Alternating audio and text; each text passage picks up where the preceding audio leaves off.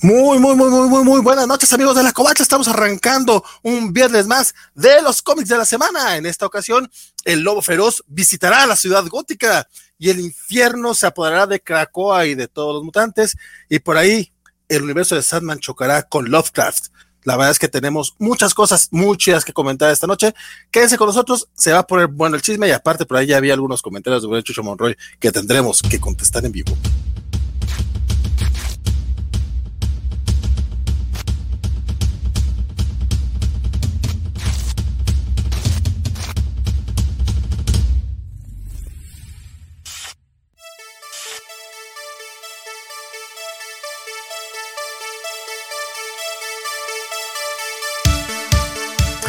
Amigos? Mi nombre es Valentín García. Qué bueno que nos acompañan esta noche. Desde la Perla Tapatía me acompaña como cada semana mi estimadísimo. Muy buenas noches, ¿cómo están? Bernardo Ortega por acá. Placer saludarles. Qué alegría. Según yo empecé muy, muy, muy. Y ahorita en 10 minutos ya va a estar. sí, otra vez, ya vas a ver. Mi Bernardo, ¿cómo estás, compadre? Todo bien, todo bien. Este, tuve que resetear todo aquí en la compu, por eso fue mi culpa que estamos empezando tarde, pero esperemos que ahora se mantenga la conexión estable. Ah, yo nomás estaba preguntando cómo estabas, en, verdad quiero saber. Ah, ah, no, no, pues bien, ya, ya tengo mi, mi, segunda dosis de la AstraZeneca, entonces esperando las dos semanas para ya estar completamente inoculado para que salga la nueva variante y necesitar una tercera. No, mentira, eso no son inventos míos, eso no, sí, no sé qué eh, el próximo año, el próximo año se armará eso. Oye, qué buena onda que la AstraZeneca ya, este, ya está por allá, este, porque sé, de muchos lugares como Duran York, donde la segunda dosis de la AstraZeneca nomás no llega, compadre. Bueno, pero. A, mí me tocó Pfizer, así que. Ah, bueno, bueno. Pero la AstraZeneca tiene la, peculiaridad y está diseñado así que su, el, el, el, periodo entre las dos dosis es el más largo de todos. Mínimo ocho semamas. Creo que la Pfizer son tres o cuatro. dependiendo de. No, no, no desesperen. Pero bueno, quien también ya, oye, ya todos vacunados aquí en las de la semana, eso me agrada, porque también quien tuvo su segunda dosis esta semana fue. Hola, Axel Alonso, este, Sí, ya vacunado y contento de platicar de los cómics de la semana. Ya, ahora sí, ya puedo ir a la tienda de cómics sin culpas. Este, este, pero sí, ya, ya muy, muy satisfecho y pues también ahí celebrando que esta semana digo, yo la, viendo la lista veo la, la, veo ligerita, pero también siento que sí hubo hubo quizás no hubo tanta cantidad, pero sí calidad interesante, entonces pues ya encantado de platicar hoy. Mira, yo no sé si es interesante, pero por lo menos habrá chisme. Habrá chisme. Eso es muy bueno. Y decía hace rato esta semana. que me saludó el de la barbita, dice Hugo Gutiérrez. Déjale, digo. Bueno, pero barbita por poca barba o barbita Hugo de cariño. Te, mando saludos hasta Ah. Este. Oye, por, por, acá se andaba quejando el buen Chucho Monroy de que, de que yo dije que, me bajo de los hombres X de, de Gary Dugan. Pues sí, es cierto, compadre, ¿qué te digo? Yo, yo ya, ya no le sigo. A, menos de, a menos de que de repente llegue Bernardo y diga, ¿sabes que se puso bien chingón? Le voy a creer a Bernardo. No, no, no, no, hagan eso porque así, así se ponga chingón y yo se lo diga, como Gary Dugan, que no, lo tranquilo. Es cierto, nuevamente, nuevamente, o sea, puedo llegar con prejuicios, pero si las cosas están así, dices, uy, chingón, a lo mejor es cierto, ¿por qué no? Si me los confirman, me bajo, si no me los confirman, me sigo. Muy bien, vale. Dices, vengo a sorprenderme. Exactamente. Félix Fazar dice que él ya escogió su cómic de la semana. Ahorita platicamos al respecto. ¿Es sobre Francisco? Pregúntame, Alberto. No sé qué es sobre Francisco, no sé de qué están hablando. Humberto Menéndez, buenas noches, Covacho. Listo para otro programa comiquero. Humberto, bienvenido. Y por acá decía el, el buen Luis Parker, que creyó que iba a empezar, eh, que iba a llegar el programa, iba a estar empezado. Compadre, te estábamos esperando a ti, nada más para arrancar. No queríamos decirlo así, pero tú vas y te confiesas en los comentarios. Algo así. Y también eh, se quejó de que, de que en el programa de hace dos semanas, este Chucho, Chucho se quejó de que de los, los últimos indies los hablamos así en chinga. Pero es que eran los cómics que que, no avanzaba tanto la historia, compadre. Nos enfocamos en los que terminaban arco, en los que comenzaban arco y todo eso. Y ya cuando vamos en las 3 horas 50 minutos. También es medio si tú, me, si tú me ayudas a conseguir la grabación en audio y te pones en eso, pues quizás, pero no. Yo eh, sufro demasiado con eso. Prefiero que se quede todo en stream ya, más bonito. A las 3.50 este podcast deberíamos poner así algo programado para que sea la musiquita de Mario Bros. cuando te tardas mucho en animar. ahí, ahí ya es cuando ya corremos. ya, ya no nos van a dar los puntos por puntualidad, entonces pues, apuramos. Me convence. Pues, eh, me, puse a pensarlo, de hecho puedo descargarlo, no es mala idea. a mí me gustó esa idea. Dice aquí Vaca, el buen Axel Alonso de Marvel 2000ero, sí es él, ¿no? Sí, sí, sí, digamos que sí, digamos que sí. Pero bueno. Le, tocó venirse de refugiado político aquí a México por todo lo que hizo de Marvel. Lo, tienen, lo persigue el FBI. Ahí con la familia del papá, porque, ajá, sí, es de origen mexicano, Axel Alonso. Ah, mira. ¿En serio? ¿Esa, no me la sabías? ¿En serio? Ajá, sí. Claro, y el papá de Ángel, ¿no sabían? Ajá, el papá era mexicano. ¿Y, por qué, ¿Y por qué no nos consigues cómics gratis, aunque sea de agua, tu papá, por favor? el tío lejano, sí, sí, sí. Ahí estoy trabajando en Twitter, el tío, adóptame. ah, decían que ojalá este raso signifique el regreso triunfal de Paco. Compadres, déjenme decirles que esta semana estuve negociando con Francisco y me confirmó que todavía no regresará pero les manda muchos saludos a todos. Y no, y más, si le dicen Paco, o sea, dejen de decirle Paco. Eso también es muy cierto. No, todavía me dicen, güey, no, ni les hago falta, yo, güey, es Paco Recoteo, cáele. no, no, no, yo estoy viendo Gutierritos. Bueno, está bien, mientras tú estés viendo Gutierritos. Pero bueno, este, vamos arrancando. Voy a seguir pasando sus comentarios aquí abajito para que los, para que la gente que nos esté viendo a través del video se entere de todos los chismes. Si lo estás escuchando a través de podcast, pues te pierdes tú de eso. De todas maneras, si veo por ahí un comentario muy divertido, seguro interrumpiré a Axel o a Bernardo para, para comentarlo. Pero ¿con qué nos arrancamos, mi buen Bernie? Tengo problemillas de conexión, así tengan paciencia, pero bueno, el primerito que tenemos de DC es Batman vs. Bigby, a Wolf in Gotham City, que es este crossover, el, primero de, de, al menos dos eh, que hubo esta semana. Este crossover entre Fables y. Ay, Sansa también lo leyó, parece que le gustó.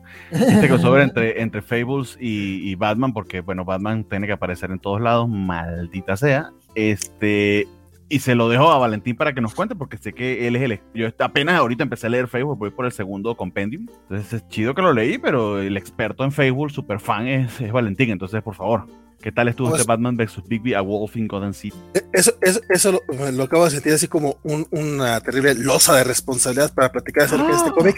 Pero la verdad es que me gustó muchísimo. La verdad se me hizo muy divertido. Digo, la, así que tú digas, qué bruto, qué, qué Fable se siente, pues todavía no. Es un cómic, tiene una mezcla medio rara, la verdad es que sí se siente, tampoco tiene todo el estilo batmanesco, no es tan de superhéroes, este es un poquito más como de, de misterio y de, de investigacióncilla y la chingada, aunque la verdad todavía no avanza mucho la historia. O sea, este primer cómic es entretenido, esta primera entrega es divertida, sí, pero como que todavía no avanza tanto. Hay por ahí te van presentando algunos misterios. Hay un, un punto, hay como un control así de tres días antes del incidente y el spoiler es, es que no vemos el incidente todavía en este primer número. Este, pero pues sí hay, sí hay una peleita ahí entre Lobo Feroz y Batman. Vemos algo que me encantó mucho, es que eh, es mini spoiler, espero que no se vayan a molestar mucho. Eh, pero evidentemente esto sucede en una tierra alterna, no es el canon de DC Comics. Yo pensé que sí, ya iban a introducir a los personajes de Fábulas. Digo, si ya metieron a los de Watchmen, que no metan a los de Fábulas al universo de DC, ¿por qué no? Porque tantos tantitos. Sí, acaban de meter a los de Locan aquí casi, casi. Entonces, bueno. Eh, pero no, es una tierra alterna y te enteras porque este güey está hablando con, con los Robin. Este, bueno, con Robin y tú crees, ah, pues ha de ser no sé, Damian o, Dick Grayson, cualquier cosa. Pero no, resulta que, habla con Tim Drake y también con Stephanie, que recordemos que, eh, que justamente fue Bill Willingham. Bueno, no sé si fue idea de él, pero al menos a él le tocó escribir el pequeño run de Stephanie como, como Robin, estuvo a cargo de Bill Willingham. Entonces me gustó que, que retomó un poquito de eso y también en su época, pues a él también le tocó escribir a Tim Drake como Robin. Entonces fue así como que, pues qué chingón, ¿no? O sea, este güey aprovechó ese pequeño detallito y resulta que todos son Robin aquí, no hay un Red Robin, no hay un spoiler, no hay un, Nightwing, todos son Robin. Y es esa mm, parte debe ser súper fácil cuando se hablan entre ellos. Robin, uno, dos, tres, pero bueno. Eh, se, dicen Dick, Tim y Stephanie, ¿cuál es el problema? El problema es que entiendo que la política es no utilizar nombres verdaderos cuando se comunican en, on the field, pero bueno, está bien. El, el, problema no es problema, ya dijo aquel filósofo guatemalteco. Este. Eh, la digo, muy grandes rasgos, porque no me estoy metiendo en nada de detalles para que lo disfruten. Este, a mí me latió mucho el cómic, sobre todo el arte me pareció una, una decisión muy, muy interesante, porque, porque tiene un estilo no tan, nuevamente, este, como que está muy a la mitad tanto del estilo de fábulas como el de superhéroes, o sea, algo que queda muy bien con, con lo que es este crossover, el, el arte de Ay, se fue el nombre de Brian Level, creo que se llama. Eh, el, el, de este número, le digo. Brian Level. Brian Level, sí, este cuate. La verdad es que no recuerdo haberlo visto antes, este, pero creo que nos presenta así como que, de hecho, si este cuate se va a hacer cargo del arte de fábulas, este, a partir del próximo año que, que regresa a la serie, este, yo estoy muy, feliz. ¿No va a ser el mismo Buckingham? Um, no sé, Entendía que, entendía que lo retomaban el, el mismo equipo que Trigo, aunque claro, en, en Fábulas han habido muchos artistas. Sí, e, eso decía el mismo, digo, porque Buckingham creo que nada más estuvo el primer arco y el segundo ya estaba este ya en Medina o no me acuerdo quién. O sea, a eso me refería, pero a lo mejor sí, digo, lo más seguro es que sí. yo la verdad estoy hablando un poquillo a lo babosón. Este, nada más digo, si fuera este güey quien se cargara en algún momento de, de los lápices de fábulas, no tendría ningún problema. Este, a ustedes no sé qué les pareció. A mí también me gustó mucho, o sea, la, verdad, este, uno luego, o sea, como dices, ¿no? Meten a Batman en todos lados, entonces luego uno no sabe de qué esperar de esos, de esos crossovers, ¿no? Luego hay unos muy bonitos, a mí me da mucho risa, por ejemplo, el de Planetary, en donde como que justo, como que juegan muy brillantemente con Batman y lo meten ahí muy, muy interesantemente, pero dije, a ver, ¿cómo lo meten acá con los personajes de Fables, no? Y dices, bueno, aquí se fueron a la confiable con Bigby, ¿no? Que es como el más conocido, este, pero me hace sentido, ¿no? O sea, creo que sí es una buena historia de detectives, es una historia de, de misterio, o sea, te lo sientes como una historia tanto de Batman como de Vicky, ¿no? Digo, aquí como el hilo está en Batman y en su mitología, o sea, como dices, no está padre ver a Tim, Stephanie, este, pero justo también creo que el misterio que, se cocina ahí me, parece muy coherente con el mundo de Fables, ¿no? O sea, es esas partes en donde te van explicando como un poquito de los casos y te hablan de Mr. Tal, Mr. Tal, Mr. Tal, y dices, eso sí es muy Fables, eso me gustó mucho.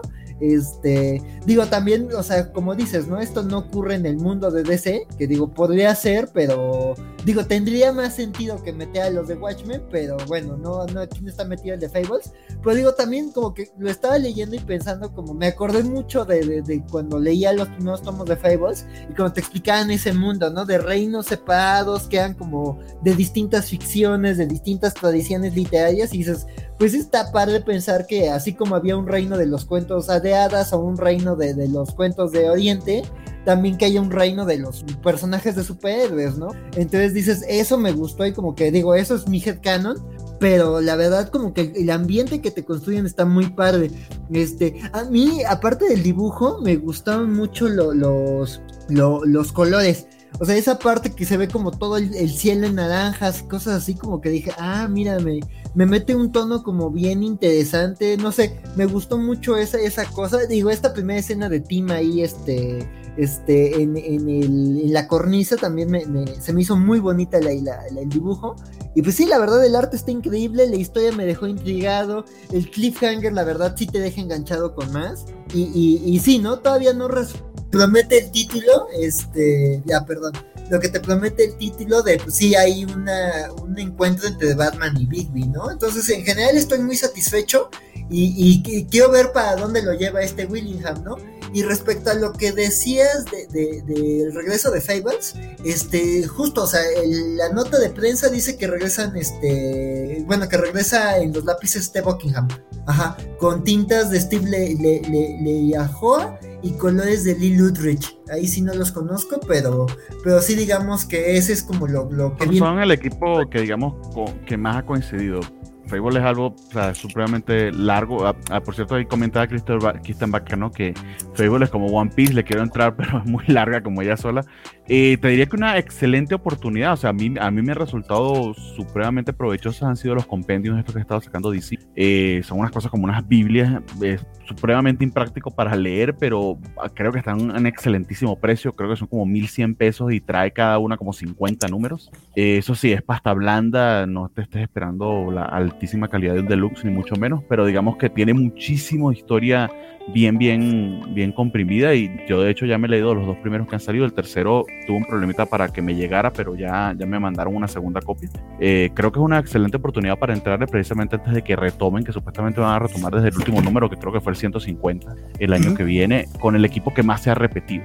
Digamos que el que siempre ha estado, que, que, es el creador oficial, es este eh, Bill Willingham, pero el artista que más ha trabajado con él ha sido eh, Buckingham. yo creo que va a ser el negrito en el, en el arroz, como ustedes dicen acá, porque eh, les voy a ser muy sincero, a mí el cómic no me pareció malo, pero tampoco me encantó. Eh, de nuevo, o sea, no termino de entender el por qué la necesidad de este crossover. Eh, eh, imagino que se hará, se, hará, más claro a, medida que, ocurra, pero se me hizo, inclusive el dibujo se me hizo de verdad un poquito caótico, aunque sí es muy, muy el estilo Fables, pero se me hace este artista imitando a, Mark Buckingham en, cierta, en cierta medida y no sé cuán bien le salga. Se me hizo también las sombras como exageradas. Entonces, no sé, un poquito crowded, como, como sobresaturado eh, el panelizado y los detalles. Ah, sí. Eh, pero es mi impresión, o sea, no, eh, de nuevo, esto es completo, completo totalmente subjetivo. No, no, no voy a decir tampoco que sea algo que, que vaya en detrimento del cómic, porque para nada. De hecho, creo que lo hace en función de tratar de, imitar ese estilo, ese estilo de Fables. el misterio va alrededor de este villano en lo que creemos es ciudad, la, ciudad gótica que conocemos, pero como usted dice, puede que sea una, una tierra paralela. Eh, y lo gracioso está en que sus eh, henchmen o sus cómplices todos tienen nombres de, de, escritores norteamericanos famosos, ¿no? Entonces hay un, un Mr. Salinger, un Mr. Austin, eh, Mr. King. hay un Mr. King, entonces eh, no sé si son alias o si son versiones de estos escritores, no sé. Eh, por ahí con el tema de Facebook, pues pueden, pueden jugar con eso. Vemos a un Batman en un rol bien, bien detectivesco, pero también, como siempre, tiene que ser Batman medio, medio overpowered y eso siempre me saca un poquito de quicio a mí. O sea, creo que en muy buena medida estoy prejuiciado por eh, exceso de Batman, Batman Titi que ya tengo, eh, y, y que los crossovers en líneas generales, de hecho, de los tres crossovers esta semana, este, creo yo, en mi, en mi medida, creo que es el menos exitoso. Y esto, que le estoy hablando, que los otros dos son Loki Sadman y, y Gru y Tarzan. Entonces saquen allí. O sea, no termino de entender el porqué, la sustancia de esto. Con este primer número, con lo poquito que he leído hasta ahora. Quizá recopilado puede ser, otra cosa que sí le puedo dar el beneficio de la duda por completo es que está escrito por el señor Bill Willingham. Y si alguien sabe lo que está haciendo y hay que esperar para que termine, es este señor. Entonces, en ese aspecto sí le daría beneficio de la duda, pero este primer número a mí honestamente no me convenció del todo. Fíjate que, eh, bueno, sí, más o menos fue lo que comentaba. O sea, en, este primer número todavía no se resuelve gran cosa. Como número uno, a lo mejor no tanto. Más bien, y creo que hemos hablado muy poco de, Lobo Feroz porque también eh, sale poco, pero creo que lo que sale es suficiente como para que el, el fan se emocione, os estaba hablando de mí, obviamente. Este, entiendo todos tus puntos, este, que no, no, no, comparto la mayoría, pero sí, definitivamente en lo que sí estoy de acuerdo contigo es el hecho de que ya veremos hacia dónde va. Y, e insisto, el hecho de que te esté gustando tanto Gru versus Tarzan, ah, no, Gru meets Tarzan, es, es porque nunca antes habías leído a Gru, compadre. Eh, eh, eh, no lo sé. Pero bueno, vamos. Ah, no, de hecho, vas. ¿Voy yo? Ah, sí, ah, bueno, sí, voy yo. Eh, hablarle de Icon, y Rocket, eh, el tercer número, porque hice un catch-up. Eh, básicamente el, todo lo de Milestone, desde, desde lo decepcionante que fue Static, yo me di eso hecho a un lado, no lo había, no lo había ni tocado. Pero precisamente por recomendación de Valentín quise echarle un ojito a Icon y Rocket, eh, sobre todo porque entiendo que los creadores originales están involucrados en esto, que es Reginald Hotling y Doc Brain, Braithwaite, creo que es así. Eh, oye, y qué interesante está, ha resultado estos primeros, estos primeros tres números de esta serie, al menos para plantearnos un twist sobre el, el mito del superhéroe. Eh, desde el punto de vista de. Sí, adelante. Perdón, compadre. Nada más antes de que le continúes. Este, Reinald Hotlin no era el escritor original. Ah, no. no, no. Pero sí, este Drew White sí es el, el, el, original. Ok, ok. Sí, sí. Sí, de hecho, es, en la otra serie de Milestone en la que en la que sí están los, los originales, entonces. No, no, lo que pasa es que pues, básicamente el original de Milestone ya se murió, que es Dwayne McDuffie.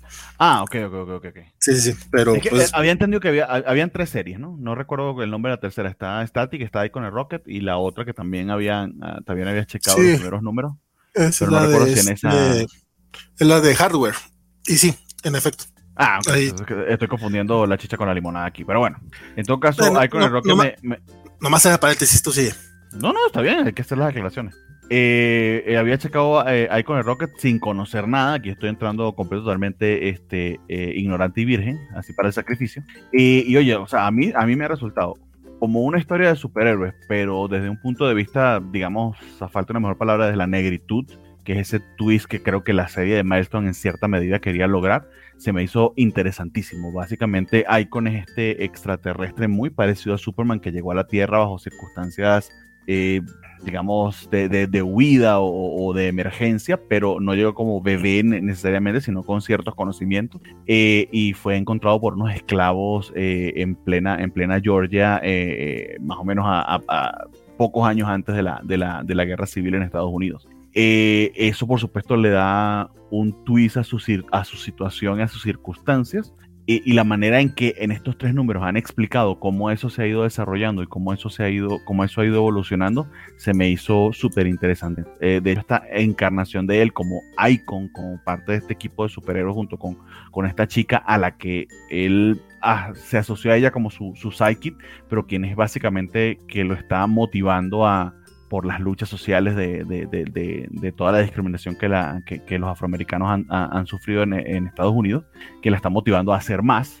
Y se pone en una situación extrema. De hecho, lo que logran en este número es irrumpir por completo el tráfico de drogas ilegales en el mundo. Eh, abre el número con ellos erradicando, erradicando por completo un campo de amapolas en Afganistán eh, y luego tenemos todo un resumen de ellos yendo a Colombia, yendo a otros países productores y distribuidores. Eh, y todo termina desencadenando en una discusión en la Casa Blanca sobre cómo la, la irrupción de todo el, ese tráfico de drogas ilegal ha terminado pues desencadenando una mini crisis en la economía mundial que medio depende de, ese, lavado de dinero, de ese flujo de dinero por parte del narcotráfico ilegal, ¿no? Eh, entonces se plantea un montón de circunstancias y de, y de, y de eh, consecuencias que quizá desde un punto de vista muy eh, inocente sobre qué es realmente la lucha, la, la, guerra contra las drogas y lo que, y, lo que, lo que se espera lograr con ello, este, efectivamente es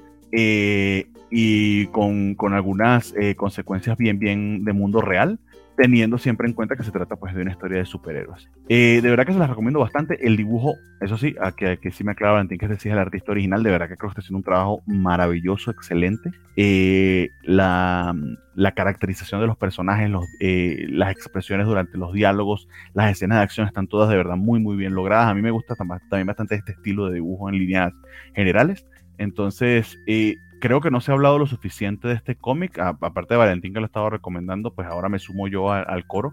Eh, creo que de la nueva serie de, de, Milestone, al menos este que es el que he estado checando, eh, y sobre todo en comparación con, con Static, que sí realmente para mí fue bien decepcionante, creo que vale, vale, vale muchísimo, muchísimo la pena echarle un ojo a Icon, a Icon y Rocket. De hecho, tiene un comentario sobre Superman, porque esto está en DC, y está medio ligado a la continuidad de DC, medio ligado, tiene un comentario sobre Superman interesante que explica en qué punto del multiverso de DC se encuentra la situación de Icon y Rocket, que me gustó mucho ese, ese note, está, está muy bien logrado. Entonces, eh, ha estado bien chida la serie, me leí los tres números de una sola corrida, los disfruté bastante, entonces si tienen chance de hacer el, el, catch-up, vale, vale mucho la pena Icon y Rocket eh, con el Milestone Return tal como, como nos, nos eh, señaló Valentín, pues escrito por otro, otra persona diferente del creador original, es Reginald Hotlin, pero los lápices por el, por el artista de, de la primera iteración de este, de superhéroes. Que también hay que mencionarlo, Reginald Hotlin es este famoso escritor de la serie de Black Panther por allá del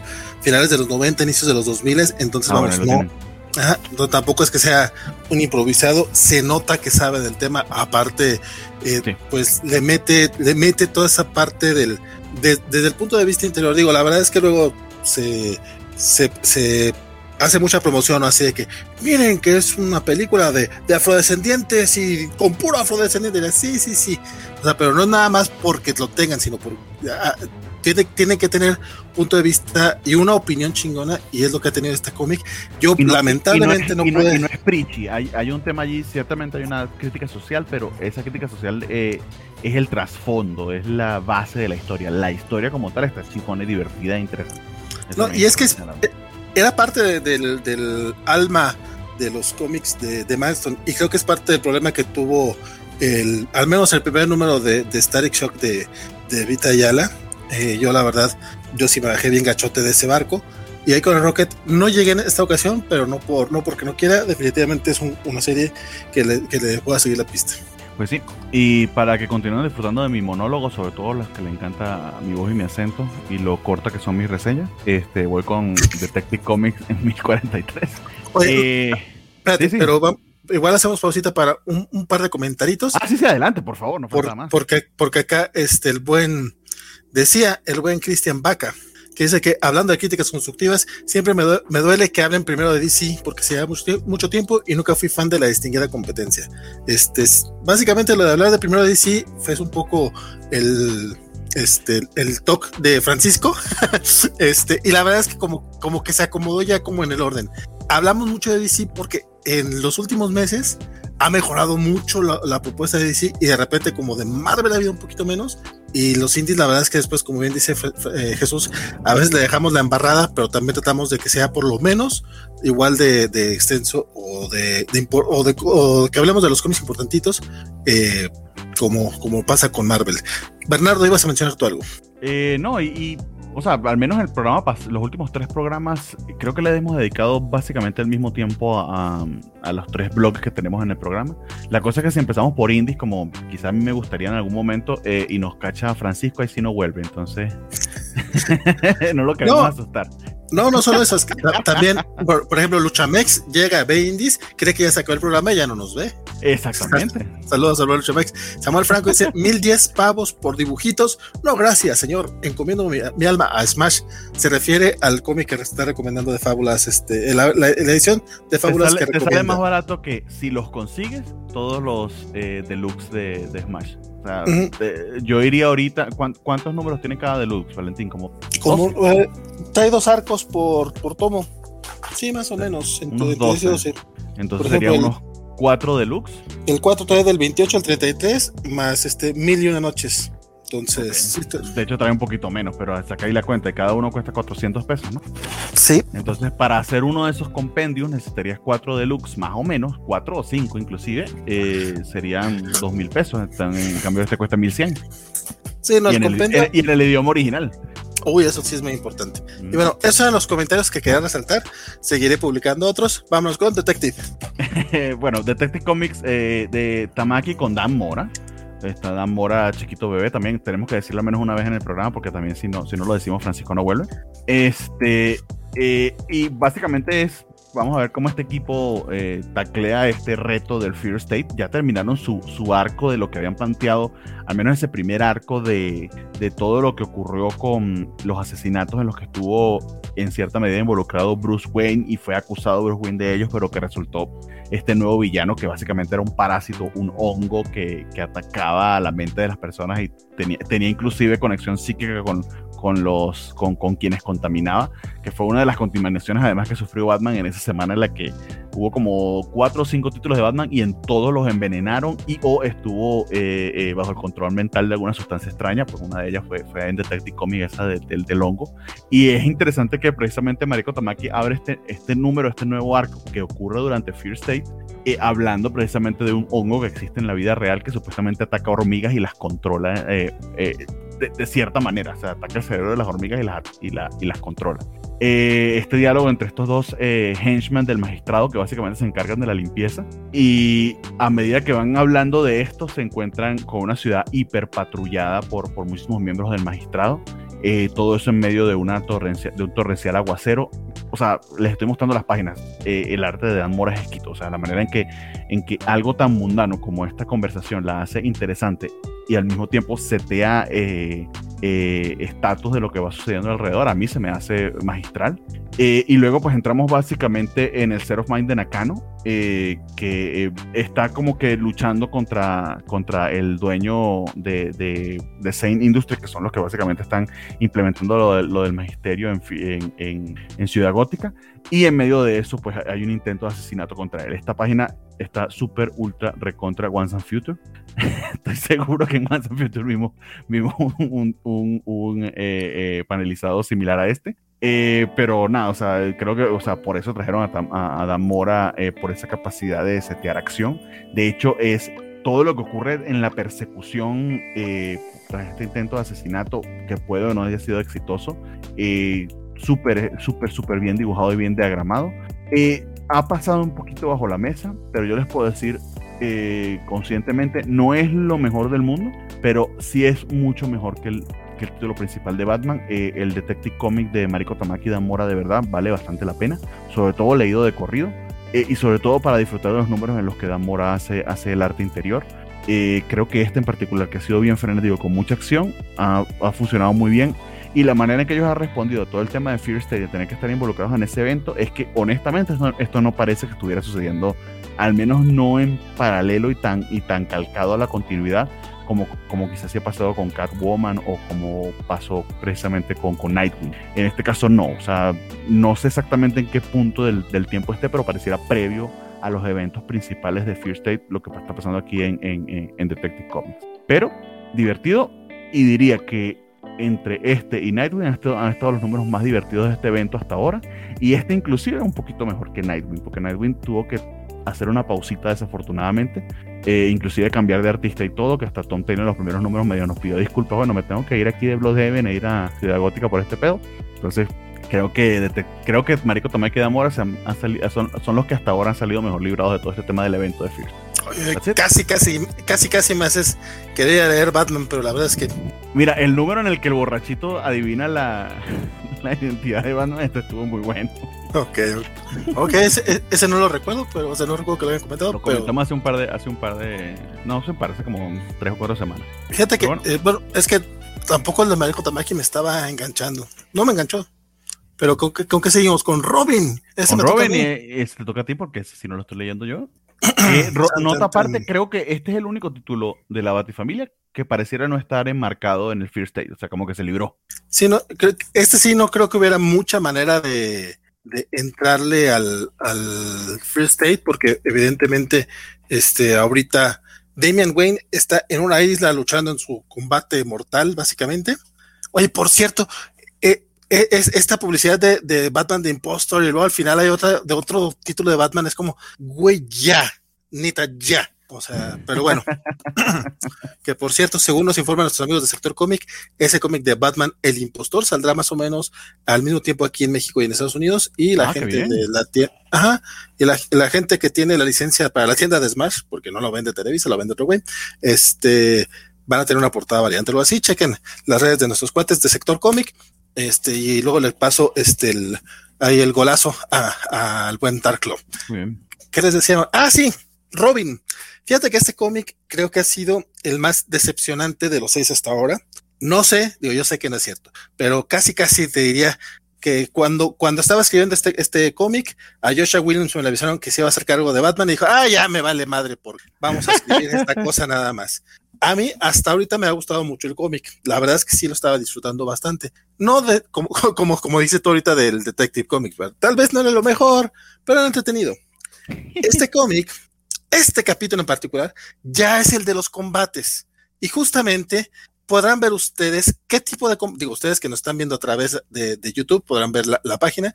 Quienes, no, quienes, nos, quienes nos están escuchando a través de podcast, es básicamente un spread page eh, dividido en que son 12, 12 no, 18. 18, 18 paneles. 18 paneles de batalla por batalla, así de un golpecito y aparte dibujados de manera que no puedes ver el golpe, o sea, nada más ves dos caras ahí haciendo como contorsión medio extraña, que si estuvieran desnudos los personajes creerías que están haciendo otra cosa.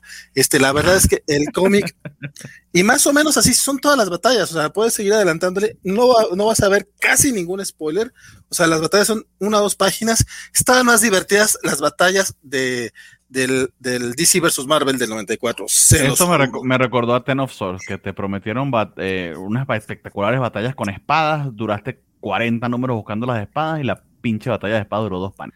Sabes que a mí también me lo recordó, y eso que todavía no leo completo, el Ten of Swords, pero sí, más, más o menos lo mismo pensé, compadre, te lo juro. Sí dije, güey, o sea, estuvimos hablando del pinche combate por cinco números y cuando por fin llegan son peleas rapiditas, este, y vemos por ahí que, que Damien sabe algo de la persona que está organizando este desmadre, pero todavía no sabemos quién es, este, y se está formando el equipito de, de los buenos buena ondita, que son, pues, lo, va, que va a ser el, el grupo de apoyo de Damian Way, que son Flatline, Connor Hawk, está Ravager, vamos, los que ya sabes, vamos, los famosos, para acabarla pronto. Bueno, básicamente. Menos, sí, sí, menos Flatline, porque realmente creo que, no sé si es la primera vez que sale ella o era de antes, creo que no, creo que sí es personaje previo, pero es la primera vez que yo lo veo. Está aún así, eh, horrible el cómic, neta, fue decepcionante. Espero que el payoff o lo, o lo que está construyendo Joshua Williamson sea algo bueno para justificar que la parte de acción sea tan, tan, tan triste. Y la verdad no tengo más ganas de, comentar de este cómic que, hasta ahorita me, había agradado y este número fue así como, no te estoy diciendo que el cómic fue una basofia total, pero, pero, sí fue decepcionante. Pero ¿y, y, y el arco cuando termina? Porque sexto número no pensaría que penúltimo número del arco, pero no sé. Mm, fíjate que no sé, de hecho sexto número ya suena así casi casi como para que hubiera acabado. No sé si los tomos los van a dividir de 5 en 5, porque el, número anterior pues sí quedó en esta, este, que fue un número muy bueno por cierto, que fue el de los Robins, en este número en el que básicamente como que le dan la palmadita en la espalda a Damian Wayne, que le dicen confiamos en ti compadre y vete, vete tu batalla. Entonces a lo mejor el primer arco queda ahí y este abre el segundo arco, pero no están, hasta donde recuerdo, no están como eh, divididos como arco tal cual, o sea, no es de que, ah, primera, segunda parte, sino que ahorita va de corridito y es la misma historia. Entonces, mm. eh, si, el, si el primer tomo, suponiendo que lo vayan a dividir de 5 en 5, este, lo, lo recomendaba sobre todo en, en precio Smash, este, es, híjole, vamos a ver cómo avanza este, porque este primer capítulo, eh, decepción, decepción, decepción. Qué lástima. Porque iba bastante bien y recuerdo la, recuerdo que me llamó muchísimo la atención el arte del, del anterior en el que están todos juntos, inclusive Tim. Dice el bueno Chamex, decepción uno de hoy, sin contar a Spencer y sus mamadas, compadre, no tiene idea todo lo que quiero rantear contra Spencer. Y no porque es, y no porque sea así como raro, pues, o sea, ya, ya, ya de esperarse, lo decíamos, lo decíamos casi cada semana. Lo que pasa en este, en este número con el dibujo y con lo de Kindred es como seas mamón, nunca nos lo dijiste, cabrón. Pero bueno, ya, me estoy adelantando, me estoy adelantando. Calma, calma. Vamos, a, vamos, vamos, a limpiarnos los ojitos. Vamos a ver a Rally Rosmo partiéndola. Sí, sí. ¿Qué les pareció el Harley Quinn 7? Rápido comentario, se siente como un shonen de artes marciales genérico, pero está divertido, dice Spider Jerusalén. Eh, no creo, compadre. bueno, te entiendo la parte de genérica. Este número a mí no me divirtió, pero si, si a ti sí, pues también es válido. O sea, más bien que un paréntesis rápido, o sea, creo que en esto, en esto que se ha dicho últimamente de que el manga y el cómic, algo que en el cómic falla mucho, los arcos de torneo, o sea, es como de que vamos a subirnos al, mame del manga y de que les encantan los arcos de torneo, y son cosas horribles, o sea, ya nos o sea, ya hablaban de X of Wars, que más que torneo de artes marciales sea como torneo, concurso japón, programa japonés de concursos, este, entre la familia y la familia del abuelo, la familia, la otra familia del abuelo, este, e, e, e, esta cosa de Enter the Phoenix que fue horrible y pues a este de Robin, entonces como que sí, como que eh, cuando intentan hacer torneos, como que no, no, no saben de qué va la cosa y que terminan quedando cosas ahí horribles. es que si vas a hacer un torneo tienes que tener un artista que sepa reflejar muy bien la acción y tienes que darle tiempo a la acción para respirar en la página. Aquí se nota, o sea, literal metió 18 paneles para 18 peleas de un solo panelito chiquito por pelea. Así como, o sea, no lo sabe hacer. No, o sea, la idea no era, la idea no era el torneo definitivamente, pero pues nos habían dicho eso. Entonces para mí fue un poco decepcionante. Harley Quinn Fear State. Híjole, no, no voy a decir que fue decepcionante, porque, pero, pero, pero, pero, pero, pero, pero, pero, pero sí me quitaron un poquito mi Harley Quinn. O sea, sí tiene, sí tiene grandes momentos, tiene varias pláticas muy, muy chingonas de, de este, eh, ¿Estos villanos? Este villano que a ti te voy a decir Soul Lady porque ni puta idea quién eres. No, pero me encanta, me encanta, por ejemplo, exclamación, o sea, amo, amo exclamación, Blaine. ¿Qué exclamación? Sí, que es básicamente. Esta página está buena. Es el Riddler, pero en vez. El camarada frígido. Pero frígido. Ah, ajá, camarada, fri camarada frío, ahora en español. Gracias, no, eh, tradúzcalo así, por favor, es más, si alguna vez publicas, es camarada frío. Así es, este, este primer spread page nos muestra, ¿cómo se llama el, el, villano este que se roba todo? El que, el, el, que, el que conocimos, o por lo menos yo conocí, en el anual de, de Harley Quinn. Bueno, este vato está básicamente construyendo su, keepsake. Keepsake, claro. Keepsake, es, que es así como que el, el, el, que, el que lo encuentra se lo queda o algo así, ¿no? Sería más o menos. Sí, básicamente es un kleptómano, ese es todo su pedo, que se roba las armas. Y, y, está armando toda su, banda de villanitos, este rip-off de, de, los enemigos de Batman, ¿no? Entonces está muy cagado. Neta, el, grupo tiene, que ver la imagen. El, el cocos de la corrupción. no, nada más con esa, nada más con esa ya.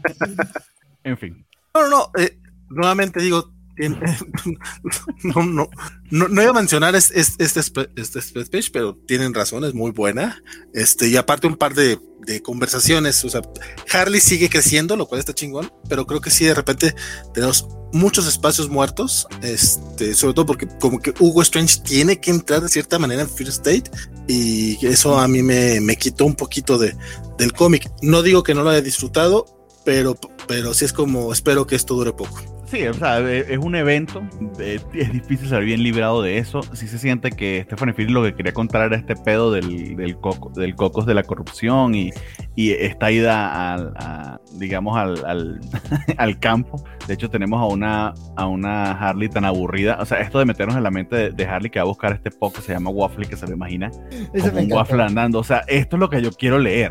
Que esta, esta, y este humor medio idiota, pero que, que, le funciona tan bien a, a, a Riley Rosmo. Eh, y, vamos bien en este pedo de que van consiguiendo al perrito. Ellos están en su retiro tratando de reflexionar y de, y de meditar, algo que Harley es sencillamente incapaz de hacer porque no puede tener su cerebro quieto más de un segundo. Eh, y chido consiguen al perrito, el pedo del oso, todo genial, pero de repente cortan porque tengo que ir a Ciudad Gótica porque tengo que atender el pedo de, de, Fear State. Entonces yo les diría, léalo hasta esta página y ya el resto es como que esta mamá que...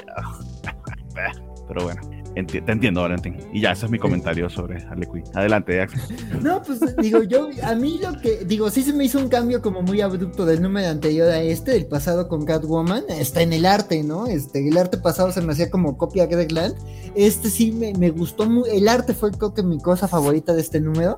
Como, o sea, sí va muy acorde a esos guiones tan locos, esos, como dice Vale, esos guiones que transmiten muy bien la locura de Harley, como también un lado más simplón de, de Gotham.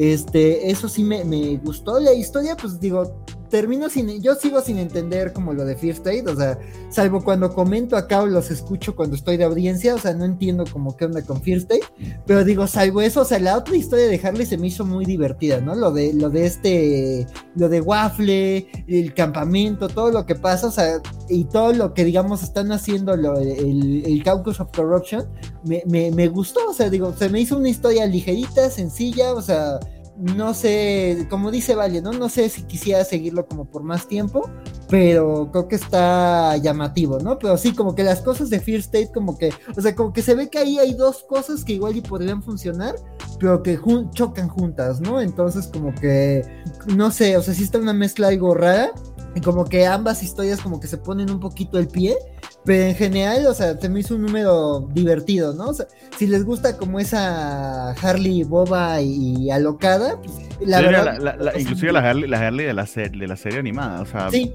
sí. es en cierta medida heredero de eso, pero es su propia cosa en cómic, ¿no? pero es un cómic al menos, o sea, no ha pasado un número en el que no me saque una, al menos una sonrisa o una carcajada. Así es, y mi buen Axel, neta, digo, sonó por ahí un claxon, a lo mejor le estaban hablando a él, pero compadre, en serio, chécate los otros números porque neta, el, arte de Riley Rosmo que viste aquí, creo que bueno, esto va a ser trashear el número nomás por trashearlo, la verdad. Iba a decir que, que, los otros números sean mucho mejores. La, verdad es que el arte en general está muy bueno en cualquiera de los dos, de los dos casos. Y pues nada, yo sigo, sigo con Harley Quinn. Digo, sé que todavía hay otro número de Free State que tendríamos este rollo, como tú dices, medio dividido, el, lo que nos guste, lo que no nos, no nos va a gustar probablemente. Este, pero mientras siga este equipo creativo, yo estoy dentro. Y, Axel, no sé si, si, si, te preguntas qué carajo hace Harley Quinn en el bosque con este montón de locos, es porque básicamente ella está siendo la psicóloga que está con este grupo de ayuda de los sobrevivientes de la Joker War y está haciéndoles tratamiento. Entre esos tratamientos está pues un, espacio al aire libre para hacer reflexión y meditación.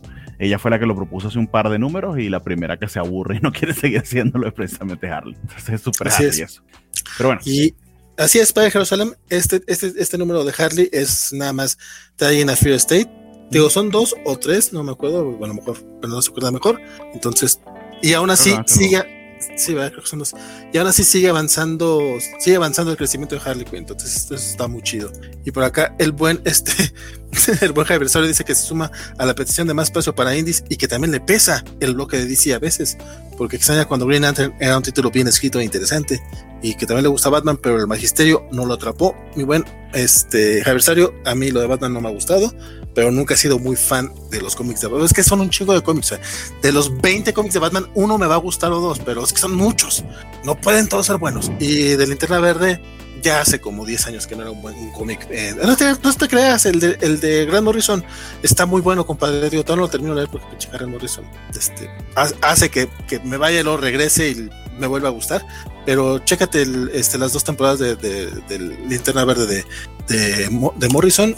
Son de hace poquito y Televisa publicó por lo menos la primera temporada completa. Pues ya, perdón.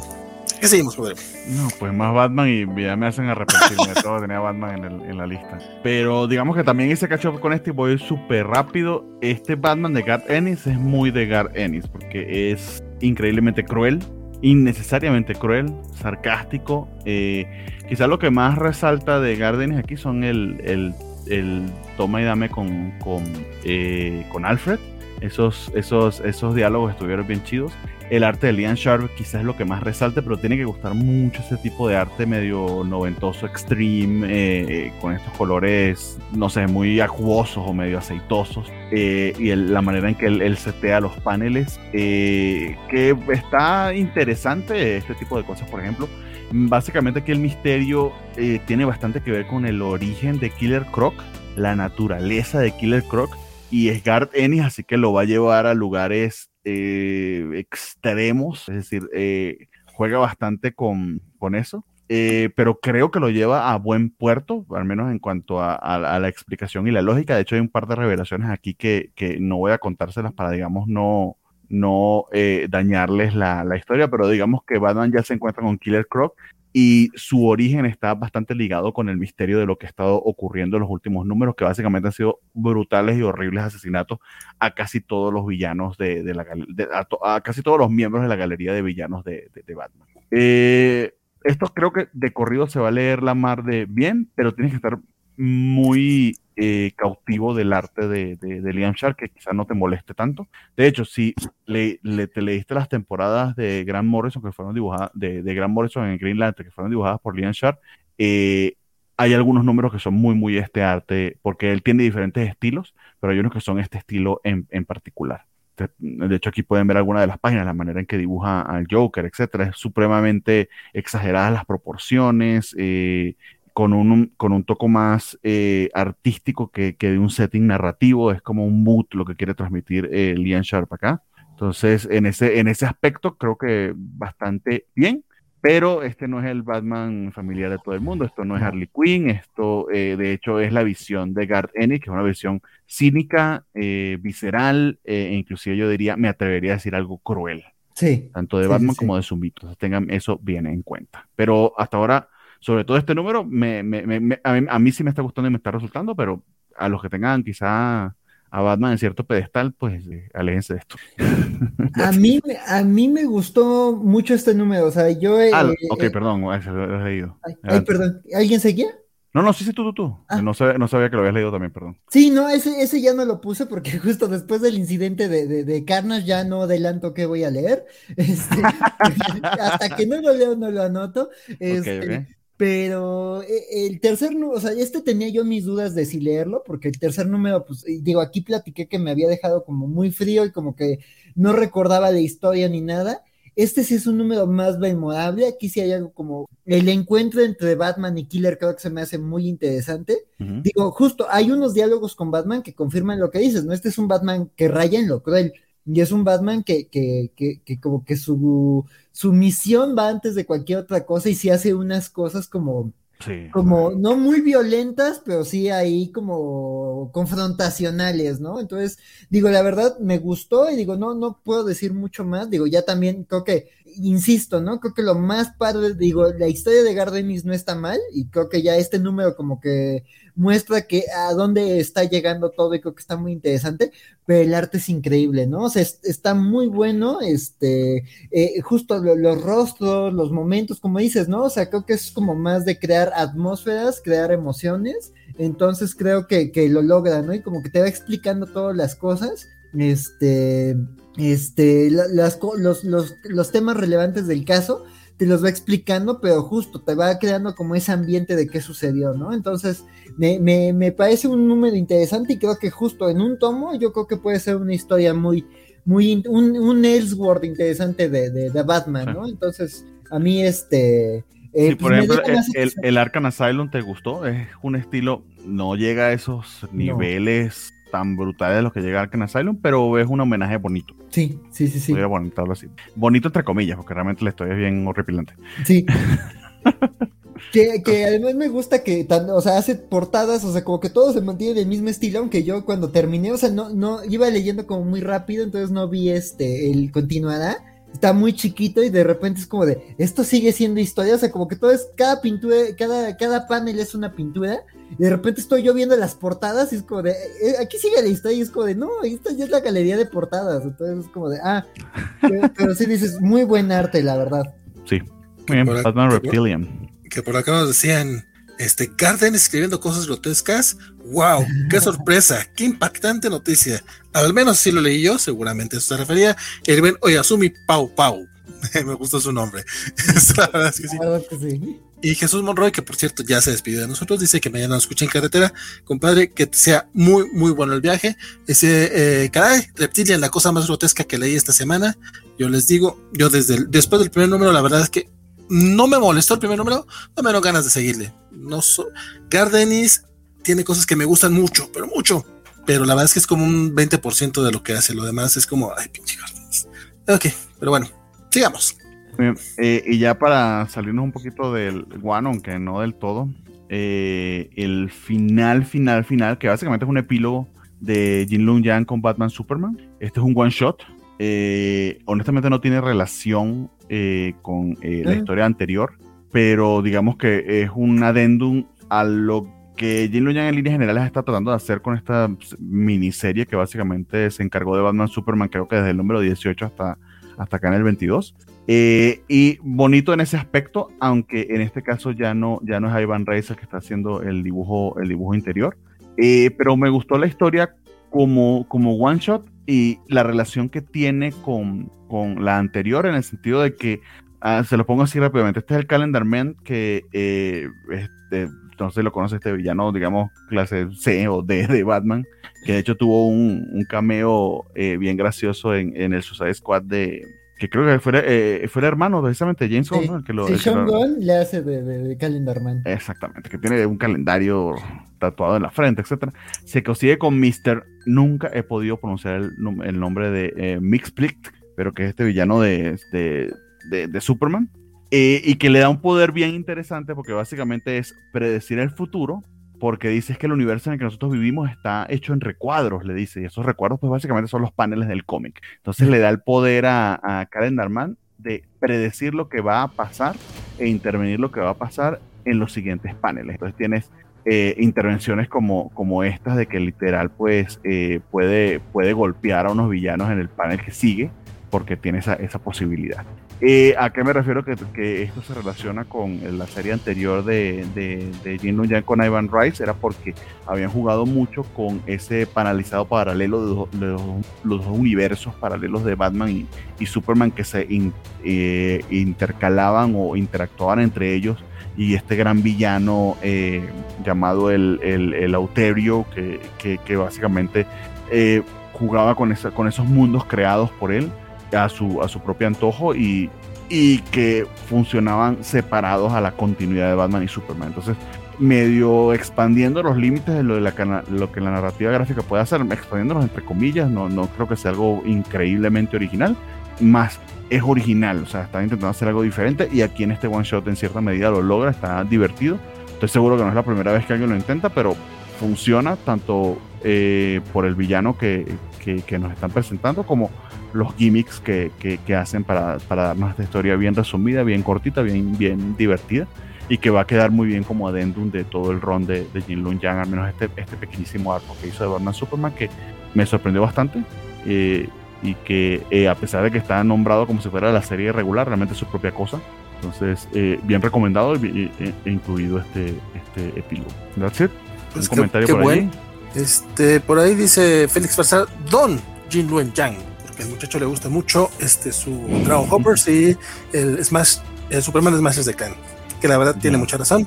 Y dice, sí, Karen Herman es pilar de esa obra maestra que se cansaron, que, que se cansaron de alabar Isaki Vale llamado The Long Halloween. Compadre, no hablamos mal de ella, nada más encontramos pequeños detalles. No, y de hecho es que es, muy gracioso porque ese cómic a los dos nos gusta mucho, nada más que pues cuando, cuando lo estás leyendo ya en plan de, ok, vamos a ver qué es lo que tiene, pues más o menos lo mismo nos pasó con Sin City, la de este que son, son cómics que nos gustan, pero no por eso vas a decir, son perfectos. Pues no, güey, o sea, tienen sus pequeños detalles. A 20 años después les, les encuentras peros y no por eso vas a hablar, o sea, no, no por eso es que estés hablando mal de Pero bueno, perdón, compadre, ¿qué sigue? Ya, ya me puse a explicar Junionautas cuando no debería de serlo. Ya salimos de, ya salimos de Batman y entramos con todo lo de Superman, que creo que esta semana eh, hubo, o sea, finalmente arranca lo que hemos estado esperando y creo que tanto Philip Kennedy Johnson como Tom Taylor escribieron dos números eh, que me tienen de verdad bien entusiasmado por el futuro de Superman. Sí. Eh, y que de hecho cuando lo, fue lo primero que leí en la semana y me, lo pensé para mí mismo que, que afortunados somos que tengamos eh, a estos tres autores hasta que bueno, Jin Lun Yang está terminando justamente esta, esta, esta semana, pero que tengamos estos tres autores encargándose en cierta medida del mito de Superman en DC. Dice Félix Farsar que si acaso existe el cómic perfecto, ¿y por qué es Mafalda? Porque Kino fue Dios entre nosotros, compadre. Fue Dios entre los hombres. Action Comics. bueno, ok. Eh, muy chida la, la portada de, de, la Action Comics. y básicamente Philip Kennedy Johnson nos está contando lo que ya sabíamos. Se va a ir Superman eh, a básicamente liberar a, a Werewolf que era lo que habíamos visto en Future State. Y tenemos en cierta medida pues la despedida. Eso trata el número. Me encantó la portada, pero te lo dejo a ti, Axel, para que nos comentes de qué trató y qué te pareció. Uf, pues yo la verdad, eh, a mí me cuestan mucho eh, los títulos de DC con numeraciones enormes, por eso también me había intimidado Action Comics, pero había escuchado que, después de Future State había estado muy bueno y me puse al corriente como con la excusa de, comentar ahorita Action Comics y la verdad me lo eché de corrido y me, me está gustando mucho. Y este número creo que es una muy buena culminación, ¿no? O sea, un montón de cosas que ahorita se habían mencionado en las etapas de, eh, bueno, en la etapa, eh, en los títulos de la superfamilia, como que aquí ya se completan justo este viaje de Superman a liberar World War, este, ya este, se va a concretar, aquí se entiende la motivación de por qué, este, bueno, ya digo, ya se había hablado, y aquí ya, ya ves a Superman de, de pues sí, eh, Mongul me está tentando, Mongul sabe dónde golpearme, Mongul me está tendiendo una trampa, pero pues tengo que ir porque soy Superman y tengo que, este, tengo que, ayudar a esa gente que está esclavizada, ¿no? En este mundo. Entonces, este, y creo que es un muy bonito, ¿no? O sea, es la despedida de Superman resolviendo sus asuntos antes de irse, porque además pues está el tema de que mucho se ha hablado y, este, este John tiene esa información del futuro de cuando estuvo con la Legión, de, de, de, que pues este, pues es la última misión de Superman, o sea, así se ha manejado, ¿no? Entonces pues está este dilema, cómo lo, lo, confronta la familia y, se me hace un número muy bonito, o sea, vi, vi varios paneles ahí que se hicieron como eh, comentados en las páginas de memes, incluyendo uno con Lois, pero la verdad es que son momentos muy bonitos, entonces es como, me uno, de los, uno de mis episodios favoritos de Los Simpsons es cuando Homero cree que se come un pez envenenado y es como cómo resuelve sus asuntos antes de morir porque tiene el tiempo limitado.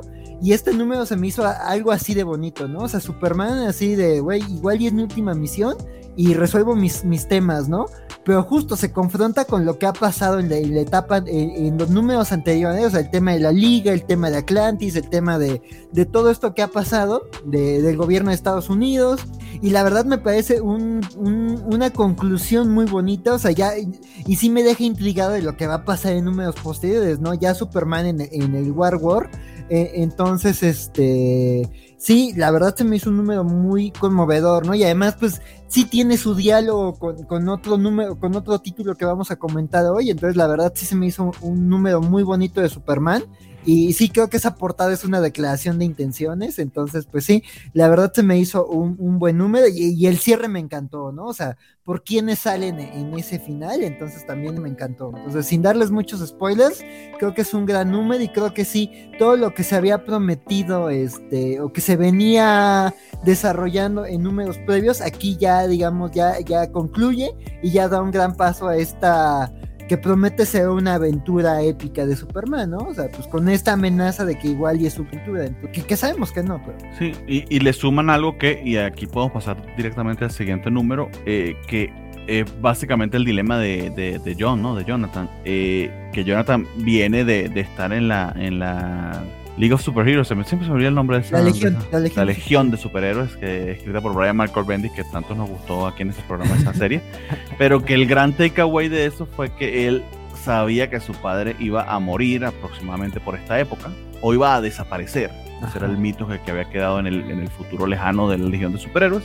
Eh, y siempre ha estado temiendo que esto suceda, ¿no? Aparte de que básicamente pues su padre le está legando dándole este futuro, ¿no? Es algo que de hecho vamos a explorar eh, en el Superman Son of Kal-El, que toma el lugar de la serie regular de Superman, entonces vamos a tener a Kal-El, a Clark con Action Comics y lo, la, la serie de Superman que honestamente me parece un poquito cobarde, debería haber continuado con Superman normal, pero quisieron hacer una serie aparte, llamarla Superman Son of Kal-El for reasons. Muy bien se puede haber quedado llamando Superman y haberse dado a Tom Taylor, pero bueno, decidieron hacerlo así y en cierta medida también este, aquí Tom Taylor juega eh, con ese, ese dilema que tiene ahora Jonathan eh, con la partida de su papá, pero embebido en esta historia que, por supuesto, Tom Taylor siendo Tom Taylor, pues le mete su comentario político, su comentario social, pero como hasta ahora lo ha hecho, eh, tanto en Nightwing como en Suicide Squad y acá, no, no lo hace Prichi, lo hace parte de la historia y se cuida, o al menos es lo suficientemente inteligente para hacer a la historia interesante que el dilema social sea parte del, del meollo del problema de lo que nos está contando y no sencillamente una lección moral de un ensayo político ni mucho. Entonces, eh, tenemos a un Jonathan que de hecho va a estar mucho más involucrado en los problemas cotidianos o sociales con los que solamente su papá no se mete, que era lo que le había comentado un par de números que le decía, bueno, lo que pasa es que yo me sigo sintiendo eh, medio migrante aquí en la tierra y por eso no me gusta mucho opinar de política porque siempre me van a ver feo. Tú, en cambio, pues naciste aquí en la tierra, perteneces a la tierra y tu manera de interpretar y de trabajar va a ser la tuya. O sea, yo confío en tu criterio porque, bueno, pues tu papá y confío en ti.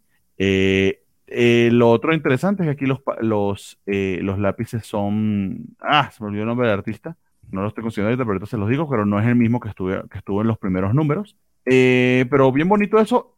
Lo toca Taylor, pero también continúa con su propia historia, lo que está contando. Entonces, Superman Son of me, me gustó. Pero no sé, Axel, ¿a ti qué te pareció? A mí, yo vi muchos comentarios así negativos hacia el número 2. A mí, la verdad, digo, se me hizo un número, no pasa mucho, pero no lo odié y me gustó el final. Aquí me parece este también como coherente, o sea, me gusta, me pa quizás el tema de la identidad es un poco decepcionante, la identidad secreta, pero digamos lo que se habla ahí pues tiene grandes momentos y aquí pues de nuevo, ¿no? O sea, justo ves a este John tomando ya ese manto como el Superman de la Tierra, ¿no? Porque justo, o sea, como dice Superman, o sea, él no tomó ciertos roles, este, o, o cierta participación porque él no se termina de sentir del planeta y también me gusta, ahorita es un gran momento para leer series de Superman, o sea, también me gusta ese diálogo en Superman de Authority, en donde este, este Manchester Black le dice, ay, ahí vas con tu moral rancia y así, y Superman es como de, no, o sea, a mí no me preocupan los temas sociales, yo confío en que mi hijo y su generación los entienden y los manejan mucho mejor. Yo más bien lo digo por ciertas cosas de cómo ve el mundo y qué son cosas que he inculcado.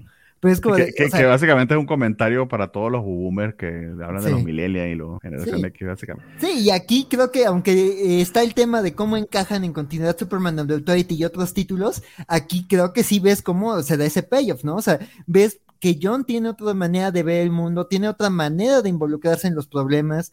Esta secuencia inicia en donde lo ves trabajando con el papá, o sea, de que papá, tú sosténme el edificio y yo hago el rescate, o sea, se me hace muy bonita. Además, qué bonito es ver esas escenas y no como en Invincible. Este... De hecho, yo me acordé fue de Invincible exactamente. Todo lo Todo lo eh, eh, bien Superman, bien por ser un buen papá, este, pero este pero este, o sea, me gusta. Y creo que, o sea, el, tema que se va construyendo con el tema de los migrantes, el involucramiento de Superman, este, bueno, la portada lo pone, ¿no? De que, super, de que John termine en prisión por, por meterse en una manifestación, se me hizo muy bonito, o sea, es coherente dentro de la historia, sí es político, porque eh, incluso dentro de la historia estadounidense, pues eso, esa imagen de alguien famoso, este, siendo arrestado, este, sujeto con civiles, es bien, este, poderosa, pero, pero creo que tiene sentido dentro de la historia, ¿no? Superman, este John con su, bueno, Superman, y es Superman, John con su nuevo amigo, que no sé, a mí me da como mala espina, pero igual y solo es ahí un, un red herring,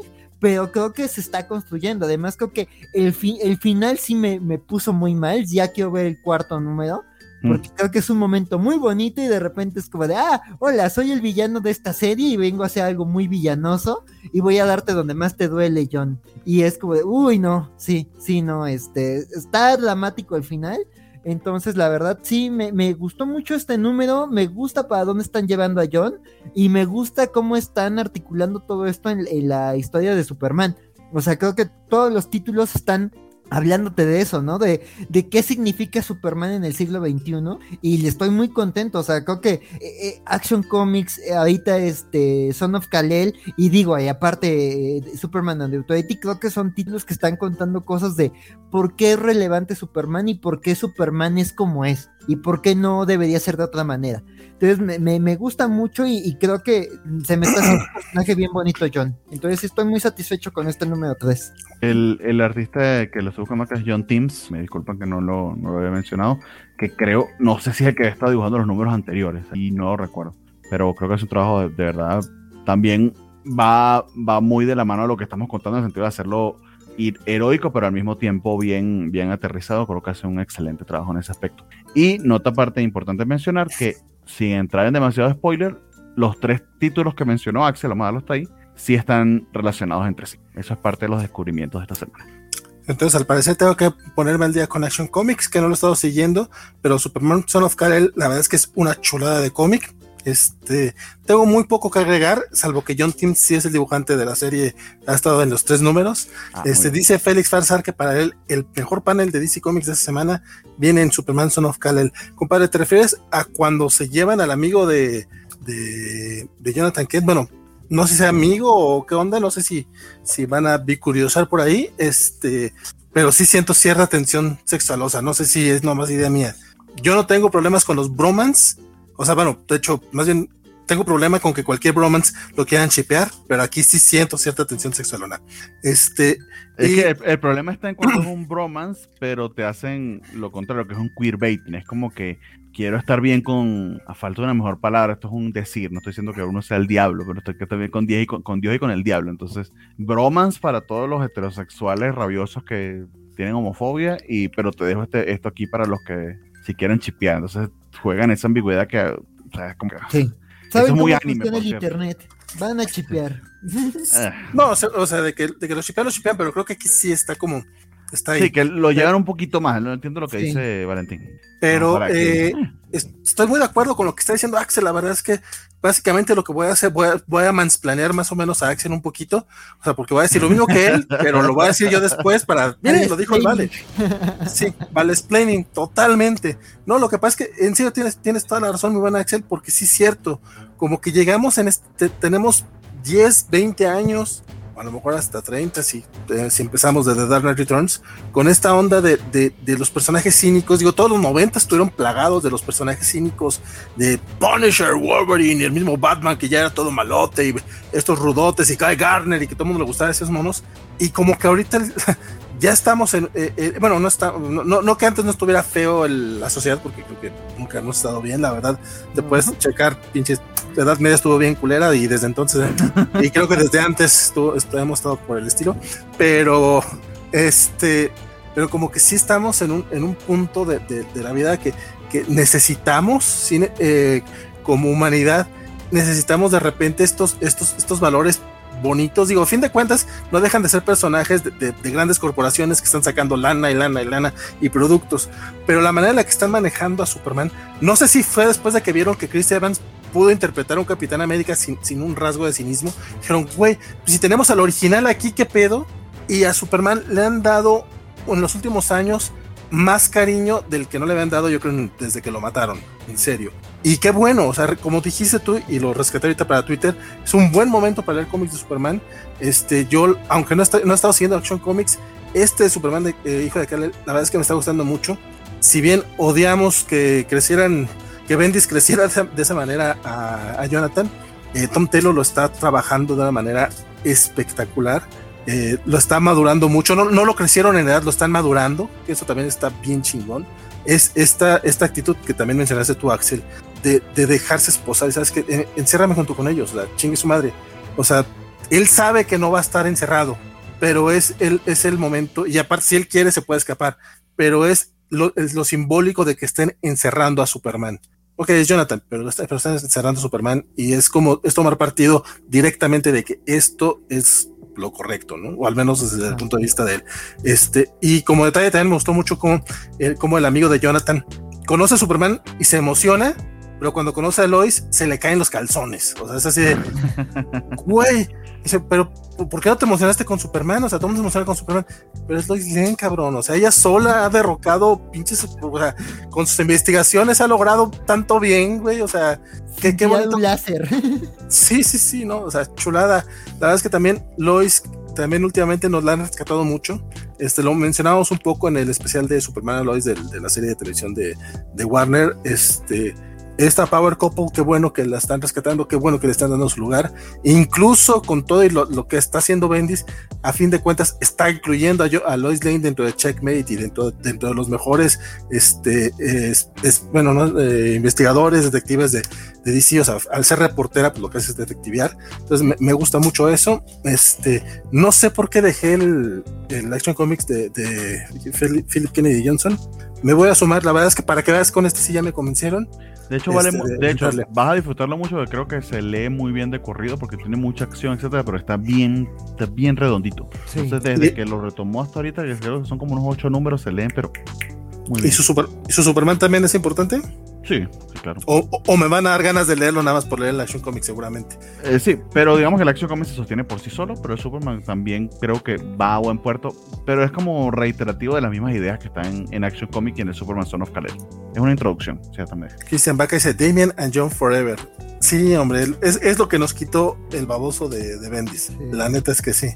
Este, y nada más como tuve acá una conversación con el buen Cristian Vaca en, chat, pero lo quiero externar para los que se vayan enterando, este, porque dice que no ha visto el, los ñoñotas de, de, esta semana porque no ha leído eh, Wonder Woman The Dead, un grave error, todos tienen que leerlo, este, pero porque Televisa no lo ha publicado y es que ese video lo grabamos desde abril y ya se nos están acabando los colchones y es como, güey, pues, pues, ya públicalo, o sea, se supone que Televisa lo publica este año, esperemos que sí.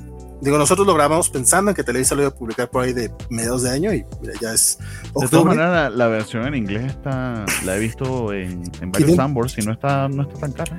No, en Amazon está en 500 o a veces baja 400. Yo lo compré en 440. Que dije, güey, está 50 pesos más cara que la de Televisa. y está en el formato que no sé si Televisa lo va a sacar en el formato Black Label, que es eh, tipo revista.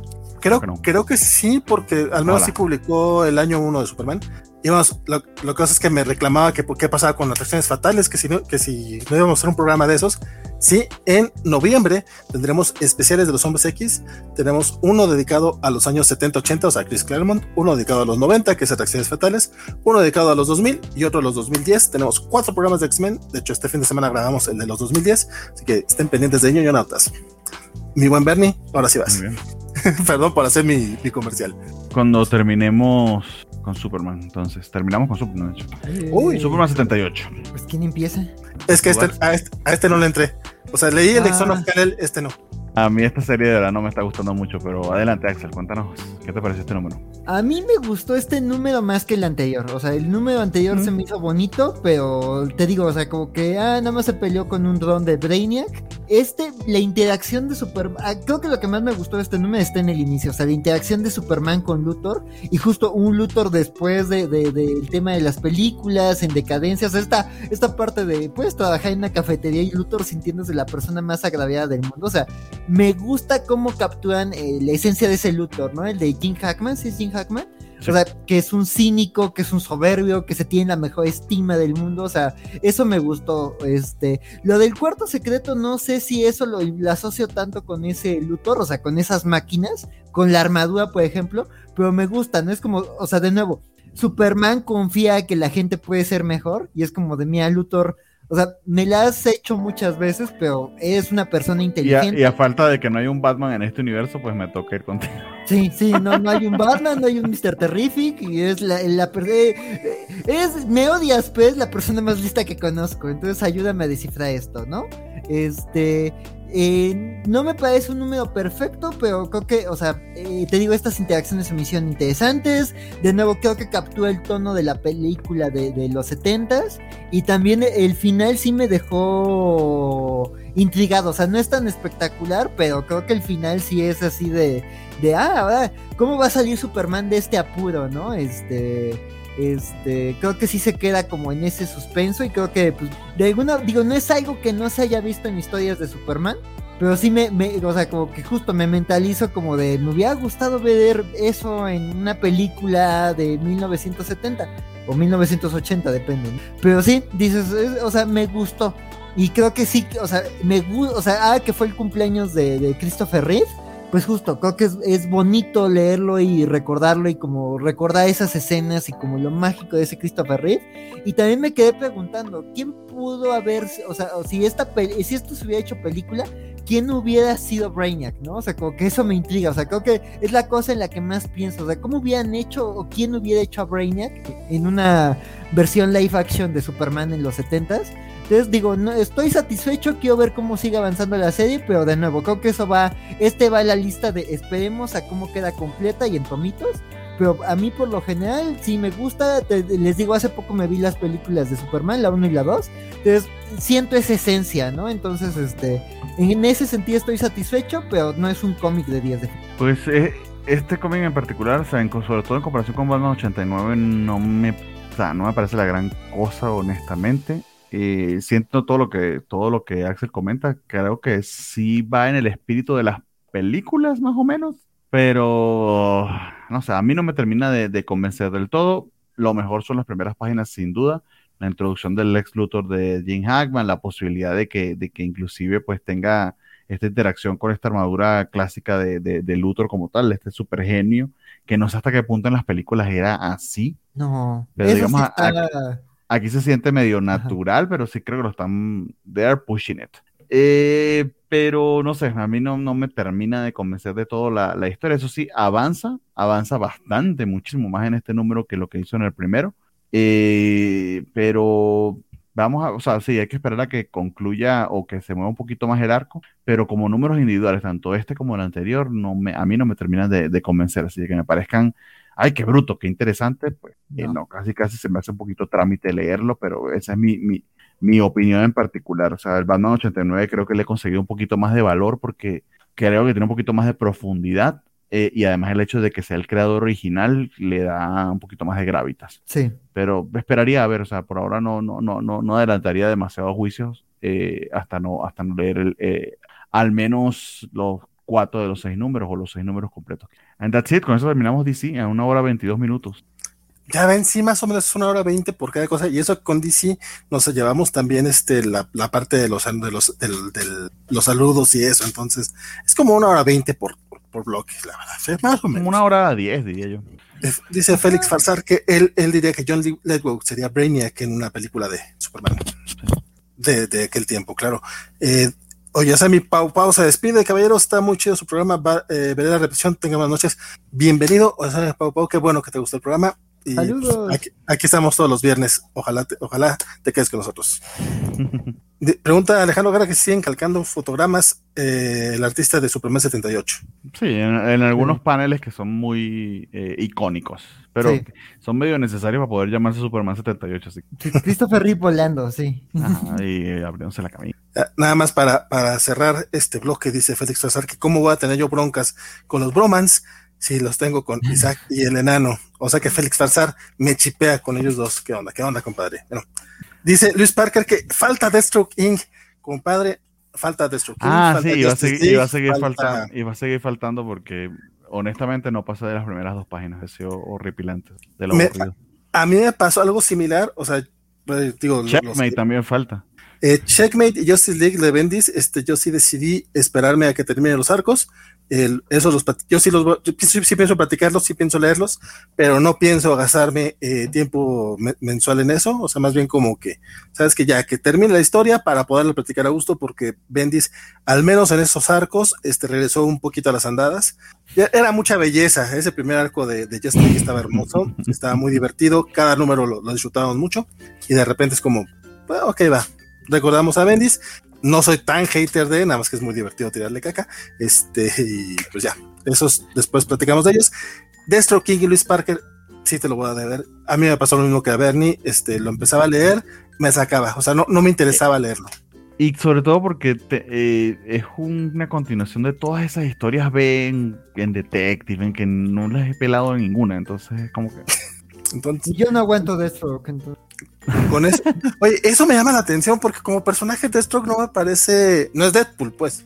O sea, como para que no aguantes el personaje se me hace curioso. Es que no, yo, yo, no, yo no lo termino de entender ni para qué existe. Ajá, sí, es un mercenario. Ah, ah ok. Tienen que leer la etapa de Mark Wallman y George Pérez en Teen Titans. Ok, va. Eso, eso me queda claro. Eso me queda claro. Ah, ah, güey, pues sí, ahí, ahí puedes ver por qué existe. Sí, pero no me interesa. Darkhold, Alpha 1, Marvel. Muy bien. Dice Félix Fazar que cometió el mismo error pasado de Bernie y agredió a mi legión. Se refiere a Bendis. la legión, por ejemplo, nunca le he entrado, compadre. Ahí sí, para que veas. Es de, mis grandes este, faltas. Pero ya le estoy entrando al Doom Patrol de Grant Morrison. Entonces luego hablamos de eso. Marvel. Marvel.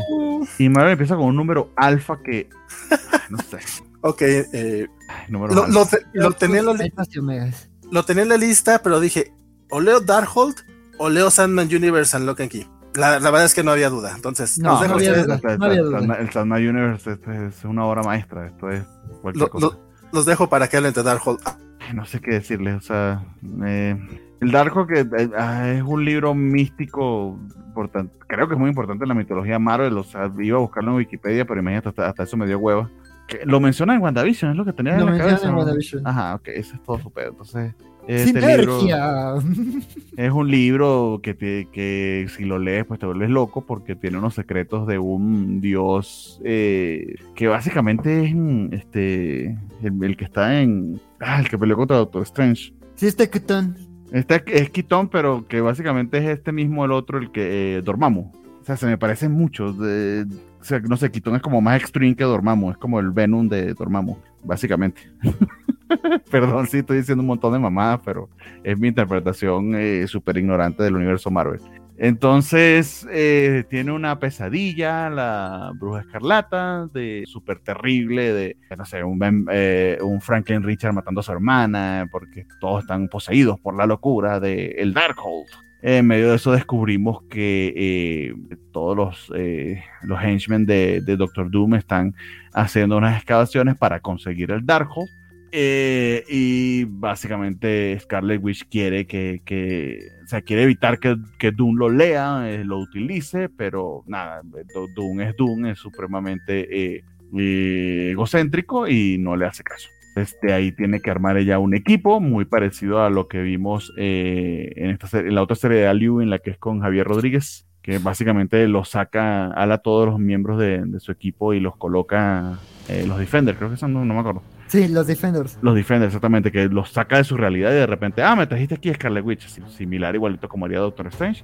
Eh, arma un equipo y deben leer el Darkhold para poder, no sé, meterse en el mood y buscar a, a, Víctor, a Víctor Von Doom, que terminó siendo eh, eh, atraído por el libro. Eh, lo leí completo, ya es bastante. Mi evento es Steve Orlando, que eh, diría que es un escritor competente, pero nunca ha tenido para mí un super hit que, que lo coloque así en un gran pedestal, aunque ha trabajado de manera bastante constante, digamos, es solvente. Entonces, digamos, eh, digamos que aunque la historia no es la gran cosa, eh, está, está muy bien ploteada, muy bien escrita. Y lo que vi del evento es que similar a el Annihilation de Al está bastante cortito y concreto. De hecho, creo que esto está sucediendo completamente y totalmente aparte de la continuidad de Marvel, va a ser su propia cosa. Mm, that's it.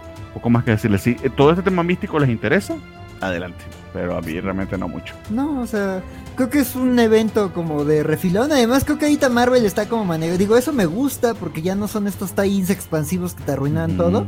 Sino más bien como vamos a contar una historia. Digo, aquí lo que no me gusta es que otra vez esta va a ser como, ah, mi amada Extreme Carnage, que son pues números unos y un alfa y un omega. Entonces esto es como de Darkhold, Iron Man 1, Darkhold, este, Spider-Man 1, Darkhold, este, no sé qué uno. Sí, eso sin entrar en spoiler porque son todos sí, pero... esa última página, o sea, una vibra Ultimates que... Sí, sí, no, no, no, no, no, no, o sea, pero digo, está interesante por lo que, o sea, me gusta que retomen cosas como de la historia de Wanda y Doom, o sea, Children's Crusade y todo esto de que pues de alguna forma Wanda ha accedido a poderes que Doom desea y que pues ahí está Doom anda juntando, o sea, Doom ahí anda de gira por todos los mundos mágicos de Marvel juntando cosas para quién sabe qué. Porque ya lo vimos en, en, Last Annihilation, ya lo vimos en Excalibur, ya lo vimos en Sword, ya lo vimos acá este, en Darkhold, y entonces como que anda juntando movidas místicas. Se están recordando mucho que Doom, aparte de ser este ente cósmico, pues sabe algo de magia. Sí. Sabe algo, no, sabe bastante de magia. Un hechicero que ojalá, ojalá y esto sea la manera en que más adelante tengamos a, a un Doom involucrado en el MCU con Doctor Strange y con Scarlet Witch, ojalá. Ojalá, sí, sí, pero digo, o sea, salvo eso, nada más, o sea, digo, o sea, el tema del dios que, eh, como dices, ¿no? O sea, pues es básicamente Dormammu, pero Cutón es cosa aparte, o sea, y la bruja tiene una historia aparte con Cutón, de hecho, todo el desastre de, de, de ¿cómo se llama esta cosa? Secret Empire, cuando Wanda se volvió mala, que todos, ¿cómo Wanda estaría apoyando esto? Es porque Cutón la, poseyó y tiene ahí toda una historia con el personaje, pero pues la verdad yo tampoco me he leído las series de la bruja, pero sí, o sea, esto es como de, ah, pasa algo y Marvel... Ah, vienen unos muñequitos que seguramente se van a ver increíbles en un Legends, pero pues la historia no sé a dónde vaya. Entonces... Sí, o sea, hay una revelación allí. Si leemos el segundo número, se la comentamos y no nos da hueva, pero eh, sorry, pero no me entusiasma en absoluto. Tengo aquí el Strings Karma Omega. ¿Tú leíste eso? Ay, ¿Tienes ganas de hablar eso? Nada, ¿no? Maravilla, ¿no? les quedé mal hace 15 días de que no les. Ah, bueno, por favor. No les resumí tal, tal, tal maravilla. No, pues la verdad no se pierden de nada. Este... No, y esta portada, por el amor de Dios. Lo único bueno es que esto se acaba. Digo, el número que no ah, le. Mira, mira. por, sí. por, un, por un momento pensé que decir, lo único bueno es la portada. No, lo único bueno es que aquí termina. Este, ah, de hecho, les compartí ahí en, las redes, bueno, le compartí a Valle y a Bernardo y después se compartió en, las redes cobachas un meme así de Marvel en la semana, resumidos en memes, y al final el Stream Carnage es para el vato de los gustos raros, ¿no? El de los fetiches raros. Y pues no, o sea, digo. Eh, ¿Pero eso está eh, más raro y descarnado que el Reptilian de Gardenis o, o, no llega a eso? Está, no, es, no está tan descarnado, pero no tiene arte tan bueno. O sea, el, el, de, ah, el, de, el de Reptilian, la verdad, es un arte muy bonito. Este no está mal el arte, o sea, no está insoportable. Digo, aquí, digamos, el problema de, que yo tengo con esto de Marvel de números unos es que como que, ah, te cuenta una historia aparte y de repente se va hilando, ¿no? Y dices, está muy latoso. El número que yo por ejemplo, hace varias semanas, no llevaba a ningún lado, nada más un simbiote que se volvió bueno. El, el, que, el que ya no leí, que me puse al corriente como para entender esto, está más interesante, que es una empresaria poseída, una una señora que trabaja como haciendo campañas eh, políticas turbias este, que trabaja con un senador, este, anti, pues todo lo que no sea humano, los amigos de la humanidad, que ah, como que los simbiontes van a ser los nuevos mutantes, porque ya los, los amigos de la humanidad los odian, este, y Carnage tiene un plan, ¿no? Y aquí ya ves, en ese número se explica un poco el plan y todo eso, no estuvo tan mal, Digo, no es algo que yo recomiende, pero no estuvo tan mal. Este, y este número es como ya el final, ¿no? O sea, ya se sabe quiénes son los, los simbiontes que están del lado de, de Antivenom y los simbiontes que están del lado de Carnage. Carnage tiene un plan de sembrar el básicamente Carnage siendo Carnage, y ya, hay un pleito en un estadio. Entonces, está. Carnage tiene un plan más elaborado de lo normal esto está interesante. Carnage tiene un nuevo Ay, portador. Dios mío, por Pero ya, por, sí, sí. Pero por lo demás no hay mucho que contar. Si quieren, mejor pasémonos a los mutantes. Pero pues esto es como de lo bueno es que ya se terminó. Ah, Si nos están escuchando en audio, pues vayan ahorita. Bueno, no, no vayan al video, pero es una No, imagen. pero- no, imagen genérica de Carnage. Carnage haciendo cosas de Carnage. Ah, la única cosa que rescato de, de- de este número es que sí pasa algo que igual, bueno, te, te sientan las bases, luego, luego al final te anuncian, viene serie de Venom, igual y esto importa, igual y no. Pero además sí hubo un momento, o sea, yo odio a Tony Stark en los cómics, y aquí es otro momento de Tony cagándola. Entonces sí es como de Tony, ¿tú qué hacías acá? O sea, nada más vienes a arruinarlo todo. Entonces sí, eso es lo más rescatable. Si odian a Tony Stark, van a tener un gran momento para enojarse con Tony aquí. Entonces ya, por lo demás, ya se acabó y podemos hablar de otras cosas. Carnage. El buen, buen Goldet, a través de Twitch, este, le dice a la gente del podcast, no, sí vengan y dejen su like en YouTube. Yo agradezco Sí, que, haga, que haga la invitación el buen Goldet. Sí. Muy bien. Eh, y para cerrar con los números uno, eh, tenemos el principio del fin del, de la etapa de Hickman en los X-Men. eh, Inferno número uno, que no sé por qué se llama Inferno esto, más allá de, de- de hacer este, referencia al, al, al, al- otro, al otro evento de Inferno. Espérate que termine y ya sabrás. Ah, no, no te creas, no sé, la verdad es que no, No, sé. pero al menos en un principio no, no pareciera, pero o, o al menos que sea porque todo se va al carajo. eh, Marvel es, e- Marvel es ecológico y reciclan cada cierto, cierto tiempo sus títulos. Sí, yo creo que porque ¿no? para evitar que los vayan a demandar o algo por el estilo. Yo, yo, yo creo que más bien es cosa del güey de, de Hickman que le, que le encanta hacer esta mamada. Bueno, que Jason Aaron ya hizo su Heroes Reborn también, ¿verdad? Pero bueno, un- antes de empezar, tengo una duda muy, muy, muy grande. O sea, ¿me perdí de algo o por qué? que- Ya se acabó el juicio de Magneto, ¿no? ¿verdad? Nope. ¿Y por qué aquí Magneto está a toda madre? Estamos y igual que repito, of la- la semana pasada. Lo dije la semana pasada, la continuidad de X-Men está hecha papilla. Ah, cada ok, ok. cosa cada cosa. Lo que está pasando no. en juicio de Magneto, lo que está pasando, lo que pasó en Way of X, eh, lo que está pasando en el número principal de, de los X-Men y eh, el otro universo sería Excalibur junto con Hellions y Marauders. Son sí, sí, sí, son, son cuatro cosas independientes. Ok, no, yo, yo porque. Ahora bueno, viene o sea, una quinta. Falta ver si en el juicio de Magneto explican eso, ¿no? Pero, pero aquí, o sea, ya, ya son dos muy, muy célebres, o sea, el de Onslaught Revelation Inferno, en donde sí no tiene sentido que ahí esté Magneto. O sea, habrá que ver cómo se resuelve el juicio. Pero Ah, perdón, ahorita no tiene sentido. Es que el de Onslaught no, no los escuché porque. Porque sí quiero leer Way of X, entonces dije, ah, ok, no, mejor no escucho nada, entonces no me enteré de, gracias, no me enteré que salía Magneto ahí ya Ah, bien. pe- Pero, Ok. No, pero- Pero sí, sí, sí, o sea, es no, no bien o mal, pero es independiente de No, eh, pero- el juicio de Magneto. Vamos Pero esto, es- esto se siente posterior a. Ajá. Puede o sea, ser, pero entonces el juicio de Magneto va a terminar en que Magneto era inocente. Ya me lo expoliaste, no lo sé. Sí, básicamente. Pues bueno, es que eso es lo que. Es, es que yo cuando llegué dije, ok, como no estoy leyendo todos los X-Men, probablemente me perdí de algo aquí. O sea, tú digo, uno lee cómics y ya da por sentado, ya te pones a leer y esto es número uno y chique su madre, ¿no? No, y, y siempre vas a sentir. Esto que nosotros, yo que desde que empecé a hacer el programa y, y empecé a seguirlo a los muchachos, así estoy leyendo básicamente todo y aún así me siento perdido. No mames, o sea, el que llegue aquí, o sea, eh, eh, el, el dolor es real en ese aspecto. La y, y, y, y sobre todo en el caso de la línea X, que la continuidad había sido cuidada de manera casi que quirúrgica, sí es un poquito decepcionante que ya la mandaron por la borda. Y es la primera vez que Magneto utiliza ese traje negro, porque trae un traje blanco, ¿verdad? No, que Trae- trae traje blanco. Ajá. no, no trae traje el negro. título, ¿no? Dentro del No. cómic trae traje negro. Ah, no lo vi. Ah, no, no, ¿No lo notaste? sí, ser es traje. Ah, ok, ok, porque sí traía traje blanco durante todo Dawn of X. ajá. Güey, ¿qué pedo con ese, con ese, esas primeras páginas me emocionaron tanto y no llegamos a eso todavía? Fue así como, ¡ah! No, Sí. No, o sea- de, de hecho, esto- este, es- esta, ajá, vamos a empezar con la reseña. Esta serie es básicamente un espejo de, de, de Hoxbox, fundamentalmente. Y sobre todo las primeras dos páginas, este sí, esto sí, esto ya no es Pepe La Raja y Marte Gracia, eh, son eh, Valerio Skiti con, no recuerdo el nombre del, del colorista, pero su apellido es Curiel. Hacen un trabajo bastante reminiscente de lo que Pepe Larraja y Marta Gracia hicieron en su momento, pero a mí me hubiese gustado mucho que esa pareja hubiese dibujado estos números, pero está muy ocupado haciendo el X-Men que tanto le gusta a Valentín. ¿Ya, ya ves cómo nos están desperdiciando en X-Men? Yo les dije.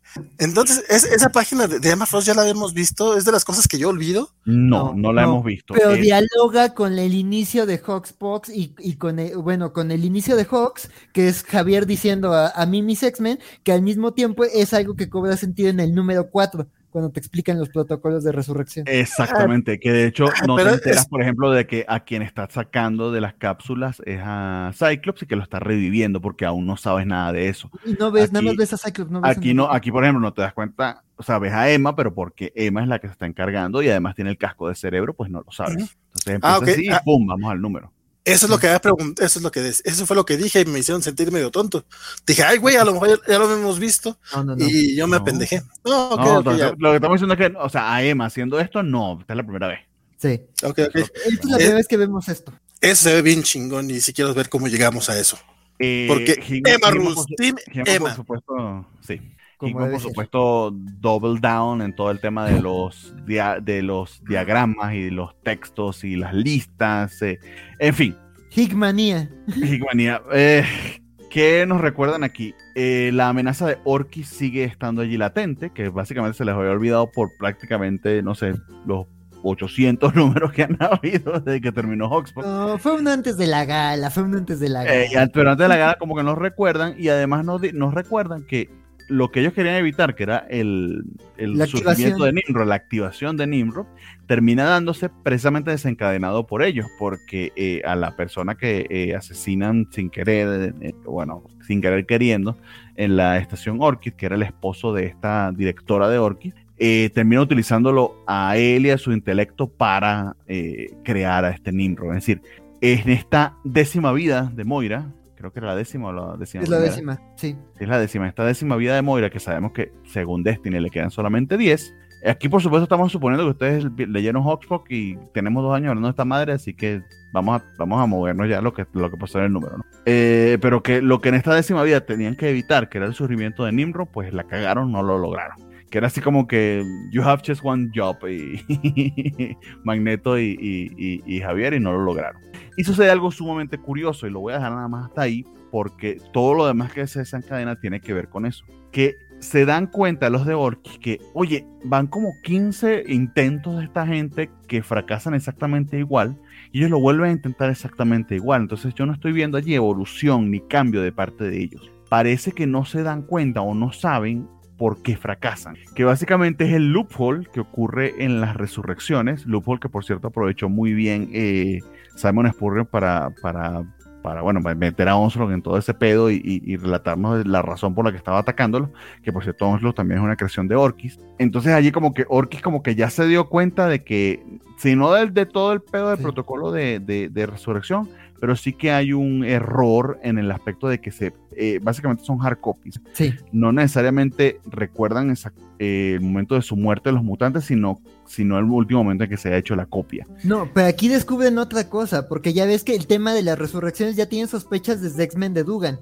Que 1, 2 y 3 ha sido como Orkis atando cabos junto con algunos de los villanos misteriosos de, oye, tenemos el cadáver de Cyclops y aquí está dirigiendo un equipo y saliendo en una gala. ¿Qué pasó? Y pero acá hay algo además que dicen, aquí hay, o sea, no están aprendiendo de sus errores, mm. de los errores que cometen aquí en la estación, pero, pero me encanta ese diálogo que dice la Sentinela Omega.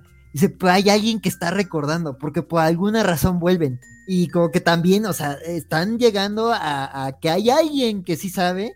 Y, está, y justo es Orkis. Hay alguien que sí sabe que, que, tienen que atacarlos ahí en Orkis y que tienen que evitar lo de Nimrod. Y justamente ahí tenemos al, al, personaje principal en el que había basado todo su pedo Hickman, que es Moira, y nos habíamos olvidado de, de ella por completo, de, de, de esta Moira ex, esta Moira mutante. Tanto es así que tienen que recapitular lo que pasó hace dos años, que literal tenemos eh, una repetición prácticamente panel a panel, me atrevería a decir, no lo revisé así, pero se me hizo, se me antojó muy parecida al, al, a lo que ya habíamos visto en, eh, si mal no recuerdo, House of X 2, 3. 2, 2. Que básicamente es la razón por la que se contraponen Destiny y Moira. Destiny está destinada, valga la redundancia, a, a predecir la existencia de Moira.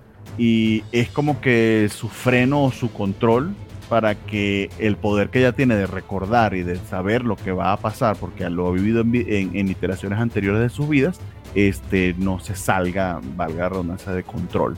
Y lo único que le pide a Magneto y a Javier es que no resuciten a Destiny, que bien sabemos que tienes a, a Mystique, pues empujando por ello, porque la misma Destiny también lo predijo. Si no te dejan traerme, entonces quema, quema, quema, todo to the ground, quema, quema ese mundo que imagino que de allí vendrá lo de Inferno. Eh, y no le voy a decir en qué termina el número, pero ya le hemos predicho que esto se va a ir a la mierda. Eh, este es el principio de la mierda. Entonces, eh, perdón, Axel, te robo aquí el spot. No sé si tienes algo más que quieres comentar. ¿Qué te parece el número? Pues digo, no quiero destriparlo tanto, pero me parece, este me parece un número, de nuevo, me encanta como, o sea, el tema Krakoa, o sea, este es un número de semillitas, este, y creo que, o sea, está el tema de Orkis, de que Orkis eh, eh, o sea, aquí en páginas de texto te cuentan que Orki sí le ha dado buenos golpes a los mutantes y que, o sea, que sí se le ha resistido. Digo, la, la, última vez que estuve yo en el programa, hablábamos de que, ah, no, la, semana pasada, de que Orkis también estuvo muy activo, porque supimos el papel de Orkis en con Onslaught, subimos que Orkis está moviendo sus hilos en X-Men, y aparte que, que, que, Orkis también se está moviendo en el tema de corporativo, que también ahí los enemigos de X-Corp también Orkis los está juntando. Entonces Orkis ya está listo para hacer su movimiento. Entonces eso me, o sea, eso me parece interesante y escrito por, por Hickman, ¿no? De nuevo, agradezco. Vuelven unas villanas creadas por Hickman que a mí me gustaban mucho y que se habían, yo siento que se habían usado muy mal. O sea, fue lo que más odié del cierre de Vita Ayala, como usó Horda Cultura. Me gusta cómo vuelve. También en esa interacción de Horda Cultura con Orkis, hay un guiño. De nuevo, si quieren entender la etapa de Hickman de X-Men, le hace Transhuman este, de, de, Hickman, de sus primeros trabajos en Image. En ese cómic se ve que el cuate quería ser X-Men. Y justo hay como unos personajes que me regresaron a Transhuman. Y dije, qué genial. O sea, si, si es un autorreferencial, ah, saludos a Biscochan. Bien, y ya sin avanzar más de la trama, porque hay muchas cosas que la verdad van a dar mucho de qué hablar y que seguramente vamos a spoiler cuando hablemos del 2 y más adelante. Solo voy a decir que me gustó mucho una interacción entre Cypher y Warlock que ahí va planteando cositas que se vienen especulando desde, desde Hawks y Pox, bueno, Pox específicamente, pero además me gusta que como que al fin se acordaron que Cypher está casado con Bay, que no se retomaba ese tema desde Exos Wars y New Mutants, y es como que tienen un diálogo bien bonito como Warlock y, y Cypher sobre de, ah, tu esposa me da miedo, ah, sí da un poquito de miedo, la amo mucho, y ya, ese momento me encantó, es como de, Cypher, eh, no cambia Cypher, me encanta cómo Hickman usa Cypher, entonces, este, yo que entiende todos los lenguajes del mundo, pero hay ciertos lenguajes de que no entiende para nada. Sí, que a él son fascinantes, ¿no? Por eso a su esposa le parece tan fascinante. Entonces digo, habrá que ver cómo todos los personajes que se plantean, porque digo, ah, salen muchos personajes desde acá, o sea, no todo gira en torno a Moira, pero sí es el personaje más importante. Este, pero ya quiero ver cómo se desarrollan otras tramas. Ah, y nada más otra cosa que quería mencionar, me gustó mucho que una escena del final de Hoxy Pox, de Javier Magneto y Moira, que dije, es muy larga y hay un momento en donde dije, ¿por qué Magneto está haciendo eso? Aquí cobra sentido. Y dije, ah, mira, Hickman, bien, bien. Bien, sigue así. Ojalá sigas así el resto de Inferno y que es un gran cierre. Y pues si aquí se acaba el sueño mutante de la isla nudista, pues bueno, al menos que sea un buen cierre. Sí, y, del, y de la orgía permanente en la que están, que hasta las mismas, hasta las mismas islas chingan entre ellas. Sí, sí. Sí, pues de acuerdo a Hickman, la palabra plural para mutante es orgía. Entonces sí. pues sí. Muy bien. Valentín, ¿qué te pareció a ti? Entraste medio sin anestesia con esto. Sí, no, la verdad es que eh, no he seguido todo lo de los X-Men. Me, he subido a pocas cosas después de, de, Tono Sor, que fue el que me sacó completamente de, de, este, de este chiste. Y la verdad es que me gustó bastante. O sea, la verdad es que pinche cómic. Eh, yo sé que Hickman escribe así a muy largo plazo, pero pues para mí básicamente es la continuación de Hawksbox. O sea, esto es lo que, esto es el siguiente paso. Eh, Mm, digo, no, no, no, no, no queremos hablar obviamente todavía de de lo que pasa al final, pero a mí sí me gustó la parte en la que llega Cyclops y básicamente que se nota, se nota que Hickman ama a Cyclops, que no lo haya usado tanto, a pesar de que los primeros números de su X-Men como que estaban Cyclops céntrico, pero no tanto, o sea, como que lo usaba más como, como herramienta para la historia. Aún así, sus pequeños momentos también chingones, ¿no? Básicamente que llega e impone así como que, a ver, güey, necesitan otro capitán y es este. Pero no te da miedo, no, no me da miedo porque soy Scott Summers y chinguen de su Básicamente llega este. Y la verdad es que, eh, si bien Pepe Larraz es un chingonazo, este, la verdad es que yo no lo extrañé tanto, ¿eh? Valerio sí tiene que hacer un trabajazo que, que, que, está poca madre y ya quiero ver qué es lo que pasa. Que, que o sea, realmente este, este cómic sí me dejó así de más, más, dame. O sea, tenía rato que, que, que un cómic de los X-Men desde Hawksbox, que no estaba así de güey, ya quiero leer que sigue. De hecho, eso es lo que dices a continuación. Literal, esto con algunos números de X-Men, algunos números de, eh, de Ten of Swords y ya. Puedes continuar. O sea, eh, al final, cuando se vaya a ver todo la, la, etapa de Hickman, hay muchísimo relleno, de verdad. Cuando quiero decir de Hickman, quiero decir al menos Hickman como Head of X. Sí, bueno, eso es lo que, así es como le dicen. Ya veremos qué es lo que pasa. Digo, también se nota muchísimo que la cosa es de mantener a este equipo de X-Men en la Tierra para lo que es y tener a tus superhéroes. Y si otros güeyes quieren seguir haciendo cosas locas en, en Araco, pues ya sea la bronca de ellos, ¿no? Todavía no nos dicen a qué se va a dedicar Hickman el próximo año. Bueno, ya debe de estar escribiendo lo del próximo año, obviamente, pero todavía no nos dicen en qué proyecto está trabajando, así que ya veremos ¿Dijeron que no va a ser nada de los X-Men o, no dijeron eso? No, dijeron que ya sale de X-Men. Ah, sí, sí sale, completamente. Se va, a encargar de otros proyectos dentro de Marvel. Sí. Pero, ok, va, pero por si va fuera. volver a X-Men más adelante, pues puede ser más adelante, pero por ahora no. Sí, se le hizo una entrevista y sí dijo, no, no, no hay personajes de los X-Men. Sí, y si hay secundinos que siempre que hay que vender los reading orders, sí, compadre, pues se pasaron de lanza porque ahora sí ya no, no es Reading Order, definitivamente. Desde, la Hellfire Gala, La Hellfire Gala sí me gustó, pero, eh, pero no fue así de ya quiero seguir leyendo. Pero sí los quiero seguir escuchando hablar porque ¿qué sigue? Sword. Sigue ah. Sword eh, y de los títulos de X, siempre les, he comentado de Helios, pero creo que el Sword de Aliwin de verdad no se queda atrás. Sí, Aliwin lo ha aprovechado para él contar su propio pedo galáctico y, y es cósmico. y esas cosas. Pero, ah, o sea, hizo básicamente como la de Michael Bendis que metió sus personajes a huevo. Pues aquí hizo lo mismo Aliwin, pero le sale bien. a él sí le sale bien. Y de hecho, tenemos un. Este es un número bien interesante porque alejándonos de precisamente SOR como organización, eh, entendemos un poquito más cómo está funcionando el planeta Araco. Eh, que vuelvo les cuento, o sea, esta parte de la historia donde eh, tenemos a la regente de Araco que es Storm donde nos cuentan cómo está organizado el gobierno de Araco diferente, como es el de Cracoa. Eh, eh, esto es otra cosa, o sea, pareciera otra continuidad que al menos con los otros títulos no está del todo involucrado, pero funciona la mar de bien. Eh, me gustó muchísimo.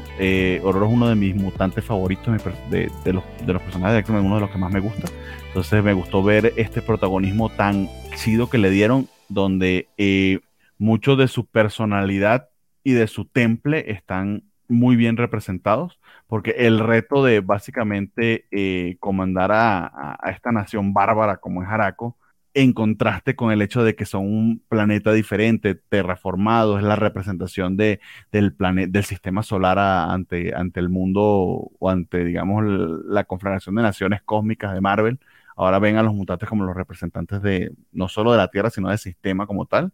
Eh, pero en contraste con las costumbres hiperbarbáricas y medievales de, de, Araco y su consejo silencioso que similar al de, al de Krakoa, pero que no hemos conocido a profundidad. Aquí tenemos básicamente el que es un Mr. Sinister que supimos que en Helions pues hizo desmadres porque Sinister se robó parte de su ADN. Entonces, eh, todo eso está muy bien retratado, súper interesante. De hecho, eh, queda muy bien explicado por qué Storm es la regente de Araco y cómo no fue solo impuesta allí, sino que está logrando ganarse su lugar dentro de todo este clúster de mutantes que, de los cuales hemos conocido de verdad pocos personajes, pero que pinta bastante interesante para, ser explorado quizá en, otros números. Entonces, eh, va muy bien, Sol, de verdad. Eh, y este número en particular eh, sí, se sienta muy bien en la, en la continuidad de los X-Men, o en la continuidad mutante, a pesar de que el detalle fino o el hilado fino de en qué momento están sucediendo las cosas no está del todo claro. A pesar de ello, creo que está, está muy bueno el número. Eh, eh, lo escrito por Aluben y dibujado por este artista, si no lo conozco, es Yui Villanova. Mm, que el arte tampoco fue que me encantó, pero digamos que es competente. Sí. Adelante, Axel, ¿qué te pareció? También me pareció un buen número. O sea, el arte no me encantó, sobre todo una parte donde están en el Coliseo, que, que se ven unos rostros, y yo dije, son mutantes de Adako. Y dije, una se ve muy normal para ser de Adako, no los dibujaban tan humanos. Y de repente es como de, ah, no, es esta Frenzy y esta la del corazón ardiente. Y pues el dibujo no los reconocí. O sea, ves el dibujo y dices, es un buen dibujo, pero no las reconocí, o sea, me costó mucho trabajo reconocerlas. Creo que ya es hasta que están las dos en la estación de Sword que dije, ah, era Frenzy, porque yo de, ah, pues bueno, nos están presentando más mutantes de Adako al fin, ¿no? Pero sí, este, como que e, ese, esa parte no me encantó, bueno, como que me sacaba un poquito el dibujo, pero digo, la verdad tiene cosas interesantes y creo que es un artista, si es nuevo, pues creo que tiene potencial, y este, y a mí el número me gustó mucho, o sea, creo que sí, o sea, rompe con la, con la, con el ambiente como de, de, de bueno, con la dinámica que venía de centrarse en los miembros de Sword tal cual. Este, digo, no es la primera vez que tiene un número centrado en un solo personaje, me gustó mucho el, el de Manifold, el 2, pero este se centra en, Storm, que más siento que dialoga muy bien con otros números, ¿no? O sea, el tema contar, pues es secuela de, de, Hellions, que pues ahí fue donde tuvimos como el primer la primera confrontación entre Storm y Tarn, este, también se siente como un diálogo como con este, con Marauders, me recordó como ese número en donde se despiden de Storm y que te dicen, tiene un gran rol, pero vamos a recordar sus grandes momentos. Aquí es como de que, ah, vamos a ver así sus nuevos grandes momentos, ¿no? Y la verdad es un número muy sencillito, o sea, se me hizo una historia muy sencilla. Storm demostrando por qué se merece un lugar en el asiento de, de, de Araco, aparte del asiento que ya tiene en Cracoa y me gustó también la explicación que hace Ewing de, los asientos del consejo de, Araco.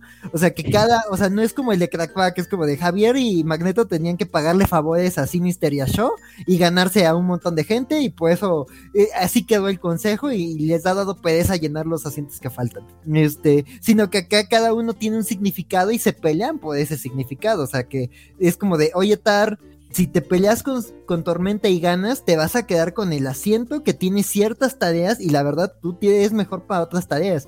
Y es de, ah, simplemente la odio, la quiero matar. Entonces, me gustó como ese tema, me gustó ese seguimiento me gustó la explicación de Adako, o sea, creo que si es un, si es un hilo, ojalá esto no se desaparezca cuando termine Inferno, porque creo que tiene mucho potencial todo el tema de, del planeta Adako y de la terraformación y los personajes del consejo, porque se ven interesantes y, y a mí me cayó muy bien el señor Ajolote en Planet Sykes X-Men, entonces, este, son gente que soy de Xochimilco, me encantan los ajolotes. Entonces, este. Y que, es un mutante, que es un mutante, o sea, no lo conocemos. Y, tiene un océano en su mano. Entonces, este, este, entonces, eso me gustó. Y la verdad, la pelea, la pelea que, que marca el, el hilo conductor de este, de este número está bien creativa. O sea, en, en, en, Hellions, digo, en, en sí es Hellions, ¿no?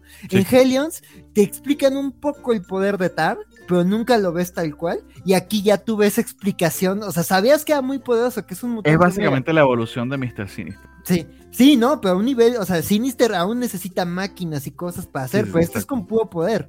Y, la, y, cómo lo usa en combate y cómo Oro eh, le da la vuelta, o sea, es algo que ya se, o sea, es algo muy conocido del personaje, que Oro es una guerrera con o sin poderes, y es una diosa con o sin poderes. Y, y, el tema de cómo es la pelea y cómo se desarrolla y los dos cómo juegan sus cartas, me encantó, o sea, sí es un gran número para, para Storm y me gusta que le hayan dado esto, o sea, yo estaba muy preocupada cuando, cuando te insinuaban el tema de su muerte en los, en los planet, este, digo, en los Giant Size y, y en cambio ahora que ya es la monarca de, de Araco, y la regente del sistema solar me gusta mucho y creo que este número vale mucho la pena y creo que es un gran número de, de Ororo. Si son fan de, de, de, Storm, es un número imperdible. Muy bien. Wolverine, ¿lo leíste? Sí, Sí, sí, sí. ¿Tú, Bernardo? No. ah, muy bien. El pues hace rato que le perdí, que le perdí el rumbo, pero entiendo que tiene algo que ver con Araco también, o al menos hay un personaje de Araco por allí, entonces. Yo la verdad, o sea, te digo, o sea, yo la verdad nunca he sido muy aficionado al Wolverine de Ben Percy. Este, y creo que el elemento más interesante de, la etapa Percy creo que ha sido la adición de, de, este de este Solem, de este mutante de Adako que fue como el, el que se peleó con Wolverine en el infierno por conseguir las espadas Muramasa. Este, y como que de ahí se insinuaba que había una conexión entre ellos dos, porque este Solem tiene la piel de Adamantium. Eh, la, bueno, la, la vez pasada, este, que hablamos de este número, se explicó un poco de su historia. Me gustó. Y acá te hablan. La verdad, o sea, Solem me, suena como una mezcla entre Daken, lo que fue Daken cuando te lo introdujeron hace unos años, cuando estaba con Osborne y todo esto. O sea, eso queda como la versión de Wolverine, pero como más este provocadora y además como súper sexy y cosas así, ¿no? Es como el Wolverine con sex appeal. Este. y este, la verdad, o sea, llega a unos puntos de la historia donde sí es como Chuck Norris, o sea, es como de esos chistes de Chuck Norris de, de, de no sé no existe la evolución, solo los animales que Chuck Norris deja vivir. Así me imaginé algunas partes con Solem. Pero la verdad como que sí te construye, o sea, te, ya en estos dos números ya entiendes un poco más del personaje, de sus motivaciones, de, de esa relación tan peculiar que tiene con Wolverine. Entonces sí se me hace como que una adición interesante a la, a la mitología del personaje. Y además pues aquí ves a Wolverine como, o sea, Aquí ve un Wolverine motivado, o sea, él tiene una razón por recuperar las Muramasa, no solo porque es de las pocas armas que lo pueden dañar, sino que para él le significan algo y, tiene como deudas pendientes, ¿no? También la relación que, él tuvo con, con, el, con el forjador de las espadas. Entonces, la verdad se me hizo, se me hizo un arco interesante, o sea, no he sido muy fan de la etapa Percy, pero sí me gustó Solem.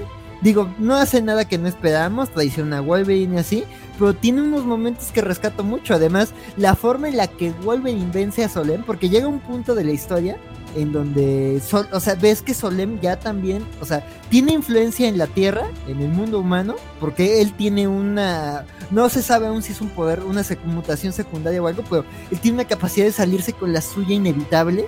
Y llega un punto en donde te dicen, güey, consiguió que Krakoa haga cosas que él quiere. O sea, el tema, todo el tema de Moira, o sea, si Moira le preocupa a Destiny, debería preocuparle más Solem. Porque aquí en unas líneas, de repente Solem ya descifró un montón de secretos a punto de ser como el ser con más exapil de, del sistema solar. Y me gustó. Y la forma en la que Wolverine como que, como que usa sol, usa, le pide un favor a Emma Frost para detener a Solem. Que digo, Emma Frost tiene intereses porque Solem estuvo involucrada en la muerte de su hermano, que era como el misterio que echó a andar este arco. Este, la verdad es que se resuelve de manera, ahí me dio mucha risa. Y hay una página de datos como con una entrevista que los resultados de una entrevista que Emma hace con Solem y, hay unas líneas que me dieron mucha risa, o sea, la verdad sí, o sea, digo, sí, Ben Percy lo está escribiendo bien, ojalá le, lo trabaje más adelante, pero la verdad este mismo personaje podría ser muy OP, pero creo que igual y bien escrito puede ser una edición muy interesante como a, la mitología de Wolverine y como a sus recurrentes. Y creo que podría ocupar como ese rol de, antagonista que tenía este Daken, además con una dinámica que obviamente no podía tener Wolverine con Daken porque son padre de hijo, este, pero acá creo que va que Daken ya está como ya ya lo, lo, lo civilizaron en X Factor este, pues yo creo que ese rol antagónico. Lo, domesticaron. Lo domesticó, ¿verdad? Bien por ¿verdad? este, este, yo creo que eh, eh, Solem puede ocupar ese rol como de un Wolverine oscuro, pero además antagónico en un montón de cosas. Este, entonces a, a mí yo estoy, estoy, eh, estoy satisfecho con este arco, la verdad. Digo, eh, desde X of Words creo que fue una edición que se me hizo interesante. Fue como de los mutantes eh, Araki que más me llamó la atención. Este, entonces, pues sí, la verdad, este me dejó satisfecho, pero digo, no sé, o sea, insinúan que va viene un arco con ninjas en, el siguiente número. Entonces, no sé si quiero seguir leyendo el Wolverine de Percy, pero igual, si, si vuelve Solem, igual le dé una oportunidad. O sea, eh, su poder es seducir y a mí ya me sedujo el condenadote. ok bien. Valentín, sigue ahí. Sigo, sigo. Este, por acá preguntan que si el Sword vale la pena para TPB. Pregunta el buen Alex Guerra. Y a Isaías Secundino le contesta: Sword vale hasta para hardcover, fíjate. Pero por sí solito, lo que pasa es que Sword, o sea, está como involucrado tanto lo de Last Annihilation como en, los números, digamos, generales de, entonces no como, no, no diría tanto como Helions como, como, como serie individual, pero digamos que sí ha servido muy bien de, de, eslabón para unir otros eventos. Sí. Pero... Sí, pero es muy recomendable, la verdad. En el formato que sea, sí, cúmplate Sword, porque digo, coincido con, con, Bernardo, creo que Aliens y Words han sido de lo más sólido. Digo, a mí también me encantó Way of X, entonces yo creo que esas tres son como top de, de, mutante. Yo me, yo me quedé en Sword hace como tres números, creo. Pero la verdad es que aunque, tuviera sus tie-ins, creo que se defendía bastante bien sola, ¿no? Sí, pues a mí mi número favorito es un tie-in. No, no, no lo he leído así, pero me atrevería a pensar que quizás sí, quizás ya por sí sola. Aunque sobre todo lo que tiene que ver con Last Annihilation, creo que sí, claro. Sí. No, bueno, Last Annihilation creo que es como un TPB aparte o un arco aparte, pero pues el primer arco, pues sin broca, pues bueno, el, primer número, luego los talles de Kenny Black y el 5, 6 todavía, o sea, como que entran como... hasta, en Kenny Black lo metieron, era que no sé, o sea, es medio milagroso ha librado de todo ese pedo. Sí, que digo, yo rescato de esos tie-ins que tuvieron, o sea, creo que mi muchacho Manifold brilla muy bien en esos dos tie-ins. O sea, el número dedicado a él es más un número de Sword. O sea, sí tiene el telón de fondo de. de, que es que me saqué el Este. este Gracias a, a Cristian que sacó el miembro frente a nosotros. sí, no, no, está, esperando que cerrara lo de Sword para felicitar a Cristian Vaca. Mi estimado, muchas, muchas gracias por sacarse el miembro. ya es parte de, los suscriptores de la Covacha en YouTube. Muchas gracias, compadre. Covacho sin pudor. Al, hacer esto, ya podrás ver. Covacho con el miembro fuera. En exclusiva, el próximo video. El, de hecho, ya están los dos próximos unboxings de El Tío Juanjo.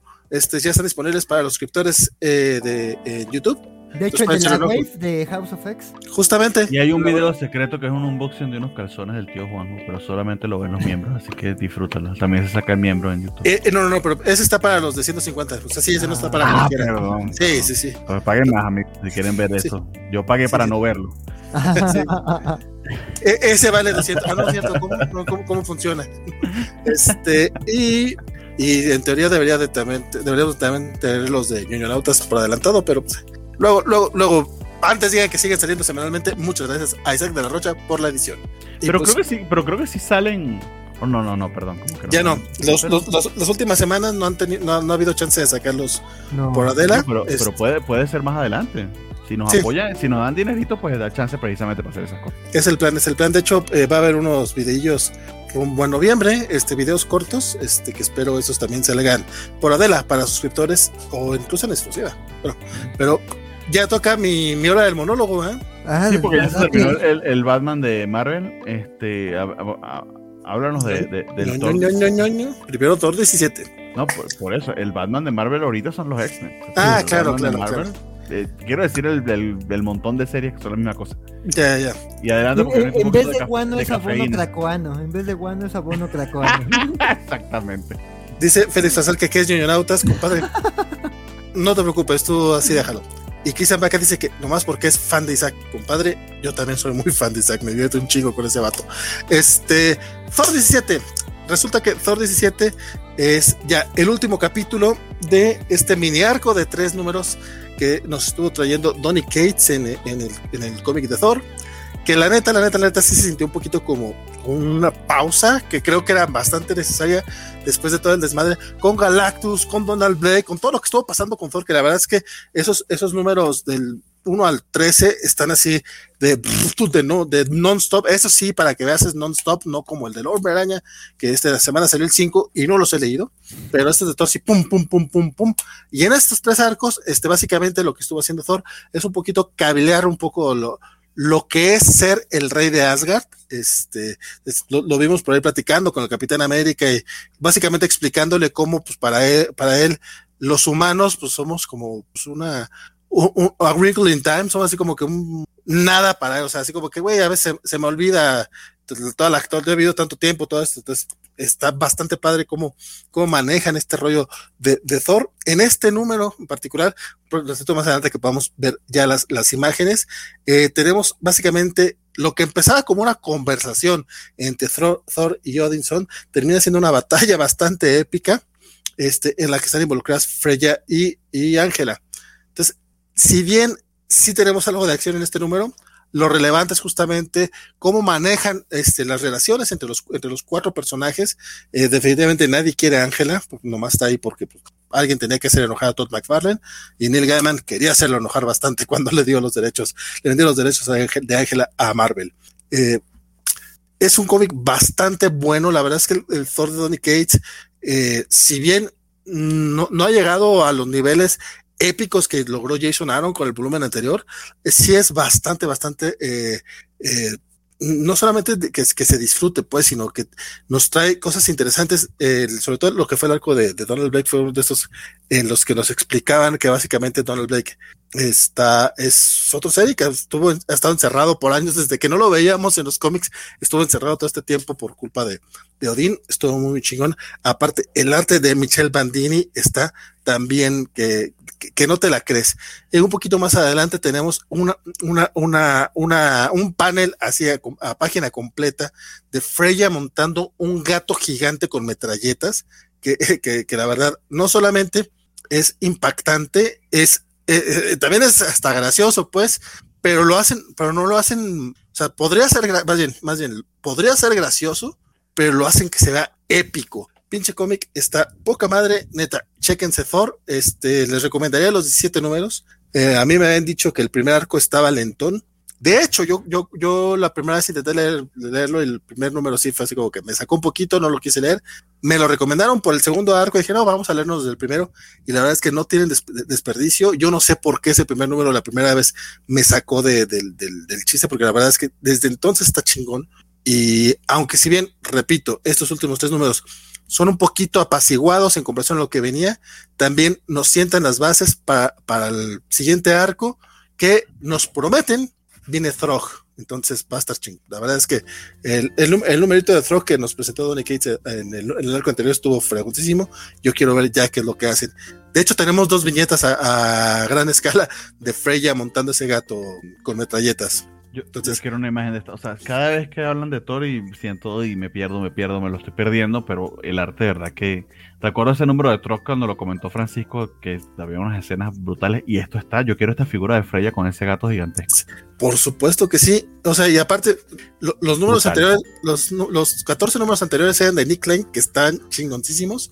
Neta, eh, Michelle Bandini está haciendo eh, un trabajo que casi no se extrae en Nick Lane. ¿eh? O sea, la verdad es que es, es, estas, dos, estas dos imágenes de Freya para mí fueron así. Estuve a dos de ponerlo como panel del día, pero ya había elegido la, la del hombre araña que pusimos hoy, porque por lo menos tuvimos algo bonito en el 850 del hombre araña. Pero sí, Thor, chequenlo, la verdad es que no, no, no tiene desperdicio. Bueno, tengo que hacer el catch up en Marvel Unlimited y, y, nada más ponerme ya, porque es cuestión de llegar. Y ahora sigue el hate de la semana. Ahora sigue el mejor cómic de la semana, según Valentín García. Eh, la, esper la, esperada conclusión de las, una de las mejores sagas del Hombre Araña en décadas. Solo comparable a lo que quizás hicieron Stan Lee y Steve Ditko. Todas son palabras de Valentín, no sé, él nos compartirá te voy a ser sincero, a mí me gusta mucho más lo de Stan Lee con John Romita Sr., pero está bien. Okay. En, en, en, entiendo el punto, Steve Ditko también hizo grandes cosas y lo queremos mucho. Aunque él obviamente no nos quería, él hubiera matado a, a Redford, pero bueno, bueno eso no si, si, si, leyeron Roger lo saben. Este, de, por ahí, ahí de Axel. De Amazing Spider-Man 850. Como 75. bien dice. No, no, no, 850. Aquí dice Legacy 875. Ay, qué pendejo. He estado publicando como 850 en todas partes. ¿Por qué Estamos... me dijo? Sí, debido haber parecido un idiota. Avísenme. Avísenme. Es... Amigo, yo me estoy enterando porque lo estoy viendo aquí. Yo veo el Spider-Man. De hecho, estoy feliz de que se haya terminado el run de, de, de Spencer porque mi idea es tomar Spider-Man justo ahora para poder, para, para seguirlo, pues, pero Oye, ¿sabes qué es lo que, lo que estoy cachando? Qué, qué triste este asunto entonces. Si sí, cierto es el 875, claro. Entonces, la etapa de Ben Reilly no va a durar ni un año, muchachos. Les aviso desde ahorita. En el número 900 regresa Peter Parker, ya, o sea, son 25 números de Ben Reilly. Y 25 hagan... números quincenales. No, o sea, a, casi semanales van a ser tres números al, al, mes. Ah, no, eso va a ser. Entonces, en enero estamos vuelta. Para marzo ya estamos, este, sí, más o menos. Ya vamos a estar este, con, con, Peter Parker de regreso. Disfruten a Ben Reilly mientras este, funciona. Como bien dice la portada del 875 o número 74, según le quieran decir, ese es el final de la saga de Kindred. Que tú dirías, ah, bueno. Y pues, más. Ah, sí, básicamente, y más. Sí. este, ay, güey. Okay. Eh, Está interesante esta primera página. Sí, esa primera página está dibujada por Sal Buscema, entonces claro que está hermosa. Es una página del espectacular Spider-Man 200, que aparte es como la tercera vez que la usan en la saga de Kindred, entonces ya te diré. Este, pues sí, básicamente este cómic, como nos no lo muestra la primera página, es un poco el explicarnos qué, qué pedo con, con, Harry Osborn, por quién, quién era, quiénes eran Kindred en verdad, porque ahora resulta que Kindred eran dos personas, que según esto nos lo revelaron en el número anterior, Cosa que, Bernardo, tú leíste el número anterior. ¿Te diste cuenta que eran dos personas? No, yo no me di cuenta de absolutamente nada. O sea, si, si quieres un cómic para o sentirte estúpido y o este, sentirte muy inteligente, puedes hacer las dos cosas al mismo tiempo, le, lees sin saber nada del Spider-Man 71. En ah, fin, Mephisto, al fin sale Mephisto, no salió en WandaVision, pero aquí. No, bueno, Mephisto estaba saliendo en los últimos números de Hombre Araña, porque es muy importante en este, en este ron. Nada más nos, avisan eh, Félix Farsal y Christian Baca que ya está a la venta el volumen 1 de Thor de Donny Cates para que lo apoyen. La verdad es que sí, sí vale la pena, échenle el ojo. Eh, lamentablemente no publicaron King Thor, pinche Televisa. Pero bueno, el Hombre Araña, este.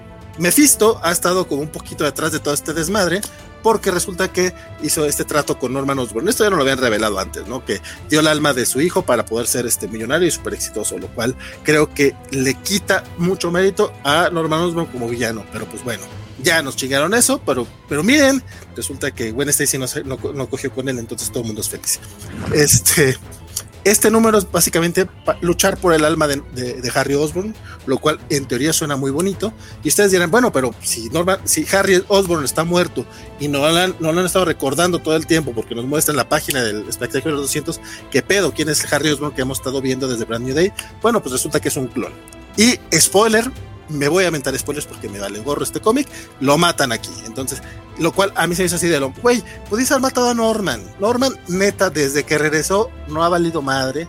También desde que regresó Norman, en los 90 nos chingaron la historia de bonita de cómo moría Norman en, el 121 de, de Amazing Spider-Man.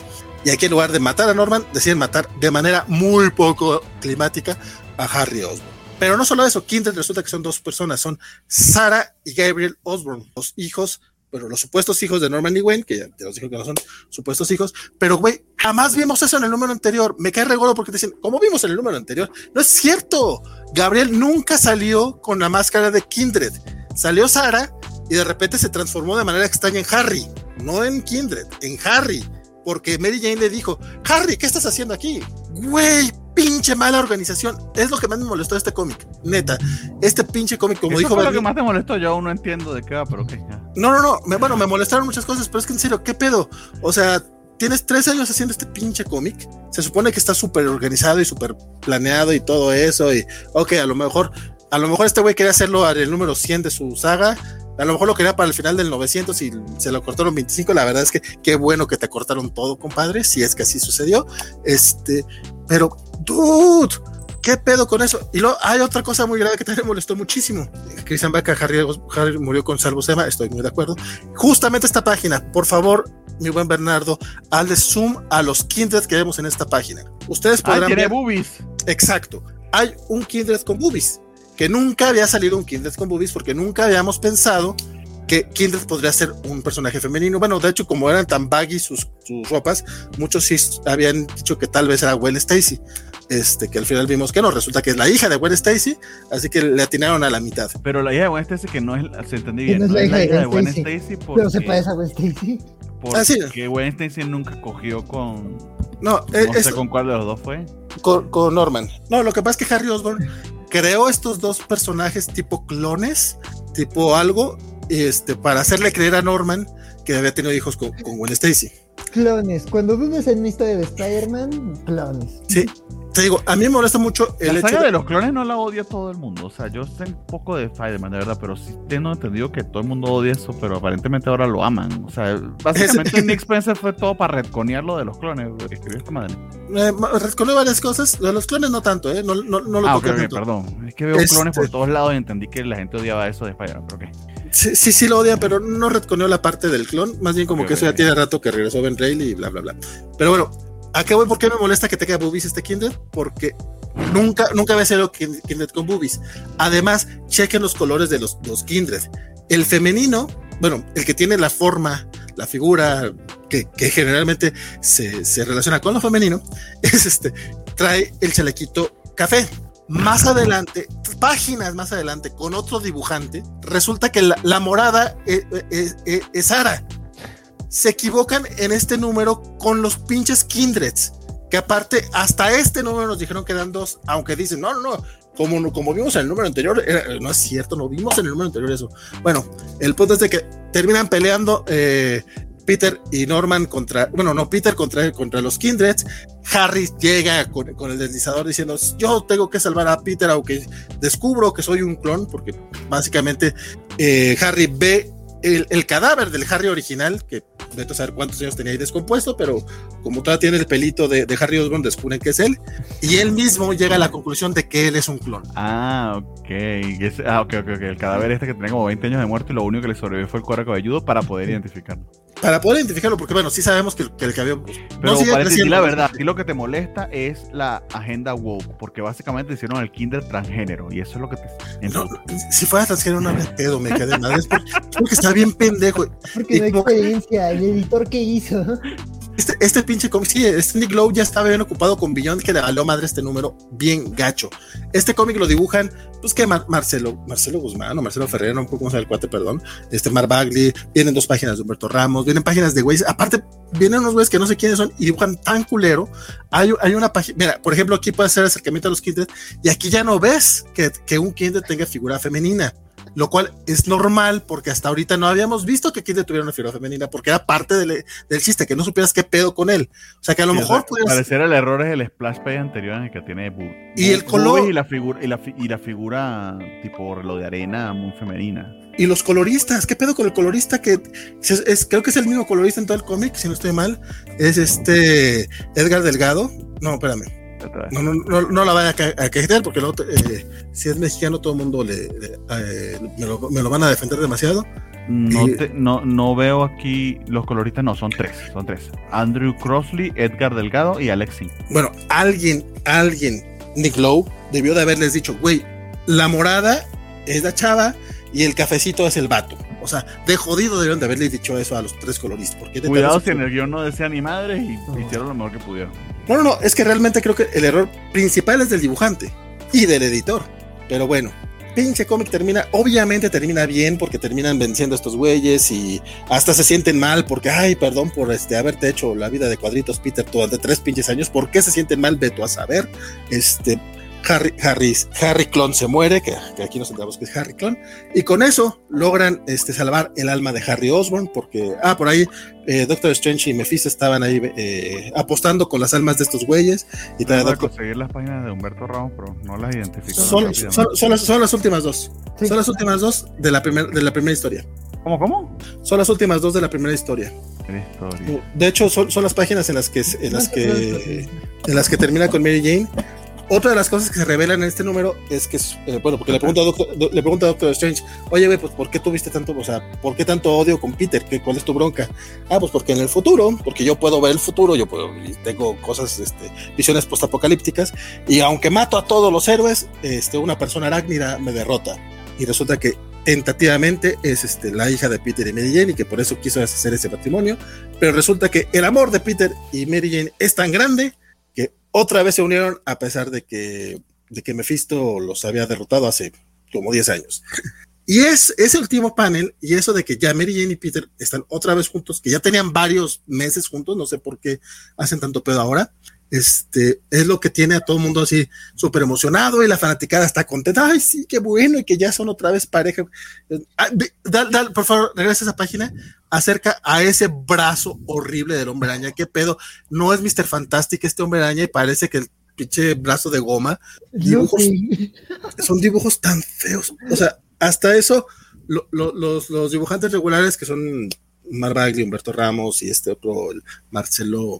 Ay, ¿por qué, ¿por qué, tengo la idea que se llama Marcelo? Este. Ay, eh, no, Marcelo Ferreira. Marcelo Ferreira, este, ellos, ellos su, trabajo es, bastante consistente, pero metieron a otros güeyes que, que, como no te dicen qué páginas dibujaron, no sé a quién echarle la culpa, porque no reconozco el estilo, pero son tan feos sus dibujos. Y pero, ah, bueno, horrible, horrible, horrible, horrible todo el pedo.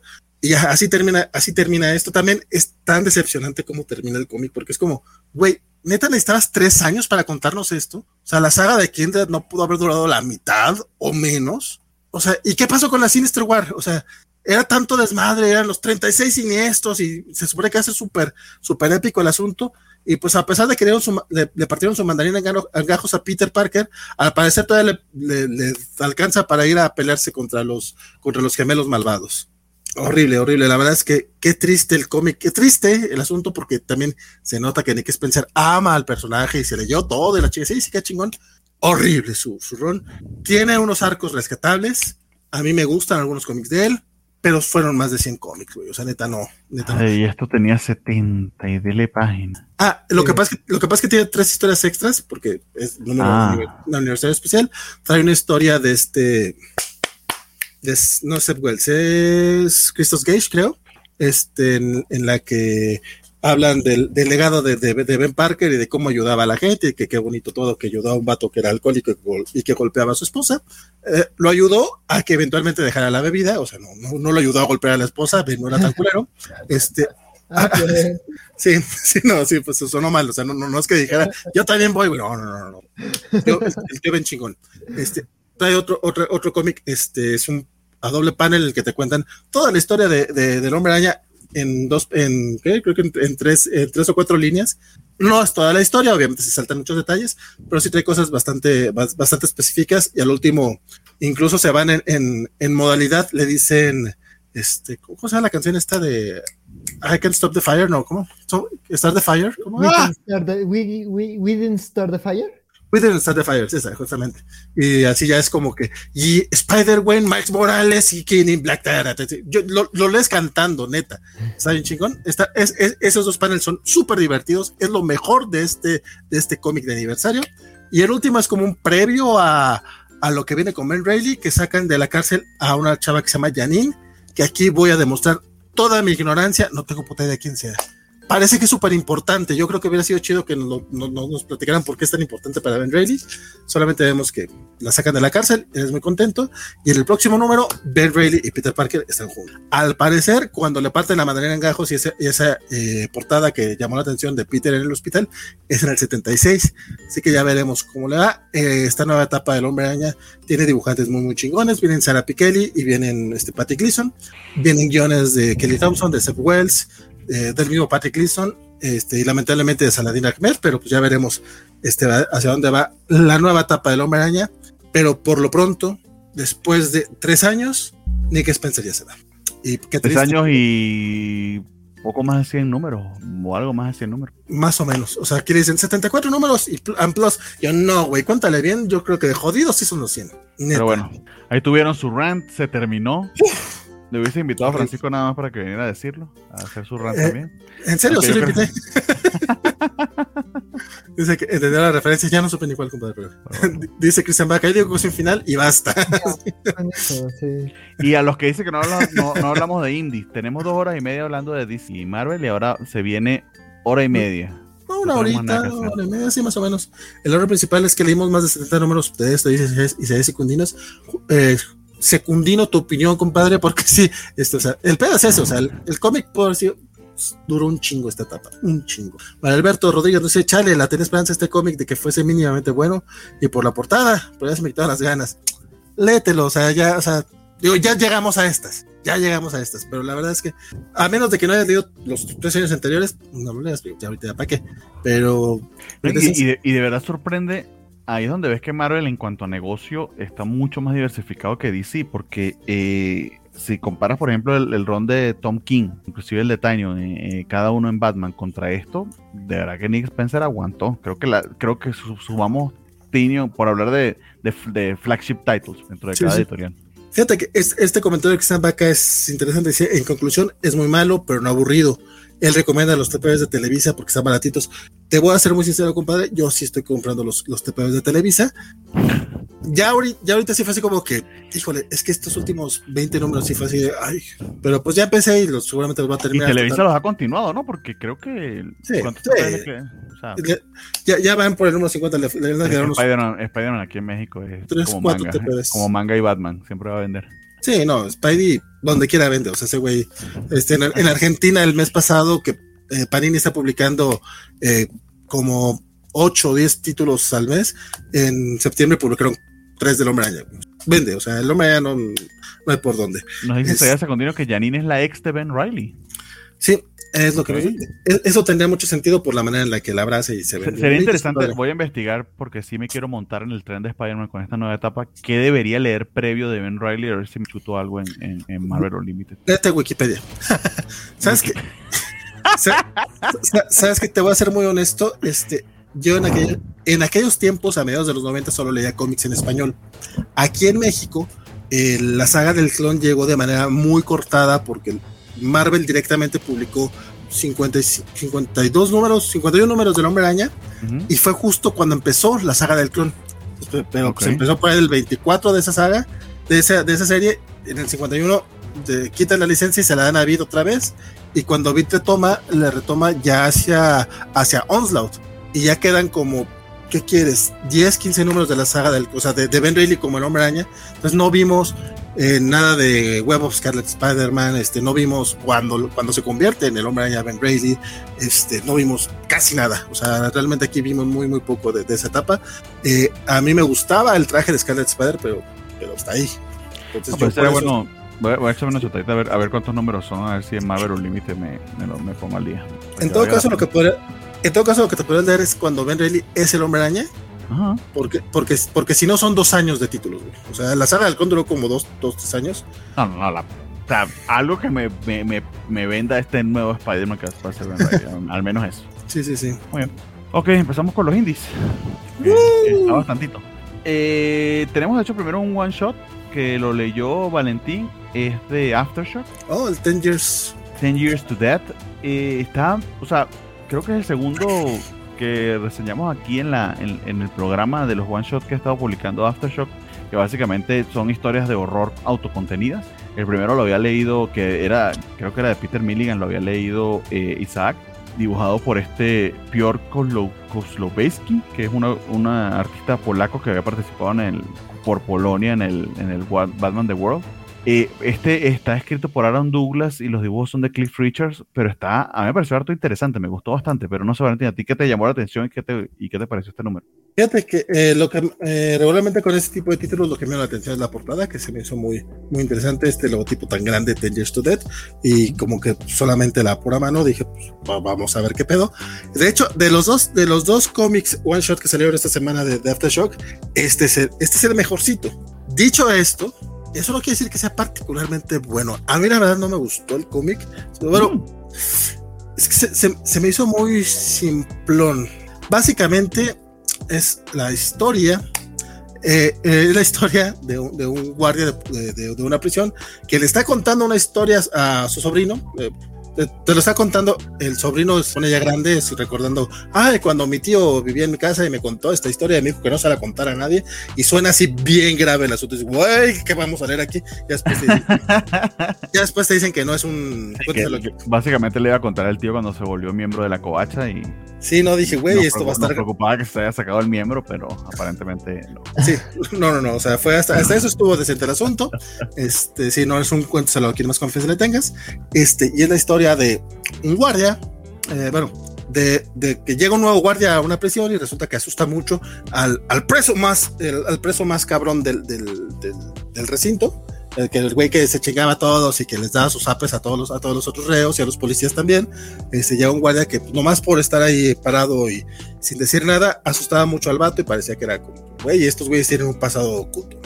Eh, creo, que es lo más que puedo decir sin spoilear la historia.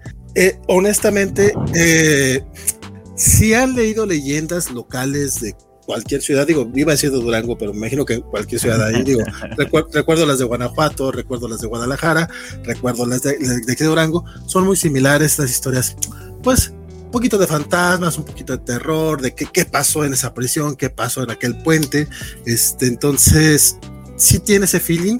Eh, dicho eso, ah, por, por, lo mismo me pareció como una historia un tanto sencilla, este, sencilla y hasta cierto punto sí simplona, o sea, como que la resolución es hasta hasta hasta la, ves venir. Está medio telegrafiada, sí la sí puede sí te puedo entender que la ves venir, aunque a mí lo que me gustó fue que no entiendes por qué, pero creo que es para darle ese feeling como de que no, no, me, están, no me estás contando todo, porque es un niño que nos está contando lo que le contó el tío, cuando literal no tuvieras que meter ese gimmick, pero a mí me pareció que funcionó en el sentido de darle, no sé si profundidad, pero, pero darle ese, ese, ese, ese sería esa aura como de leyenda urbana.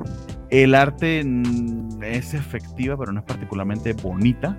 Se lo pueden ver aquí en las páginas. Eh, pero, o sea, dependiendo del mood en el que estén, creo que se deja colar. Eso sí, pagar por ella no lo recomendaría, o sea, definitivamente no. Pero probablemente Aftershock vaya a sacar después un tomo antológico con todas estas pequeñas historias, porque a estas alturas es difícil que, que, saquen puros one shots porque pues, no, no es rentable. Entonces, en ese momento valdrá la pena. Tal vez. La verdad es que yo, yo, yo, no tanto, ¿eh? o sea, a mí no me, a mí no me late tanto. Y lo que es pues que la, la, que sigue me gustó menos. La que sigue, ¿cuál? Children of Play, se llamó algo así. Ah, pero esa era de Dark Horse. Ah, no sé si estuvo. Hablamos de eso entonces, vamos a hablar de eso. Ah, vergas, perdón, pensé que era de Aftershock, no me di cuenta. Pero, eh, pero vamos a hablar de esa para, para dejando la joyita de la corona para luego. Eh, Children of the Play también es un one shot, pero honestamente creo que es un one shot, no sé o sea, no, no sé por qué. Aquí se ve que la historia debería ser mucho más profunda. Esto está escrito y dibujado por Robert Love. No sé si eh, se ha conocido por algún otro trabajo. Me gustó su estilo de dibujo, pero siento que esta historia se quedó corta. Creo que él quería contar mucho más y como que, bueno, tírate todo esto en un one shot porque a ver si jala, es lo que imagino pero ni siquiera lo venden como una, como una, eh, como una introducción, ni mucho menos. Y de verdad que quedó bastante a deber en ese aspecto. Básicamente nos habla la historia de unos gemelos en un, en un futuro eh, distópico, donde deben enfrentarse por alguna razón a monstruos genéticamente modificados. De nuevo, aquí pueden ver el, el, arte que es medio cartoony de, de, de este señor Love. Eh, que creo que funciona para lo que quiere contar y sobre todo para las escenas de acción pero básicamente es eso, o sea, la historia de estos gemelos, esta chica está peleando para conseguir a su hermano para, para salvarlo, no sabemos exactamente de qué, eh, es sometida a, a unas a unos, eh, intervenciones con nanotecnología para hacerla más poderosa y resistente y poder enfrentarse a estos monstruos que básicamente son un espectáculo y se aprovechan de ella para, para mostrarla como tal, y ella supuestamente lo hace para salvar a su hermano, y el twist está en lo que efectivamente ha pasado con su hermano, que con lo que les he contado se lo pudieran hasta medio imaginar, pero hasta ahí se queda la historia, se queda muy a medias. Entonces pareciera como un número cero de otra serie, capaz que es eso, pero me lo vendieron como un one shot, literal en la portada dice one shot, y me quedé como que... ¿Mm? Oye, fíjate que yo, yo me quedé con la impresión de que era, ah, dije, ah, mira, otro one shot y seguramente también es de, o sea, como que te da la cara de, de, Aftershock porque como que tiene un poquito el feeling, este, pero creo que se la estás dejando barata, compadre. La, vendiste mejor de lo, de lo que es este cómic, si, bien Ten, Years to Death, este, creo que está simplón y está predecible, por lo menos es entretenido. Y el dibujo a mí me, a mí me, a mí me agradó el, arte de, de, Ten Years to, to Death. Children of the Plague, hagan de cuenta que es un cómic indie mexicano de los 90. Tanto en, la, tanto en la historia como en el dibujo. Ok, ok, ok. No es Crimson, tampoco es Crimson, pero es un dibujo este sencillote tirando. Y con, técnicas de coloreado actuales, pues, o sea, con un buen colorista. Eh, pues yo no veo que sea tan buen colorista, compadre, pero pues, está, mejor que, bueno, que, bueno, que, los 90. Bueno, está, está mejor que un cómic no mexicano, ¿no? Sí, pero pues tampoco, tampoco es como que, güey, o sea. Pues no, o sea, no, no, es no, gracia ni debes tú, o sea, no, no, no, no, no, más por la, no más por la, porque avanzó la tecnología tantito, compadre, pero, pero así que, uy, qué bruto, qué, qué gran colorista, pues tampoco, eh.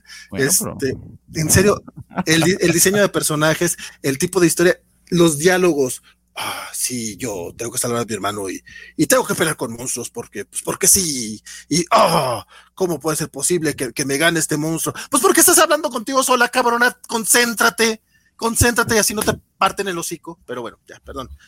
Eh, este cómic sí me. Eso, sin contar con que, este, de nuevo, anatómicamente, esta mujer, o sea, tiene músculos justo hasta donde lo necesiten los brazos, pero el resto del cuerpo está raquítico.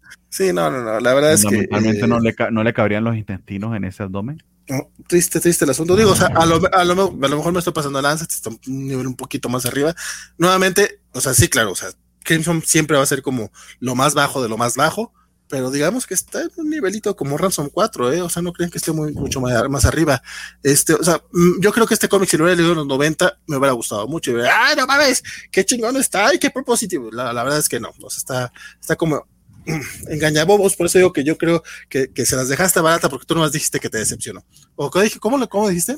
Por no saber, que, que, no es la gran cosa que me dejó, como que... Eh. Ah, que dejó de ver, que dejó de ver. Yo digo que no solamente dejó de ver, sino que aparte se robó el importe de las, de las cheves y se las llevó lejos y dijo chingada. Robert Love, que aparte, la verdad es que yo no lo conozco, estoy viendo que eh, ha hecho cosas para Dark Horse Presents y otra cosa que se llama Fierce, eh, del 2009, también en Dark Horse yo, discúlpenme mucho, no lo conozco. Se me hizo interesante que lo vendían así como, miren, es de Robert Love. Y es, ok, chingón, güey. Bien, pues. No, digo, seguramente sí hay quien lo conozca, güey. Pero, bueno, pasemos de eh, aparentemente el peor cómic de la semana al mejor. Deja, deja, deja. Vamos a, leer algunos comentarios. Dice Alex el nombre de mi tío que creía cool en los 90. Eh, eh, el nombre de mi tío que creía que cool en los 90 porque leía Spawn ¿Qué es este cómic? Ah, ok, va, ya entendí, ya entendí. Error de mi tío que creía que, que exponen a Club en los 90. ¿Qué es este cómic? La verdad es que no. Bueno, ya, si es un one shot, ya pasó. tampoco es tan grave porque no, no te lo vende como lo más chingón de lo más chingón. Nada más, nada más yo quería. Apareció sin bombo ni platillo y es un one shot, o sea. Sí, sí, sí, no, más bien yo traía, yo traigo toda la ira de Nick Spencer, entonces pues, así como que fue, llegué con ese aire, llegué con ese aire. está como tu todo, ¿no? Así lo viste solito en el salón y fue como, Sí, güey, contra ti, cabrón, sí, justamente, sí. Chale, dice Cristian Vaca, a, a, mí me gusta el Ramos de los 90. A mí también me gusta, pero también ahorita a la distancia también podrás ver que tiene sus bemoles, o sea, es que lo que a uno le gusta no quiere decir que sea bueno o sea malo, simplemente te gusta y está chido. Digo, creo que creo que ese tipo de se vale. Dice Cristian Vaca, por leyendas y relatos de Durango antiguo del maestro Lozoya Cigarroa, que ya para el cuarto tomo el vato, ya, el, don ya, ya, se robaba algunos algunas historias. esa del puente que mencioné es realmente se robó la historia del jinete sin cabeza, pero aquí en Durango es como ya, güey, te pasaste de lanza. Pero bueno, e, e, ese es un chiste nomás para duranguenses. Este, perdonen ustedes. Este, Félix Fazar, hay fantasmas en Durango. Uf, luego te cuento de unos. Este, Cristian Baca, me acuerdo que ese primer número traía a todos los artículos de Watchmen, Frank Miller, Dead of the Family. Pregunta Covacha, de antaño, eso lo vi en la revista Comic Son de 2006. ¿Alguien la recuerda? Uy, Comic Son, compadre. De hecho, hubo cobachos que participaron en la Comic Son. Estuvieron por ahí Richard eh, Richard Sea, que es el que hace los, datos, rápidos, estuvo este mi estimado Dark Spider, que es este básicamente el cobacho fundador, o sea, fue el que nos juntó a todos y después como a los tres años se fue, Marco Acevedo, quien si nos llega a ver, le mandamos un abrazo. Este, y, y repórtate, compadre, estaría chido que saber de ti. Varios compas, varios compas participaron en esa, en esa revista. Abrazo a todos ellos. A mí nunca me, creo que a mí nunca me diciendo era que, que, que, en esa revista como que resumieron la, eso fue lo que entendí en los comentarios, como que resumieron la saga de los clones. Sí, hablaban varias, resumían varias sagas y hacían como, antes de, antes de Facebook y todo esto, o sea, había chistes. Antes de Wikipedia, etcétera, pues se agradece. Y, ahí, hicieron un trabajo de, ahí sí se tenía que leer los cómics y hablar con gente, porque de dónde sacaban la información. Y te los presentaban de manera muy interesante. Yo me acuerdo con mucho cariño de una nota en donde dicen, ah, viajamos al, a un castillo en, en, Chapultepec en donde nos citó Ra's al Ghul y entrevistamos a Ra's al Ghul y, te explican como de, ah, eh, de, de, estos números sacamos esta entrevista, ¿no? Y como que hablaban de cosas de su historia, de, ah, cuando me peleé con Batman en tal lugar, y era como, ah, está divertido. Y también había unos chistes interesantes sobre por qué Jeff Love ya no escribía chido desde que se había pasado a Marvel. Entonces, este, estaba, estaba entretenida la Comic Con. Reliquia de todo tiempo. ¿De pura casualidad no te acuerdas quién escribió ese, güey? ¿Cuál? ¿El de la entrevista a Russell Gould? No, déjame, seguramente tengo la revista en casa de mis papás, la busco y te cuento. no, tienen canarios tus papás, no vaya a ser que estén en el fondo de la jaula. No, no, no, no, no, pueden entrar a ese cuarto, no, es como, oh, y si ese secundario tiene mucha razón, Tom DeFalco sacó ah, una serie limitada llamada Spider-Man Clone Saga con arte de Todd Nauk, este, con cinco números. Y dice, son malos, pero lo resume bien. Ah, pues sí, gracias Isaías porque puedo acudir a eso para, leer un artículo de Wikipedia. Sí, sí, sí. Y sí, la, la comisión no, pero o sea, sí decía eh, Cristian que, que, lo, que lo de la Clone Saga lo leyó ahí, pero decía que si recordábamos la revista. o al menos eso fue lo que entendí. Si entendí mal la pregunta, perdón. Eh, Javier Saurio, fuertes declaraciones. Ransom 4 es la definición del cómic malo de toda una época. No, compadre, ese es Crimson neta. No, Crimson no. Están Pendejo, estoy... por están peleando por cuál es el más malo. Perdón, he estado diciendo Crimson todo este rato. Digo que, que, que, no es particularmente bueno. No, Sinacros. Qué estúpido. Todo este rato que dije Crimson, eh, cámbialo por Sinacros. Sinacros, esa es la definición del cómic malo de toda una época, compadre. Sinacros es una porquería y no sé por qué estoy diciendo Crimson. Ustedes discúlpenme. El, el Ramos de Impulse es otra cosa. No, no, no. Neta, el Ramos noventero a mí también me gusta. Uy, su, su JLA Mundos Sin Adultos odiaba los, las páginas de, de Mike, este, Mike McCon, creo que se llamaba. Ese fue ahorita el nombre. Güey, si le estoy diciendo eh, Sinacros, ¿sabes qué, compadre? Ya vamos al mejor cómic de la semana porque ya estoy desvariando bien culero. Pero, no, pero nada más, insisto, Sinacros, ese sí es una porquería. Y eso es lo que quise decir todo este rato. ¿Ya? ¿Listo? Sí, sí. Digo, el mejor cómic de la semana definitivamente es The Sandman Universe Lock and Key el mejor cómic de la semana. Hell and Gone, la segunda parte y final de este crossover entre Lock and Key y Sandman, que honestamente, de verdad, de verdad, pudo haber salido muy mal, que usualmente los crossovers no terminan de cuajar muchas veces, pero creo que precisamente como Joe Hill y, Gabriel Rodríguez tenían bien claro qué querían contar, eh, salieron muy bien librados, y no solo muy bien librados, sino que creo que lograron algo, eh, diría yo, notable, o sea, están muy bien utilizados los personajes de Sandman, está perfectamente, o sea, es casi quirúrgico como está de, de, planteada la historia de Logan Key en, el, en la continuidad de Sandman, como eh, juntan toda la historia para que, o sea, cualquier fan de Sandman pueda leerlo y se sienta casi casi como un paso natural. Y a eso súmale un arte que está, pero precioso. O sea, me encantaría que Gabriel Rodríguez pudiera contar cosas de Sandman escritas por Neil Gaiman si es que Neil Gaiman vuelve a escribir algo o inclusive volverlas a, dibujar, ver su interpretación porque de verdad que, o sea, la calidad de, de, Rodríguez como artista aquí está, está en otro nivel. O sea, esto no diría que Magnum Opus, porque sé que hay muchas cosas buenas que puede dibujar de ahora en adelante, pero, pero esto es realmente notable. O sea, tanto así que ya me compré el primer número eh, eh, eh eh, en grapa, aquí para que como no está Francisco, pues aprovecho digo la grapa. Este segundo lo quiero tener, lo quiero tener en físico y quiero tener ese número individual. Espero que esta semana ya lo pueda conseguir en Fantástico porque esto es realmente notable. Para los que son fans de Sandman, para los que son fans de Lock and Key, eh, esto es imperdible, es una verdadera belleza. No quiero contarles de qué va la historia porque creo que se las medio arruinaría, pero todo el viaje nos está narrado está precioso. Eso lo dejo a mis compañeros para que esto no se haga muy largo tampoco. Sí, fíjate que, que, no, compadre. Yo creo que la historia es como, un poco lo de menos. O sea, es continuación directa de, de uh, As Pale Battalions Go, la, la miniserie esta de mm. Logan Key que vimos el año pasado o hace dos años. Que según yo, es esa miniserie y este, y este arco de dos números se van a recolectar en un TPB que se va a llamar este, Hell and Gone y dicen los rumores que sí llegará por Panini el próximo año, o al menos es lo que ha genteado el Yo Panini en redes sociales. Esperemos que así sea. Maravilloso, este, maravilloso porque lo imagino que lo hará por Logan Key porque todo lo de Sandman se supone que es DC, pero qué chido, porque Panini usualmente hace muy buenas eh, ediciones y a precios bastante asequibles.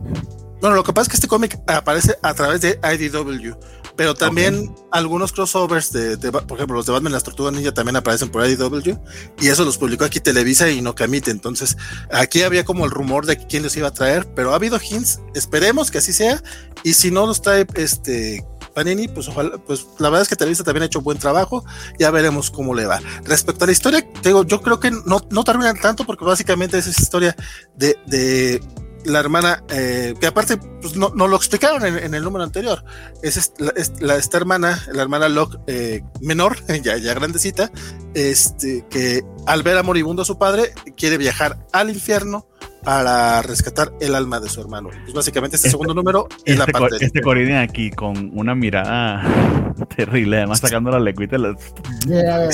Está poca madre.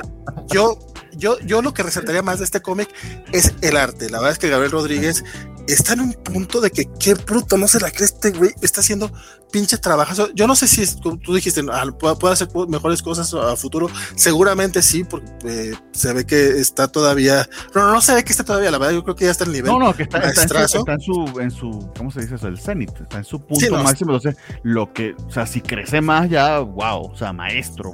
Pero sí. y esto está, ya, o sea. No, no, no, el nivel, el nivel de detalle está de no mames, o sea, de plano le dice a, ay, güey, se me fue ahorita el nombre del güey que, es, que dibujó Hardboiled. Ah, ¿cómo se llama el, el, que, el, que, el que invita a Franco Edley? Ah, bueno, mm. seguramente ahorita el buen este Félix Farsar nos va a recordar el, el nombre de, dije, ahorita me voy a acordar, Jeff Darrow, perdón. El nivel de detalle está, neta, hace parecer a Jeff Darrow, está poca, poca madre. Este, la historia no creo que esté tan hermosa, tan, tan, tan, tan, grande como tú la mencionaste, no porque esté haciendo menos la historia, pero, antes de que me peleen, no que, sino que me parece que es una historia, es fanservice, puro fanservice, pero qué fanservice tan más hermoso y chingón, y, y, al final si no se te sale una pinche lagrimita es porque no tienes corazón, yo estoy diciendo que si no se te sale una lagrimita es que no tienes corazón, o sea, neta, pinche cómic está súper emotivo, está muy bonito, pero sí, pero, pero sí es este, vamos a agarrar este aquí y mira, lo vamos a manejar acá y ahora esto va a ser así. O sea, la manera en la que juega con la idea de las llaves y el universo de lo que aquí con lo de Sandman está muy bien hecho. Me recordó, me recordó el nivel, vamos, algunos a lo mejor me van a, pendejar por esto, otros van a decir que estarán de acuerdo, pero me recordó el nivel crossover al el JL Avengers. La verdad es que el trabajo de Pussy y, Pérez en esos cuatro números está hermoso. Este también es puro fanservice, porque aparte un crossover es eso. Un crossover, quieres ver los dos universos eh, chocar, quieres que jueguen, quieres que entonces te lo entregan y te lo entregan, pero, pero como bien dice Bernardo, cualquier crossover tiene el peligro de, salir horriblemente mal. O sea, es muy fácil que salgan mal. Este, este, este personaje que sostiene aquí a, básicamente los personajes de la Bella y la Bestia lo reconocen. Que me tengo la impresión de que es este ratoncito de acá. Ay, cabrón. Pinche cómic va a ser para volverlo a ver. Para, volverlo no, sé si, no sé si es, una, si es Mickey Mouse sosteniendo a porque básicamente es la, no recuerdo el nombre de la tacita, de la mamá y la tacita. Le puedes acercar, ah, es Chippy, este, Chippy, señora Potts, pero no creo que sea Mickey. tengo, la impresión de que, porque aquí está también otro. Ajá. creo que son homenaje, pero no termino de, de, cachar de qué. Probablemente sí sea homenaje, honestamente no sabría decirte cuál es, pero sí suena que este cómic va, hay que revisitarlo para checar todos los detalles. Eso no lo había visto, compadre, no mames. Qué bruto. Se los digo, o sea, si sale el recopilado por lo voy a comprar, si sale en inglés lo voy a comprar, voy a comprar los singles, esto, esto es que tenerlo. Alex Guerra dice que si Axel está en una exposición de arte moderno o qué es lo que está detrás suyo. Grabando desde zona Maco. No, son unas macetitas, son unas macetitas. Christian Baca también nos recuerda otro crossover que también está así chingoncísimo, que es Black Hammer Justice League. Compadre, tienes toda la razón, pero la verdad es que para mí el Justice League Avengers está hermosísimo por donde le veas. Este, por acá dicen, este, ¿por, qué demonios literal no tenemos un cómic de Etrigan? Porque es muy difícil, compadre Etrigan. Pues, no recuerdas el de los 90, aparte, ¿quién lo escribiría? Bueno, para empezar, tiene quien rima. Sí, Sí, no, es, es complicado. Y, lo, y lo de Etrigan aquí también está. O sea, está. Lo veo que, que, sí porque sea muy fanservice, pero está todo como también explicadito, tan redondito que. O sea, ah, está bonito. y hiciste tu trabajo. Pues. No, no, está, bonito. No, no, nuevamente no lo estoy haciendo menos, nada más digo, es, es, es fanservice puro y duro. Muy bien hecho, chingoncísimo, pues a estar muy buen nivel. Y aparte la manera en la que, en la que los personajes de Loki logran su cometido está chingón. O sea, no, no, no, no, no, digo que no. O sea, la parte en la que en la que, en la que salen por la luna, ay, güey, que estoy pinche. Bueno, tienen que leer este, el séptimo tomo también de Locan Key.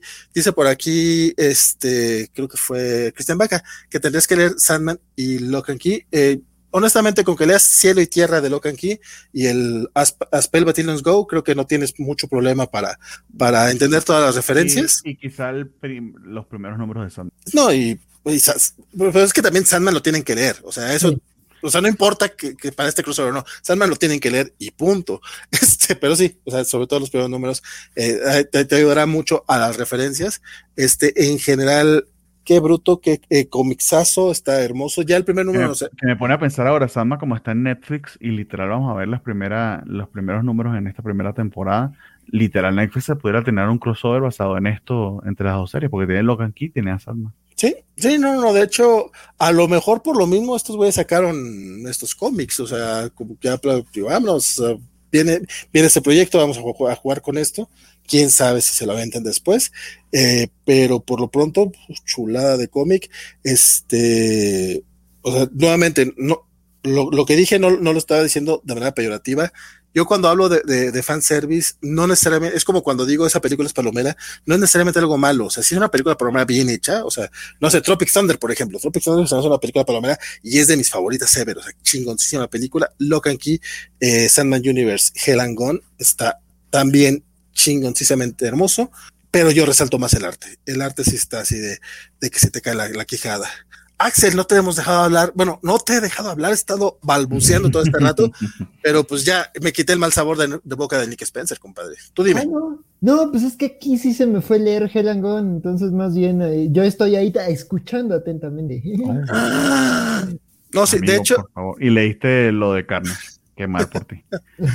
Sí, oye, no, así pasa, es lo malo de ser invitado. Ya ven que también a Isaac también le pasó eso, entonces no, no hay problema. Daredevil, la película es palomera de Félix, Félix. Estoy, estoy, de acuerdo y me gusta. Cristian Vaca, ¿qué verían primero? ¿Sandman o Cowboy Vivo? Sandman. No, yo, yo voy por Sandman, pero por, pero la verdad es que lo que vi de Cowboy Vivo, o sea, el, el intro me, me, me, me, latió mucho. Sí, pero es básicamente el intro del anime exactamente igual. Entonces, sí. chido, Pues sí. chido por sí, sí, pero oh, o sea, el Watchman de Zack Snyder es literal el cómic en muchos aspectos y eso no lo hace particularmente bueno, o sea, es aburrísimo. Calcar no lo hace bueno, pero pues... Entonces calcar no es necesariamente bueno.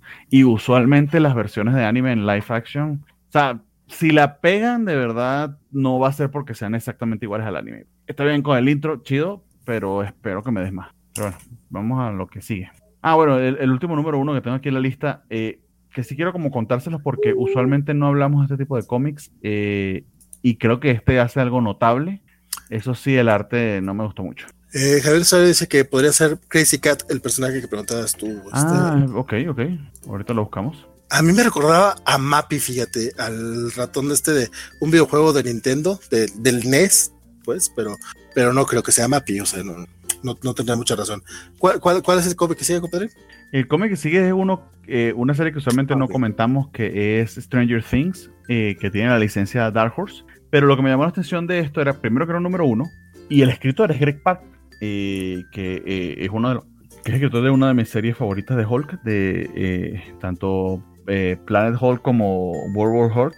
y que bueno, siempre estoy dispuesto a darle el beneficio de la duda, que también ha estado escribiendo la serie de Darth Vader en Marvel, que ha estado bastante bien, aunque yo le perdí la, la, pista con el crossover este de los, de los Bounty Hunters. Sí. De eh, hecho, Greg, Greg, Greg Pak ha escrito varios. varios sí, es un escritor varias, probado. Varias minis de Stranger Things. Ah, ha escrito varias, ok, ok. Sí. Pues eh, aquí está empezando con una nueva y me gusta donde está seteado. Esto está, creo que es el final de la segunda temporada, luego de la muerte de. Eh, spoiler de Stranger Things, si no la han visto. Este, la muerte de Bob, el, el, el novio de Winona Ryder, que es este, que es Sean Astin, el, el que hace de, de, de Sam en, en, El Señor de los Anillos. Eh, lo que me gusta del arte es que es fotorrealista, o sea, por cuidar que se parezca mucho los, a los actores, eh, los dibujos, creo que o sea, me da esta impresión Salvador, Salvador La Roca cuando no me gusta mucho que es demasiado fotorrealista y a mí se me saca un poquito de onda. Dicho eso, la premisa está bonita porque básicamente es recordando la imagen de Bob y lo que significa para, para Will. Este, y, y cómo en cierta medida pues lo ayudó a enfrentarse a sus miedos en, en, en esa, en esa temporada eh, que, que realmente fue terrible el final de eso.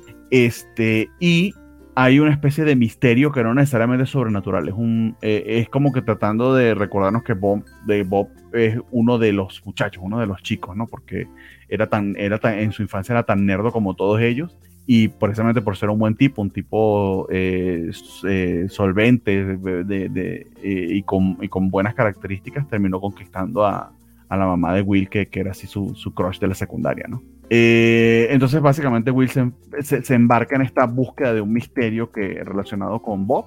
está bonito que no es un misterio sobrenatural y está bonito también por explorar el personaje de Will, que creo que en cierta medida en la serie lo han dejado un poquito de lado. Eh, entiendo también que la idea es que Will es, eh, eh, es gay y, está descubriendo su sexualidad en medio de la historia y es algo que quizá no has explorado en Stranger Things, pero que me parecería bonito en el contexto de todos los amigos, a ver cómo lo, cómo lo tratan. Entonces, son apenas cuatro números. Este primer número me interesó bastante, me gustó. Entonces yo estoy dispuesto como que a darle ese, ese beneficio de la duda, sobre todo que está muy cerca la quinta temporada, me parece, de Stranger Things. Cuarta, ¿no? Cuarta o quinta. No me acuerdo. Fíjate que ya le perdí un poquito el ritmo porque la última temporada, que no me acuerdo cuál era. Mm, la tercera. La, tercera no me gustó mucho. Creo que perdió un poquito el ritmo, creo que perdió un poquito el rumbo. Y esto como que vuelve a entrar en lo que fue la primera y la segunda que tanto me gustaron. Entonces, échale un, un ojito que de verdad que no está nada mal. Sí, bueno, este, Greg Pak lo que escribió fue el de Chicos Zombies, que es como una Young Adult Novel, que está divertidilla. Este, y los que estaban este, sacando las miniseries principales las estaba escribiendo Jody Hauser, que también están como ubicadas, sí dentro de la serie, pero también como más bien en los puntitos muertos, o sea, como que como es canon, tienen que jugar con eso.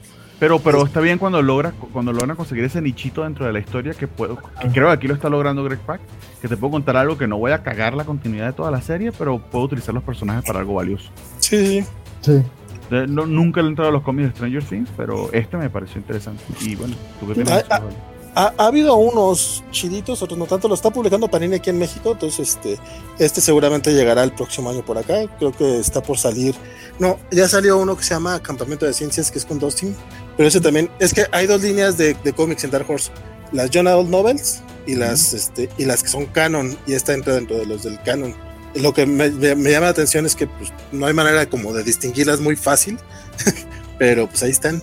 Eh, a mí me han dicho que estos cómics, por lo menos en Argentina, venden así a lo pendejo. ¿eh? Aquí no sé qué tanto, pero en Argentina sí dicen que se acaban así muy fácil. Es que Stranger Things, ah, no sé, y a, mí me perdió entre... Eh, eh, la última temporada no me gustó mucho eh, y ya la segunda iba medio decayendo a mi, a mi entender, pero sí entiendo que hay un fandom muy, muy fiel. Ojalá que se recupere con la última. Yo solamente, vi, yo solamente vi las primeras dos, la tercera ni siquiera entré. Y creo, creo, vamos a ver, por lo que vi del trailer, que casi, casi que te la vas a poder saltar. No, pero pues ya es la última, ¿no? No sé. Pues ojalá, porque sí ya es tirar mucho el chicle. Pero, sí, o sea, como que yo siento que sí ha perdido potencia con cada temporada. Pero sí, o sea, digo, la verdad yo no me leí a detalle este número. Este. Eh, pero este ya, ya fue como de mis últimas lecturas. Pero la verdad hubo dos cosas que me, que me gustaron, bueno, de la semana. Este, una fue, este, o sea, justo que el protagonista es Will y o sea, una de las pocas cosas que me gustó de la tercera temporada es que sí manejaban esto, ¿no? De que Will se siente excluido por sus compañeros porque como que todos andan con novias y Will por todo lo que ha pasado y por cosas que están teorizando los fans, pues como que está fuera de eso, ¿no? Y como que él lo ve como muy externo y como que aquí juegan con eso, ¿no? De Will sintiéndose marginal y además pues lidiando con el trauma de que pues estuvo poseído por seres de otra dimensión, ¿no? Este, y otra cosa que me gustó fue el, la, eh, al final, cuando te ponen la portada del segundo número, sí se ve como muy portada de libro ochenteo de aventuras, así como los Hardy Boys o cosas así. Ah, sí, de Make Your Own Adventure o algo así. Ah, sí, o sea, la, estética, la estética es esa estética ochentera de misterio que se fue, que mantuvieron lo ochentero en la tercera temporada, pero no están tratando de hacernos otra cosa que. La gran historia épica, y dices, no, es una historia en los ochentas de misterios, pero como muy Stand By Me de Stephen King, que no hay nada tan sobrenatural siempre y justo como que siento que esta historia va por acá, ¿no? O sea, de qué va la tumba y todo esto, y el misterio de, de como de que el nerd primigenio. Entonces sí, o sea, la verdad creo que esto se me hizo más interesante que, por ejemplo, la tercera temporada, de que ya se inventan unas cosas rarísimas en un centro comercial que dices, ya. Sí, que ya, ya, o sea, es como que sí es 80, pero me fui para otras películas que no sé, no terminé. Sí. Muy bien. Valentín. No, yo no, yo no lo te quedaste, te quedaste, tan fijo que pensé que te veía con el auto, imagen. No, no, es que está, está, es que está, me, apareció foto de una cosplay y de repente dije, oh, ok, una amiga que dije, momento, mujer. Perdón. la, la, verdad, me, me, vi mal, me vi mal y aparte no tenía por qué decirlo en voz alta. Exacto. te, te, te, digo que ya, ya, ya, ya, ando medio mal. Ya se está. Pues, ah, vale, shooting down. Vamos a. Sí, no, sí, me van a cancelar. Me van a funar aquí. Este. ¿Te aventaste para Somnia, compadre? ¡Wow! Ah, no, pero sigo yo. Sigo yo. ¿Sigues tú? ¿Qué viene de ti? Con crossover bueno, ok, será crossover entonces. Y, y de hecho es el, es el, es, creo que es el último cómic que leí, este, de los que me toca hablar, este, y parece, nomás lo leí yo, ¿en serio? ¿Ustedes no le entraron? ¿Qué pedo? Yo voy atrasado con crossover, perdón. Yo crossover lo, lo, abandoné hace mucho rato leí el one shot de lo de Chips Dark, pero el resto de verdad me vale medio pito, pero ok. ¿Qué pasó mal, mal, mal. No te creas, no está tan mal. Este, más bien tendrías que leer este, el arco y el 7 y este. No está mal que los que te esperas a que, a que, a que llegue, pero la verdad es que fue un número eh, divertido. En efecto, como dice, de hecho, al principio se, se disculpan por, por el, el, número anterior. El, el humor sigue siendo muy. Ese es el previo. el previo León son las páginas de lo que ha pasado últimamente. Se pasaron de lanzas. No sé si son todas las páginas y realmente sea todo el cómic, pero. No, no. Pero, no. Pero, ¿quién, sabe? Porque creo que, creo que sí, porque chécate que, que incluso tienen este, lo, lo, los, ajá, los puntos suspensivos de, de la última página. Es 1, 2, 3, 4, 5, 6, 7. Sí, creo que sí son todas las páginas. Qué cagado. Anteriormente en Crossover te ponen todas las páginas de una manera muy mamones. no, no, no, había cachado que sean todas, fíjate. Bueno, este, aparte de que se disculpen por la intromisión de Chips Darsky en el número anterior, este, nos están contando que todo salió mal en el número 6. O sea, que, que las cosas no sucedieron como los había escrito Donny Cates, porque, eh, por, porque el, el, personaje principal, esta chica que descubrimos que, que, que la, la, que era la encargada de, de, la tienda de cómics, que creíamos que era una persona del mundo real, que resulta que no, que es este, una chica del mundo de los cómics, pues es, y actuó por cuenta propia y nos cuentan aquí la historia que tenía Donny Cates pensada originalmente y viene este, contada incluso en lo que está simulado una hoja de papel y trazos así eh, rapidotes hechos así como si fuera un cómic de, de, los que uno dibujaba en la secundaria. Bueno, no sé si ustedes lo hacían, pero yo sí decía mis cómics en mis, sí. tenía mis cuadernos y hacía mis cómics. ¿no? Entonces, es, esa parte meta es divertidilla. Eh, te explican que hay un momento en el que todos los héroes, de, de todos los personajes de los cómics, es, terminan, terminan irrumpiendo efectivamente en el mundo real. Y de hecho, eh, ahorita estamos viendo la spread page. Este, eh, ah, ya, aquí, sí met, aquí, sí metieron su Batman tal cual, ¿no? No, no solamente su Batman. O sea, este Super Donny Cates puso, puso a Venom, puso a Thor, puso a Silver Surfer, vamos, personajes con los que él, él ha trabajado. Pero obviamente, como son, son dibujos, este, hechos así trazos muy burdos, este, pues no, nomás es una sombrita que se ve más o menos un, un Silver Surfer. Ahí se ve un medio Venom, sí le pusieron la, la, lengua, pero pues no ves que es Venom, o sea, pueden decir, Ajá. es un garabato y ya. Eh, The Thing, The Thing en el dos detalles que no es The Thing, el Batman, de hecho, es... ajá, esto, este símbolo aquí para que no sea Batman, el Wolverine tiene las garras como de afeitadora. Sí, Lo suficiente sí. para que no sea legalmente vinculante. Ajá, aunque al final sí mencionan a Joker y a Carnage, por no. Pero pues nomás los mencionan, ¿no? A fin de cuentas no, no salen. Puede ser spoiler, pero la verdad es que no lo creo. Y la verdad se lleva, se lleva un buen tiempo en esta explicación hecha, eh, contada así, este, en, en, borradores. Y después ya vemos cómo tienen a, a, nuestra personaje principal en la cárcel y llegan los, los, los policías de Powers, del cómic de, de Bendis y de, de Oemin.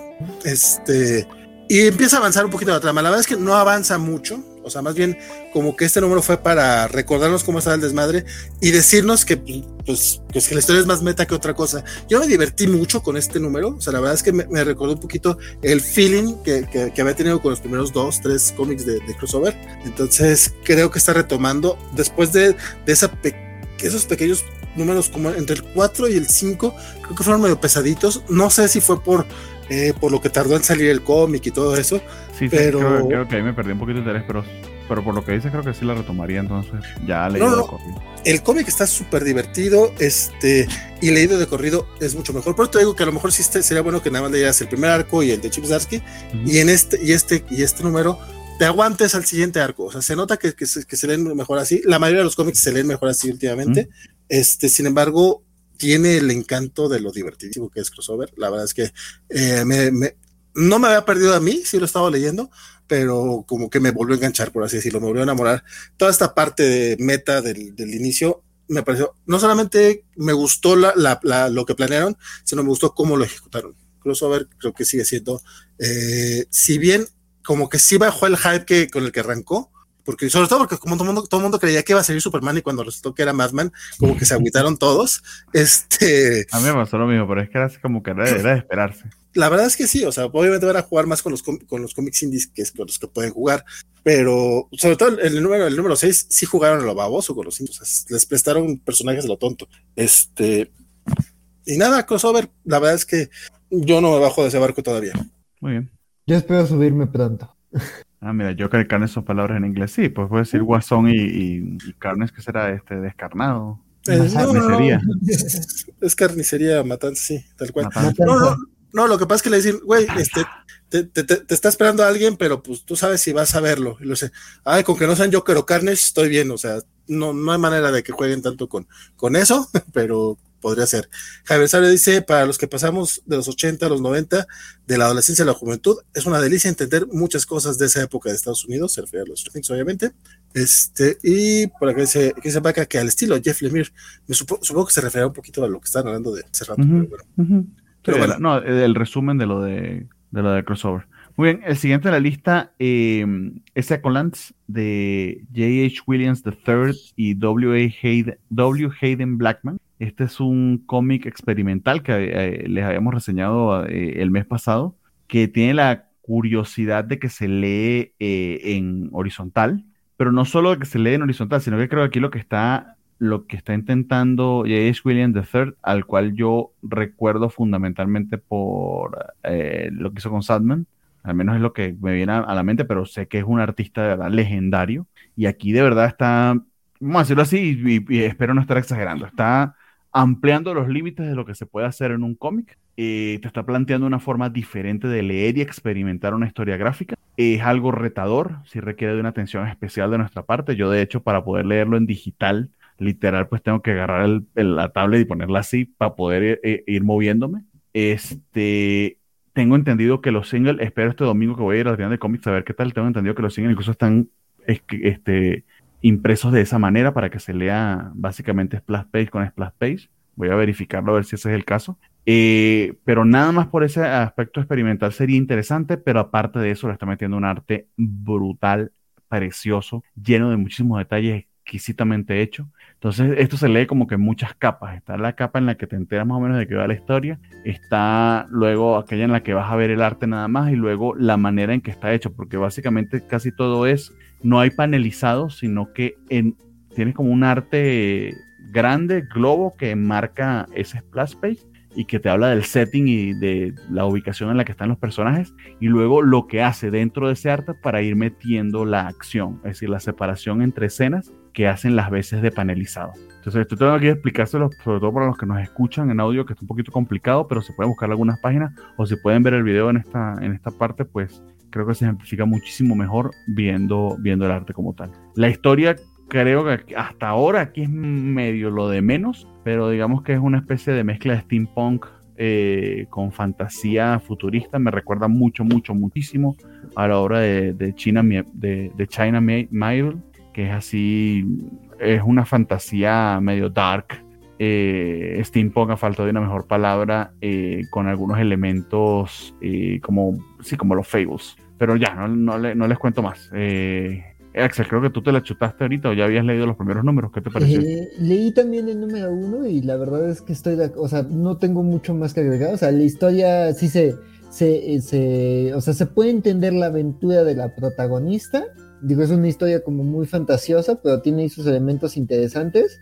Justo como muy steampunk, estos mundos en donde como que lo mágico y lo tecnológico se juntan de manera muy extraña pero justo, o sea, lo más llamativo es el arte, o sea, es, ve esas onomatopeyas, están de locura, entonces sí, este, creo que tan solo por el arte y como dices, ¿no? O sea, cuando uno vaya a la tienda de cómics estaría bien ver cómo está en, físico estos tomos, pero sí, la verdad creo que es un arte muy bonito y creo que, o sea, si uno de, de, de que se pregunta qué tiene que hacer el cómic para que, para que se mantenga vivo, pues creo que este tipo de experimentaciones, ¿no? Y creo que el cómic físico o sea, como dices, leerlo en digital está bien pesado, pero justo en físico, en físico o un poco en un formato más análogo al, En, digital se los recomendaría si tienen un monitor, creo que sí. Sí. Sí, porque yo en el teléfono fue horrible y ya como te tomé el consejo de la sesión pasada en tablet y ya fue mucho mejor.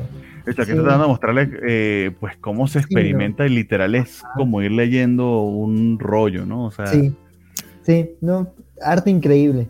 Mira, aquí Tiro se metió un Astro y todo en el. No me he dado cuenta. O sea, tiene un montón de detallitos el, arte que están brutales. Esto, sobre todo, es un muy buen ejemplo de lo que les estoy diciendo, porque básicamente ellos se están moviendo a través de unas de las cloacas de esta ciudad fantasiosa, pero ese recorrido a través de las cloacas es el mismo panelizado. Entonces tenemos diferentes tipos de zoom. Eh, de hecho, también el trabajo que hace Todd Klein, creo que es Todd Klein, el, el letrerista, es importantísimo para que pueda seguir la acción porque literal te pone los globos en el, los globos de texto en el punto para que el ojo pueda continuar a donde me, a donde me corresponde leer, porque si no, si no lo hicieran así sería harto complicado. Pues no sé si tú te, si no te has dado la oportunidad, Valentín, esta, esta está de puta madre. Sí, cuando lo veas a leer, voltea la tabla. Esa me encantó, sí, el recorrido de la, del droncito. Sí, échatelo, vale. Sí, no, sí suena que es algo que, que, que habría que leerlo. Este, el formativo me recordó un poquito a lo mejor al, digo, no, no lo que, no la, experimentación en paneles que se inventa eh, JH Williams, sino el formato, pues más o menos a lo mejor lo, lo, que habíamos visto con 300 de Frank Miller, que también es como que en horizontal, o incluso los, no se acuerdan, los anuales de Marvel del 2001, los Periscope, el de New X-Men de Grant Morrison venía no era tanto horizontal, sino como calendario, por así decirlo, o sea, lo, tenías que leer en, horizontal, pero no, no, en formato cuaderno, pues, sino en formato... Sí, o sea, eh, lo abrías, pero tenés que leerlo de arriba hacia abajo. Sí, sí, sí. De hecho, tiene un detallito aquí esto que son personajes como estereotipos, personajes fantásticos, y algo que hace J.H. Williams que está bien interesante, está bien complicado, es que tiene un estilo bien diferente entre los personajes. Sobre todo que conocemos a estos piratas, pueden ver el contraste mucho entre cómo está coloreado y dibujado este que es el capitán de los piratas y el resto de los personajes e inclusive los mismos miembros de su tripulación. Hay un personaje que básicamente eh, aquí está, que parece sacado de, de, las páginas de Dick Tracy. Entonces aquí más o menos te explican de, qué, de dónde vienen cada uno. Entonces pareciera que esto también es como que un comentario sobre, no sé, una tierra en la que varios varias eh, mundos fantásticos viven en, convergen, esa es la palabra exactamente. Y que, se la, y que se lance tantos estilos diferentes, el mismo dibujante y el colorista además ayude para que se diferencie entre sí. Es, esto, esto, dibujar estas páginas, esto de llevar un montón de tiempo. Sí, todos los detalles, ¿no? Sí. Dibujarle, colorearle, esto es un trabajo de verdad exhaustivo. Pero bueno, Ecolance de verdad que vale muchísimo la pena. En general, el trabajo de J.H. Williams, en la mayoría de los cómics que lo he visto, la verdad es que sí se nota que le mete un cariño justamente al diseño de páginas. Y aquí se nota que, digo, por los, por los paneles que estoy viendo, no he leído la historia todavía, no he leído el cómic, pero por los paneles que nos están mostrando ahorita este, aquí en video, este sí se, se ve que le mete una chamba de estúpidos hasta poca madre. De hecho, él se lanza unos playlists ahí bien cañones que básicamente son discos enteros de lo que estuve escuchando para dibujarlo y no mames, si se escuchó todo esto son como, no sé, Fácil, fácil, 80 horas. No, pues sí, es un ratote. sí, esto está. Pero bueno. No, sí, eh, imagínate, un cómic, un cómic regular les lleva una página por día. O sea, un cómic bien hecho, pero igual normal. Este, les lleva un día aquí no sé cuánto se lleve en cada splash page. porque, Porque, no, porque obviamente no es nada más el dibujarlos, es, es el diseño de, de, la página de todo el número, porque va todo junto. O sea, lo que estoy viendo, o sea, realmente no, piensa por página, piensa en número completo. O a lo mejor hasta en serie. Sus thumbnails han de estar poca madre.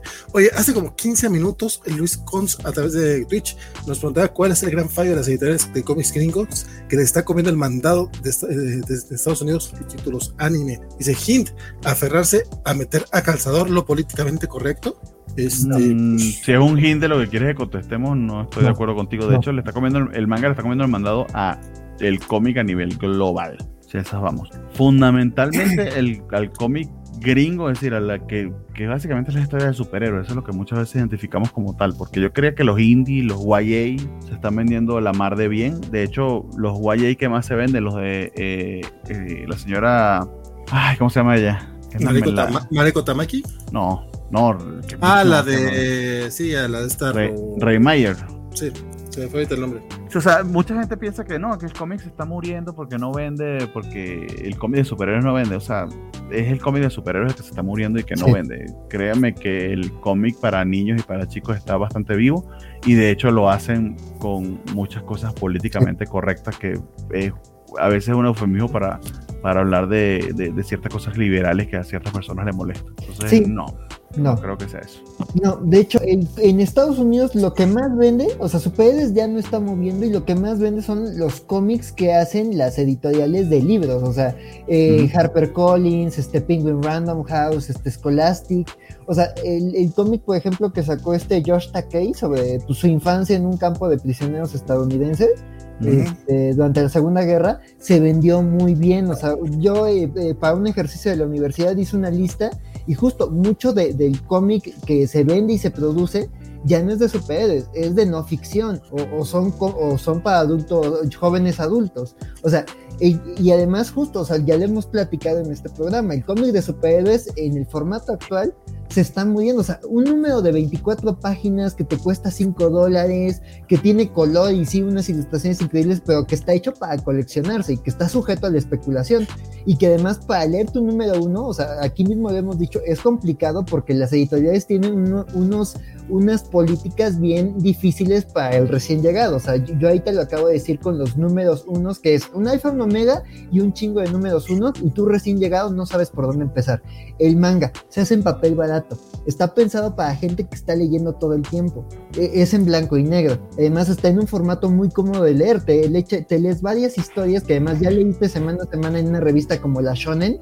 Este, son historias reunidas en un tomo muy fácil de leer, en un papel que está pensado para que se lea masivamente, no para coleccionarse. Digo, hay casos de manga coleccionable, pero un manga así, un tomo de My Hero Academia, o sea, es ahí para que lo vayas leyendo en el metro. También por eso se venden mucho y muy bien.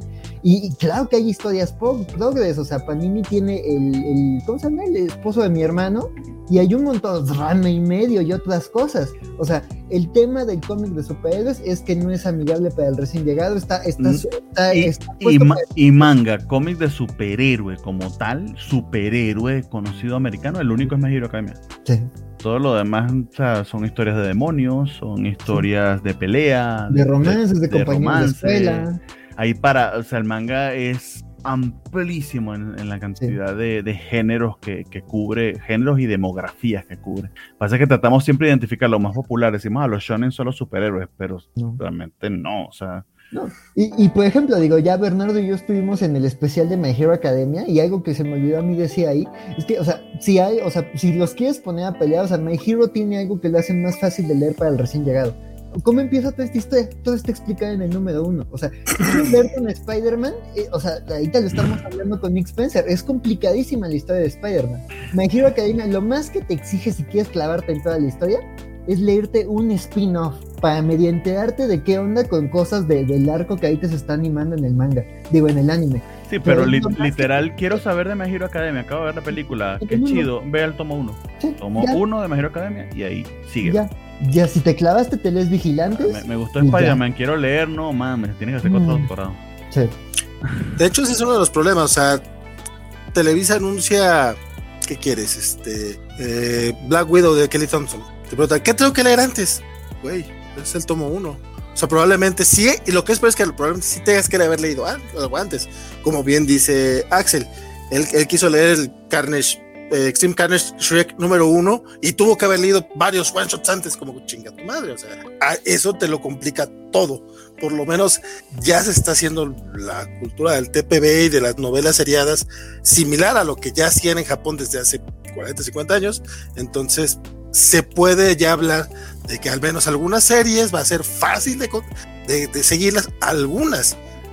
Pero, fíjate, cómo está cómo, están los japoneses en ese poquito más porque también tiene una cultura ¿qué pasa? que manga manga lee los japoneses todos o sea literal es como si hasta tu abuela tu mamá leyera manga o sea literal es para todo el mundo sí. Eh, la Jump, la Jump Comic en Manga Plus está liberando digital gratis. No tengo que estar pagando un Marvel Limited ni un Comic Salon Limited gratis. Está liberando los, los últimos. Si tú quieres tener el recopilatorio, lo tienes, pero si quieres leer el último número eh, digital, lo puedes leer. Ni siquiera tienes que comprarte estas páginas, estas revistas que son de por sí bien baratas. Entonces, ellos están claros que el dinero lo hacen lo hacen es en la venta de los recopilatorios, pero tienes acceso a cualquiera si quiere enterarse de, estar en el mame de semana a semana. No, es, fácil. No, no. Pues, simplemente eso, eso de liberar los cómics este, de manera gratuita es, es saber que de todas maneras la gente ya los leía de manera gratuita, nada más no legal. Sí, exactamente, sí, Exacto. Entonces es como que mejor léelo conmigo y, le, y, literal, yo tengo la, el, el, el, el app de, de, de, de, Jump Comic y lo que me sale es un montón de publicidad, pero esa publicidad, aunque sea, lo está cobrando la revista Jump. Sí, y eso se supone que eso va al mangaka, no sé. Bueno, ojalá. De todas maneras, lo explotan y se mueven el pero... no, no mames, que los tienen todas las semanas publicando. Ay, sí, lo. Sí, la, señorita Menor nos recuerda que One Punch Man también es de superhéroes. One Punch Man es una eh, parodia de los superhéroes. Pero sí, son superhéroes en el prototipo gringos, en cierta medida. Este, por cierto, saludos a la señorita Verón, que ya que se muere de ilusión. Este dice Alejandro Gracia, interesante ver cómo aplica este formato en un título más reconocido, cómo poder aplicarlo a The Atom, aunque seguro lo usarían 10 veces en Batman. Este, mm, pues ya se ha utilizado, compadre, digo, a lo mejor no tan, digo, me imagino que es un poco más grande este formato, este, pero te digo, por lo menos así en horizontal, aparte de los periscopes de, de yo me acuerdo de un cómic de Batman, no de, de Superman, que peleaba contra la calavera atómica y que también se leía de esa manera, ah. eh, o el, creo que fue el Spider-Man 16, si no estoy mal, sí, el Spider-Man 16 y el X-Force, no sé qué madre, el crossover este entre el X-Force de Liefeld y el Hombre de McFarlane, los dos también se leían así, no más de mamones, porque la verdad es que tampoco es que aprovechar mucho el formato, este, pero sí, o sea, son experimentos que no son muy comunes, pero sí. También todo lo, que hace Panel Syndicate también es en horizontal. Ah, claro. Marcos tiene unas composiciones, o sea, justo en Private Eye, así como esta, o sea, de que va siguiendo la lectura y va una Porque está diseñado para que lo en tu tablo o en tu monitor, de hecho.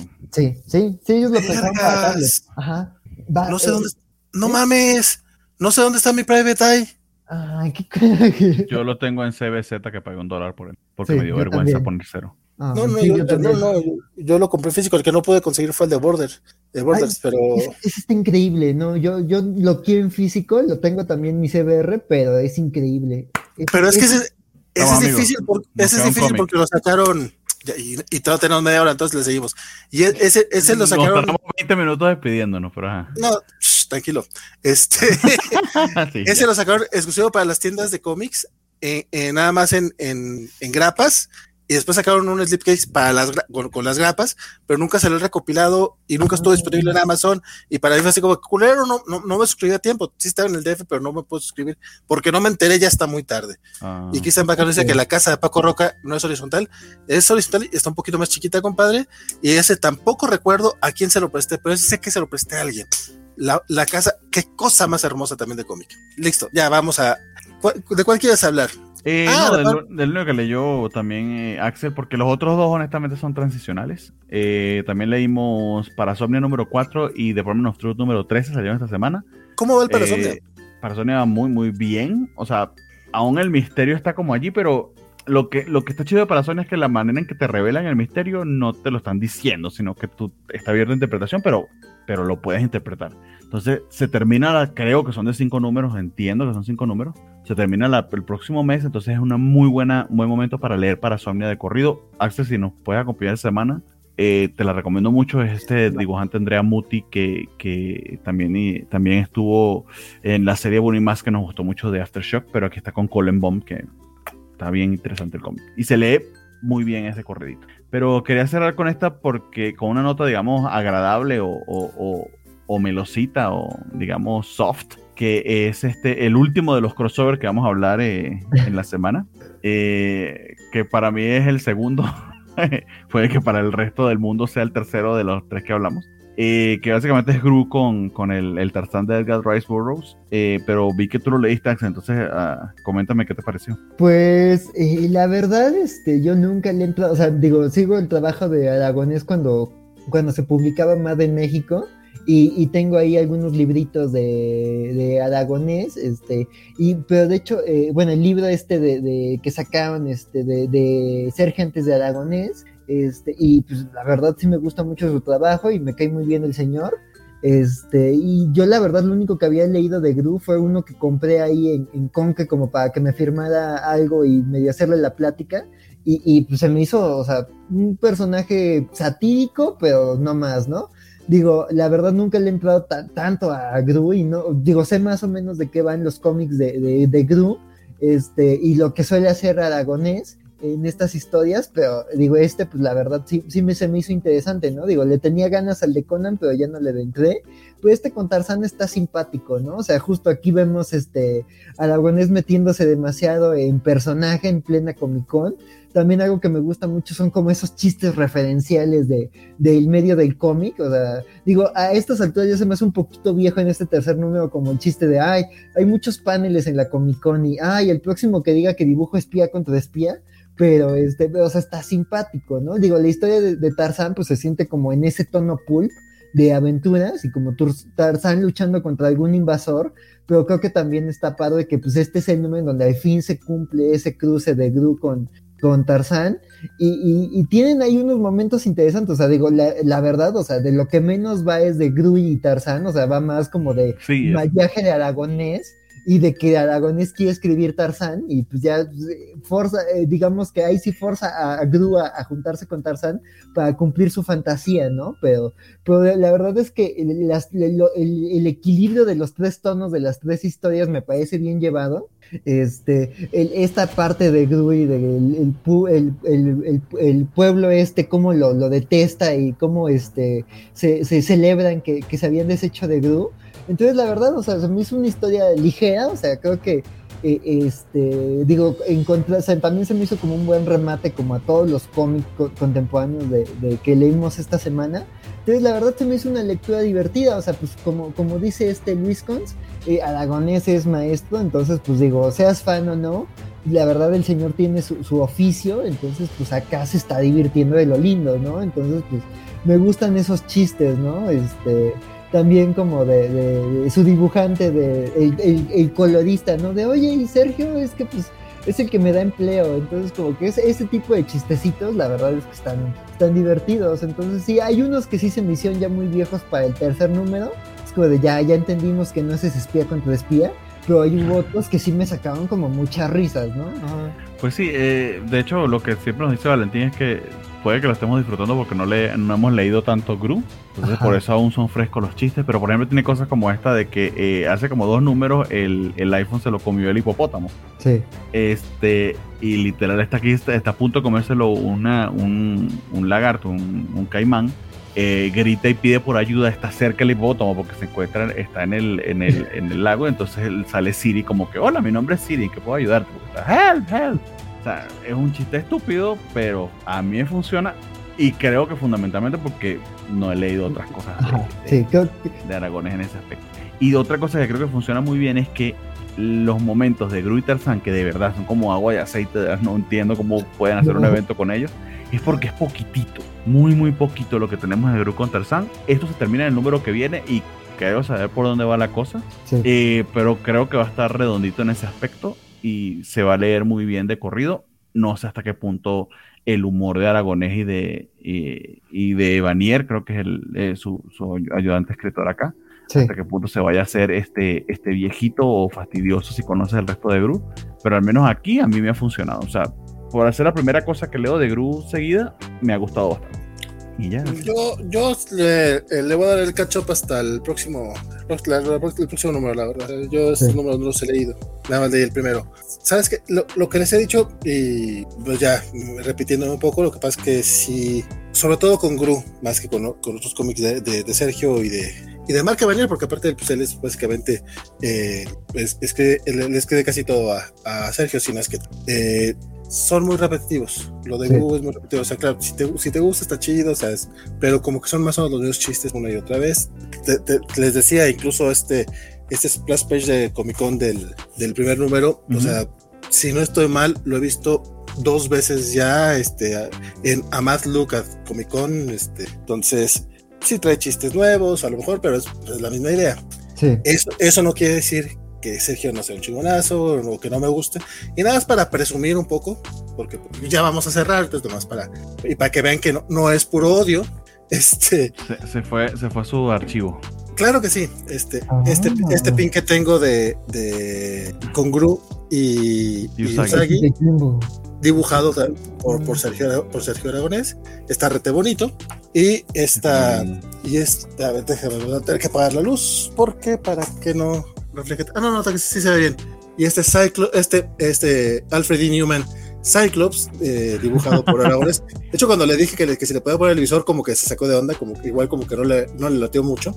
Le dije, güey, pues, ¿qué tanto tantito? Y ya, me, dibujó mi, mi Cyclops de Alfred e. Newman. Para la gente que no está escuchando, pues tendrán que echarse el ojo al, al video por ahí del minuto, de la hora 3.39, 3 horas con 39 minutos, para, para ver si quieren verlo, si no quieren verlo, poner pues bronco, nada más. Son, pues sí, está bien bonito. Son, son mis presunciones, este para que no digan que, le tiro hate a Sergio ni nada, no, para nada. No. pero porque no enmarca ese dibujo, no se le daña rozándose con, con las otras páginas de tu cuaderno. No. No, pero por eso tiene hojita laminada, ¿no? Ah, sí, no, ah, de hecho sí, es, es un cuaderno de sketches, así tal cual. Ah, ok, ya te entendí, un cuaderno, sí, Aquí, aquí tengo o sea, la, laminada es la que va a proteger de que... Sí, es, sí, es para hacer tus sketches de, de Oscar Basaldúa, de Jan Basaldúa. Ah, bueno, de hecho, si viene como, ah, no, no es cierto, nada más le puso Basa. Pero, pero era cuando, Ah, ok, es un cuaderno que llevas a las convenciones para que te dibujen. Sí, sí, sí. sí. tengo una Pinkie Pie de Agnes, de esta, de, Agnes Garabowska y así varias cosillas. Pero ya, pues, y, todos son Cyclops. ah, la libreta de Cyclops. Sí, de hecho sí. El, eh, el sticker, el sticker que le, que le, pegué a la libreta me lo regaló Jorge Tobarín. Saludos si es que nos llega. A ver, que no realmente, pero igual saludos. Hasta ahora, hasta ahora nos está viendo, no ha ido a dormir por eso, menos mal que lo saludaste. seguramente hasta ahora sigue despierto el muchacho, eso, no me eso no me queda. Ah, bueno, sí, otra cosa. Este, pues bueno, ya vamos terminando, 3 horas 40, creo que se hablaron de la mayoría de los cómics indies, espero que haya sido del agrado de nuestro queridísimo Jesús Monroy y Javier Saulo que estaban este, pidiendo eso y, que curiosamente no se encuentran en este momento, o si están, espero que den manifestaciones de vida, porque no, ellos, tanto que hablan de los que los indies y aquí no están.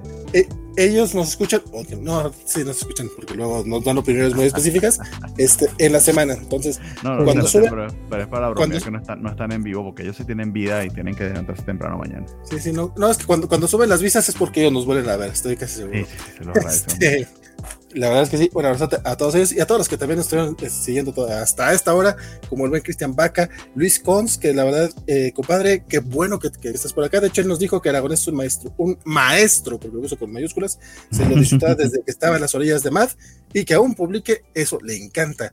Y Christian Vaca dice que nomás faltó el Terminator Robocop para ser el mejor Por acá, eh, Alejandro Guerra dijo: Los cómics de la semana, más bien los crossovers de la semana. Tuvimos, tres, tuvimos, tres crossovers de semana. Sí, curioso eso. Y don Mario Alberto dice: En resumen, el Ron de Spencer se le va a recordar como aquel en donde le pongan los frijolitos a Misterio. y, ni siquiera pasó eso. Y lo más emocionante se le inventaron los fans. Sí, pero ¿cómo, pero cómo le, molestó? Le empujaron los frijolitos.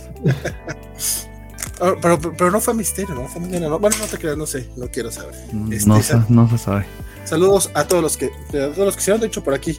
Este, llegaron a saludar también la señorita Melón y Biscochan, a quienes pueden eh, eh, Buenos días. continuamente en los charlas. Los días ahí estuvieron.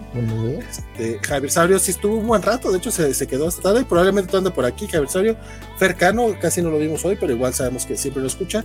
Saludos al buen Fer, este, al buen Rodrigo, que también estuvo. Fíjate que Rodrigo dejó un par de mensajitos y por hagas o por mangas, este, no los, los pasé, pero no lo puedo saludar. Obviamente, buen Félix Farsar, Farsar, Isaías Secundino y a toda la raza que estuvo haciendo presente aquí a través del chat. Muchas, muchas gracias. La verdad es que eso siempre nos, la verdad nos aliviana y nos, nos, anima a seguir a estas horas de la madrugada.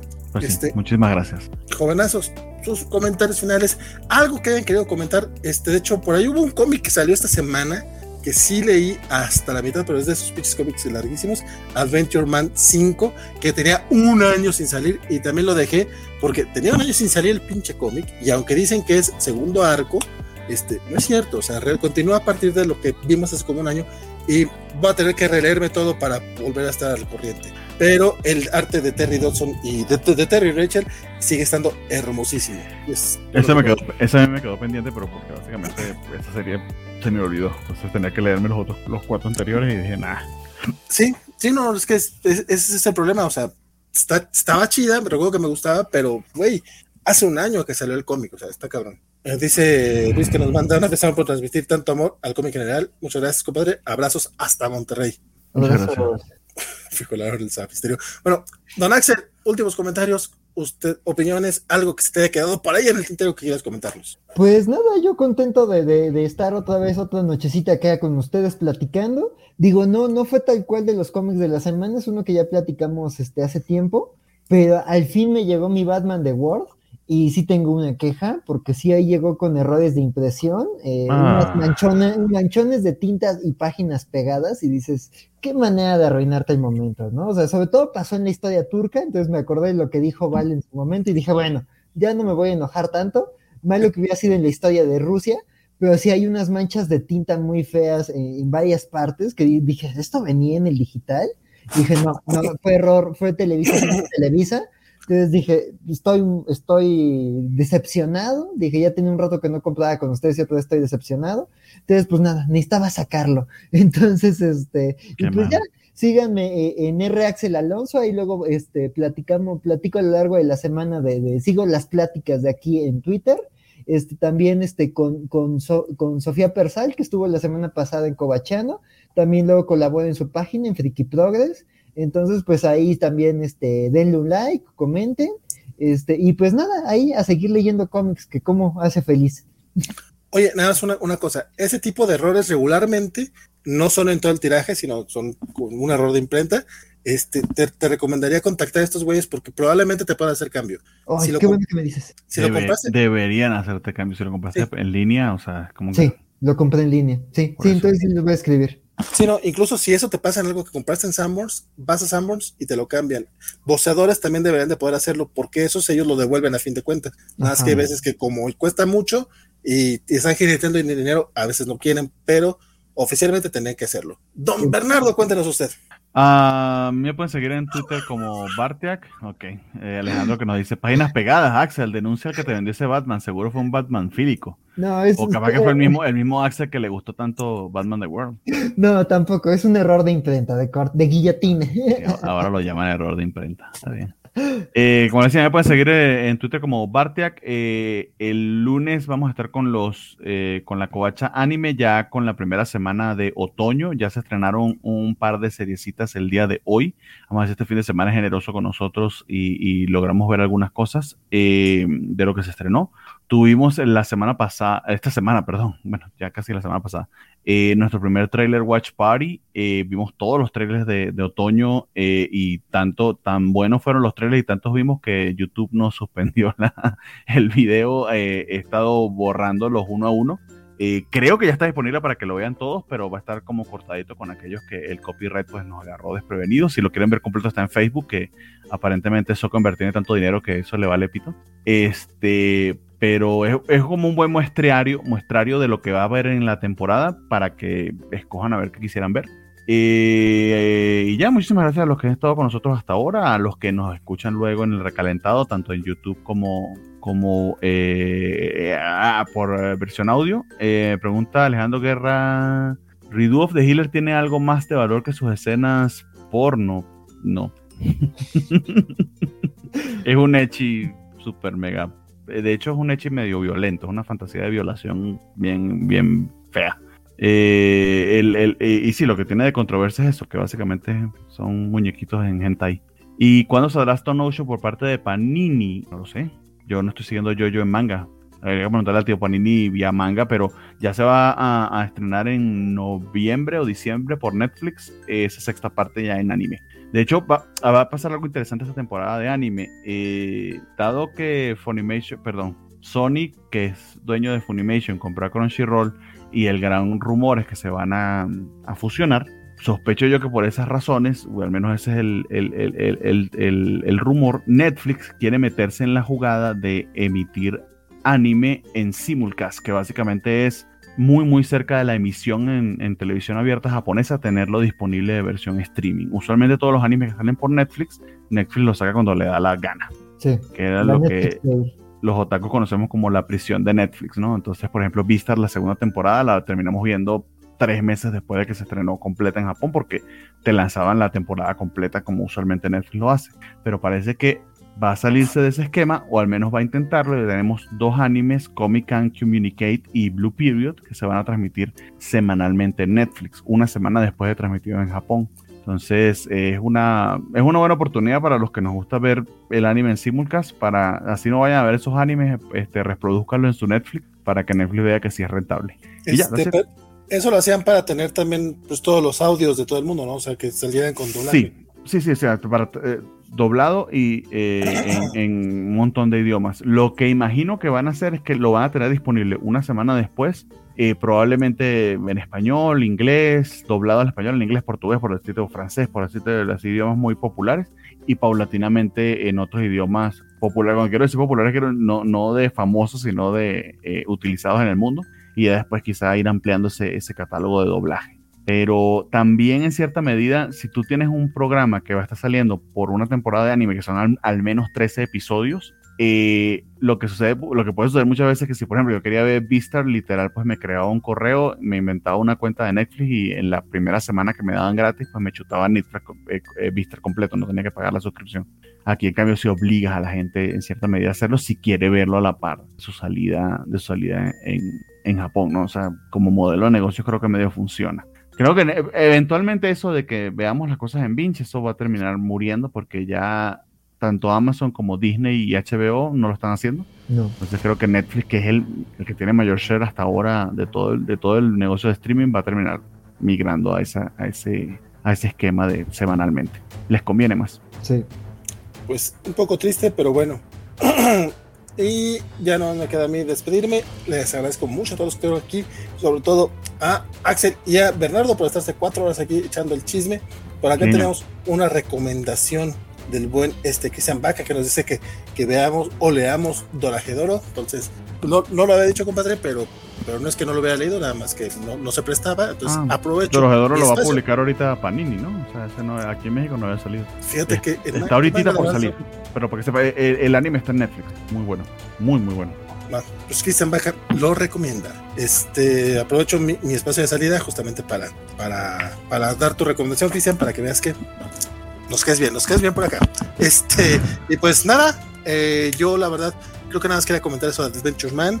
Eh, y esta semana, este, en tele, yo he estado viendo más bien, estaba viendo un chingo de madres, la verdad es que eso sí está un poco mal. Este, pero, este, pero apenas le entré a Ted Lasso, que sí está muy divertida. Oh. Eh, y estoy reviendo Scrubs. No mames, Scrubs, qué buena estaba. Yo no sé por qué eh, no tiene más cariño del que mm. como que merece más cariño del que tiene. Y Brooklyn Nine-Nine, la, la, temporada que salió en Netflix, eso es lo que yo estaba viendo así. La séptima está brutalmente buena, la séptima temporada de Brooklyn Nine-Nine, mm. sobre todo porque la sexta fue muy aburrida. La acababa ¿En serio?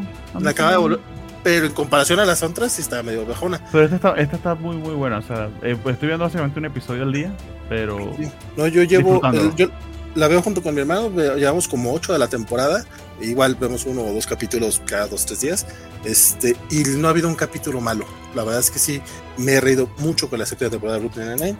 Este, y Scrubs chingoncísima. Y nomás eso es lo que está haciendo básicamente. Y poniéndome al día con Doom Patrol, que también este, tiene un humor muy, muy chingón. No sé por qué no la había visto. Doom Patrol, estoy leyendo eh, la, la, tapa de Morrison y, el, la serie. Ya después que termine, ya les diré bien mi opinión al respecto. De hecho, por ahí tal vez haya un has dedicado a Grant Morrison, al, a los. Bueno, ya, ya les dije, va a haber un notas de Doom Patrol. Entonces, por eso me estoy poniendo al corriente con todo eso. Este, mi nombre, mi nombre fue Valentín García y espero que lo sigan haciendo la próxima semana. Sigan ñoñando, sigan visitando las redes cobachas y pues ahí dejen sus comentarios. Recuerden que si ustedes odian las opiniones enanas, si ven el marco opinión pues no le entren, no, comenten ahí, pero sí hagan el favor de, de, checar todo lo demás y en lo otro comenten no más por dejar sus comentarios, se agradece mucho.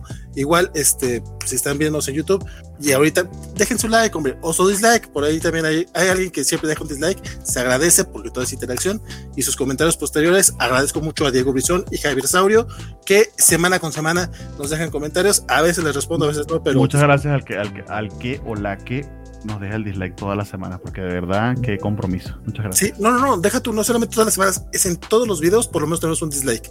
Y así, en chinga. Entonces, no sé si sean varias personas que.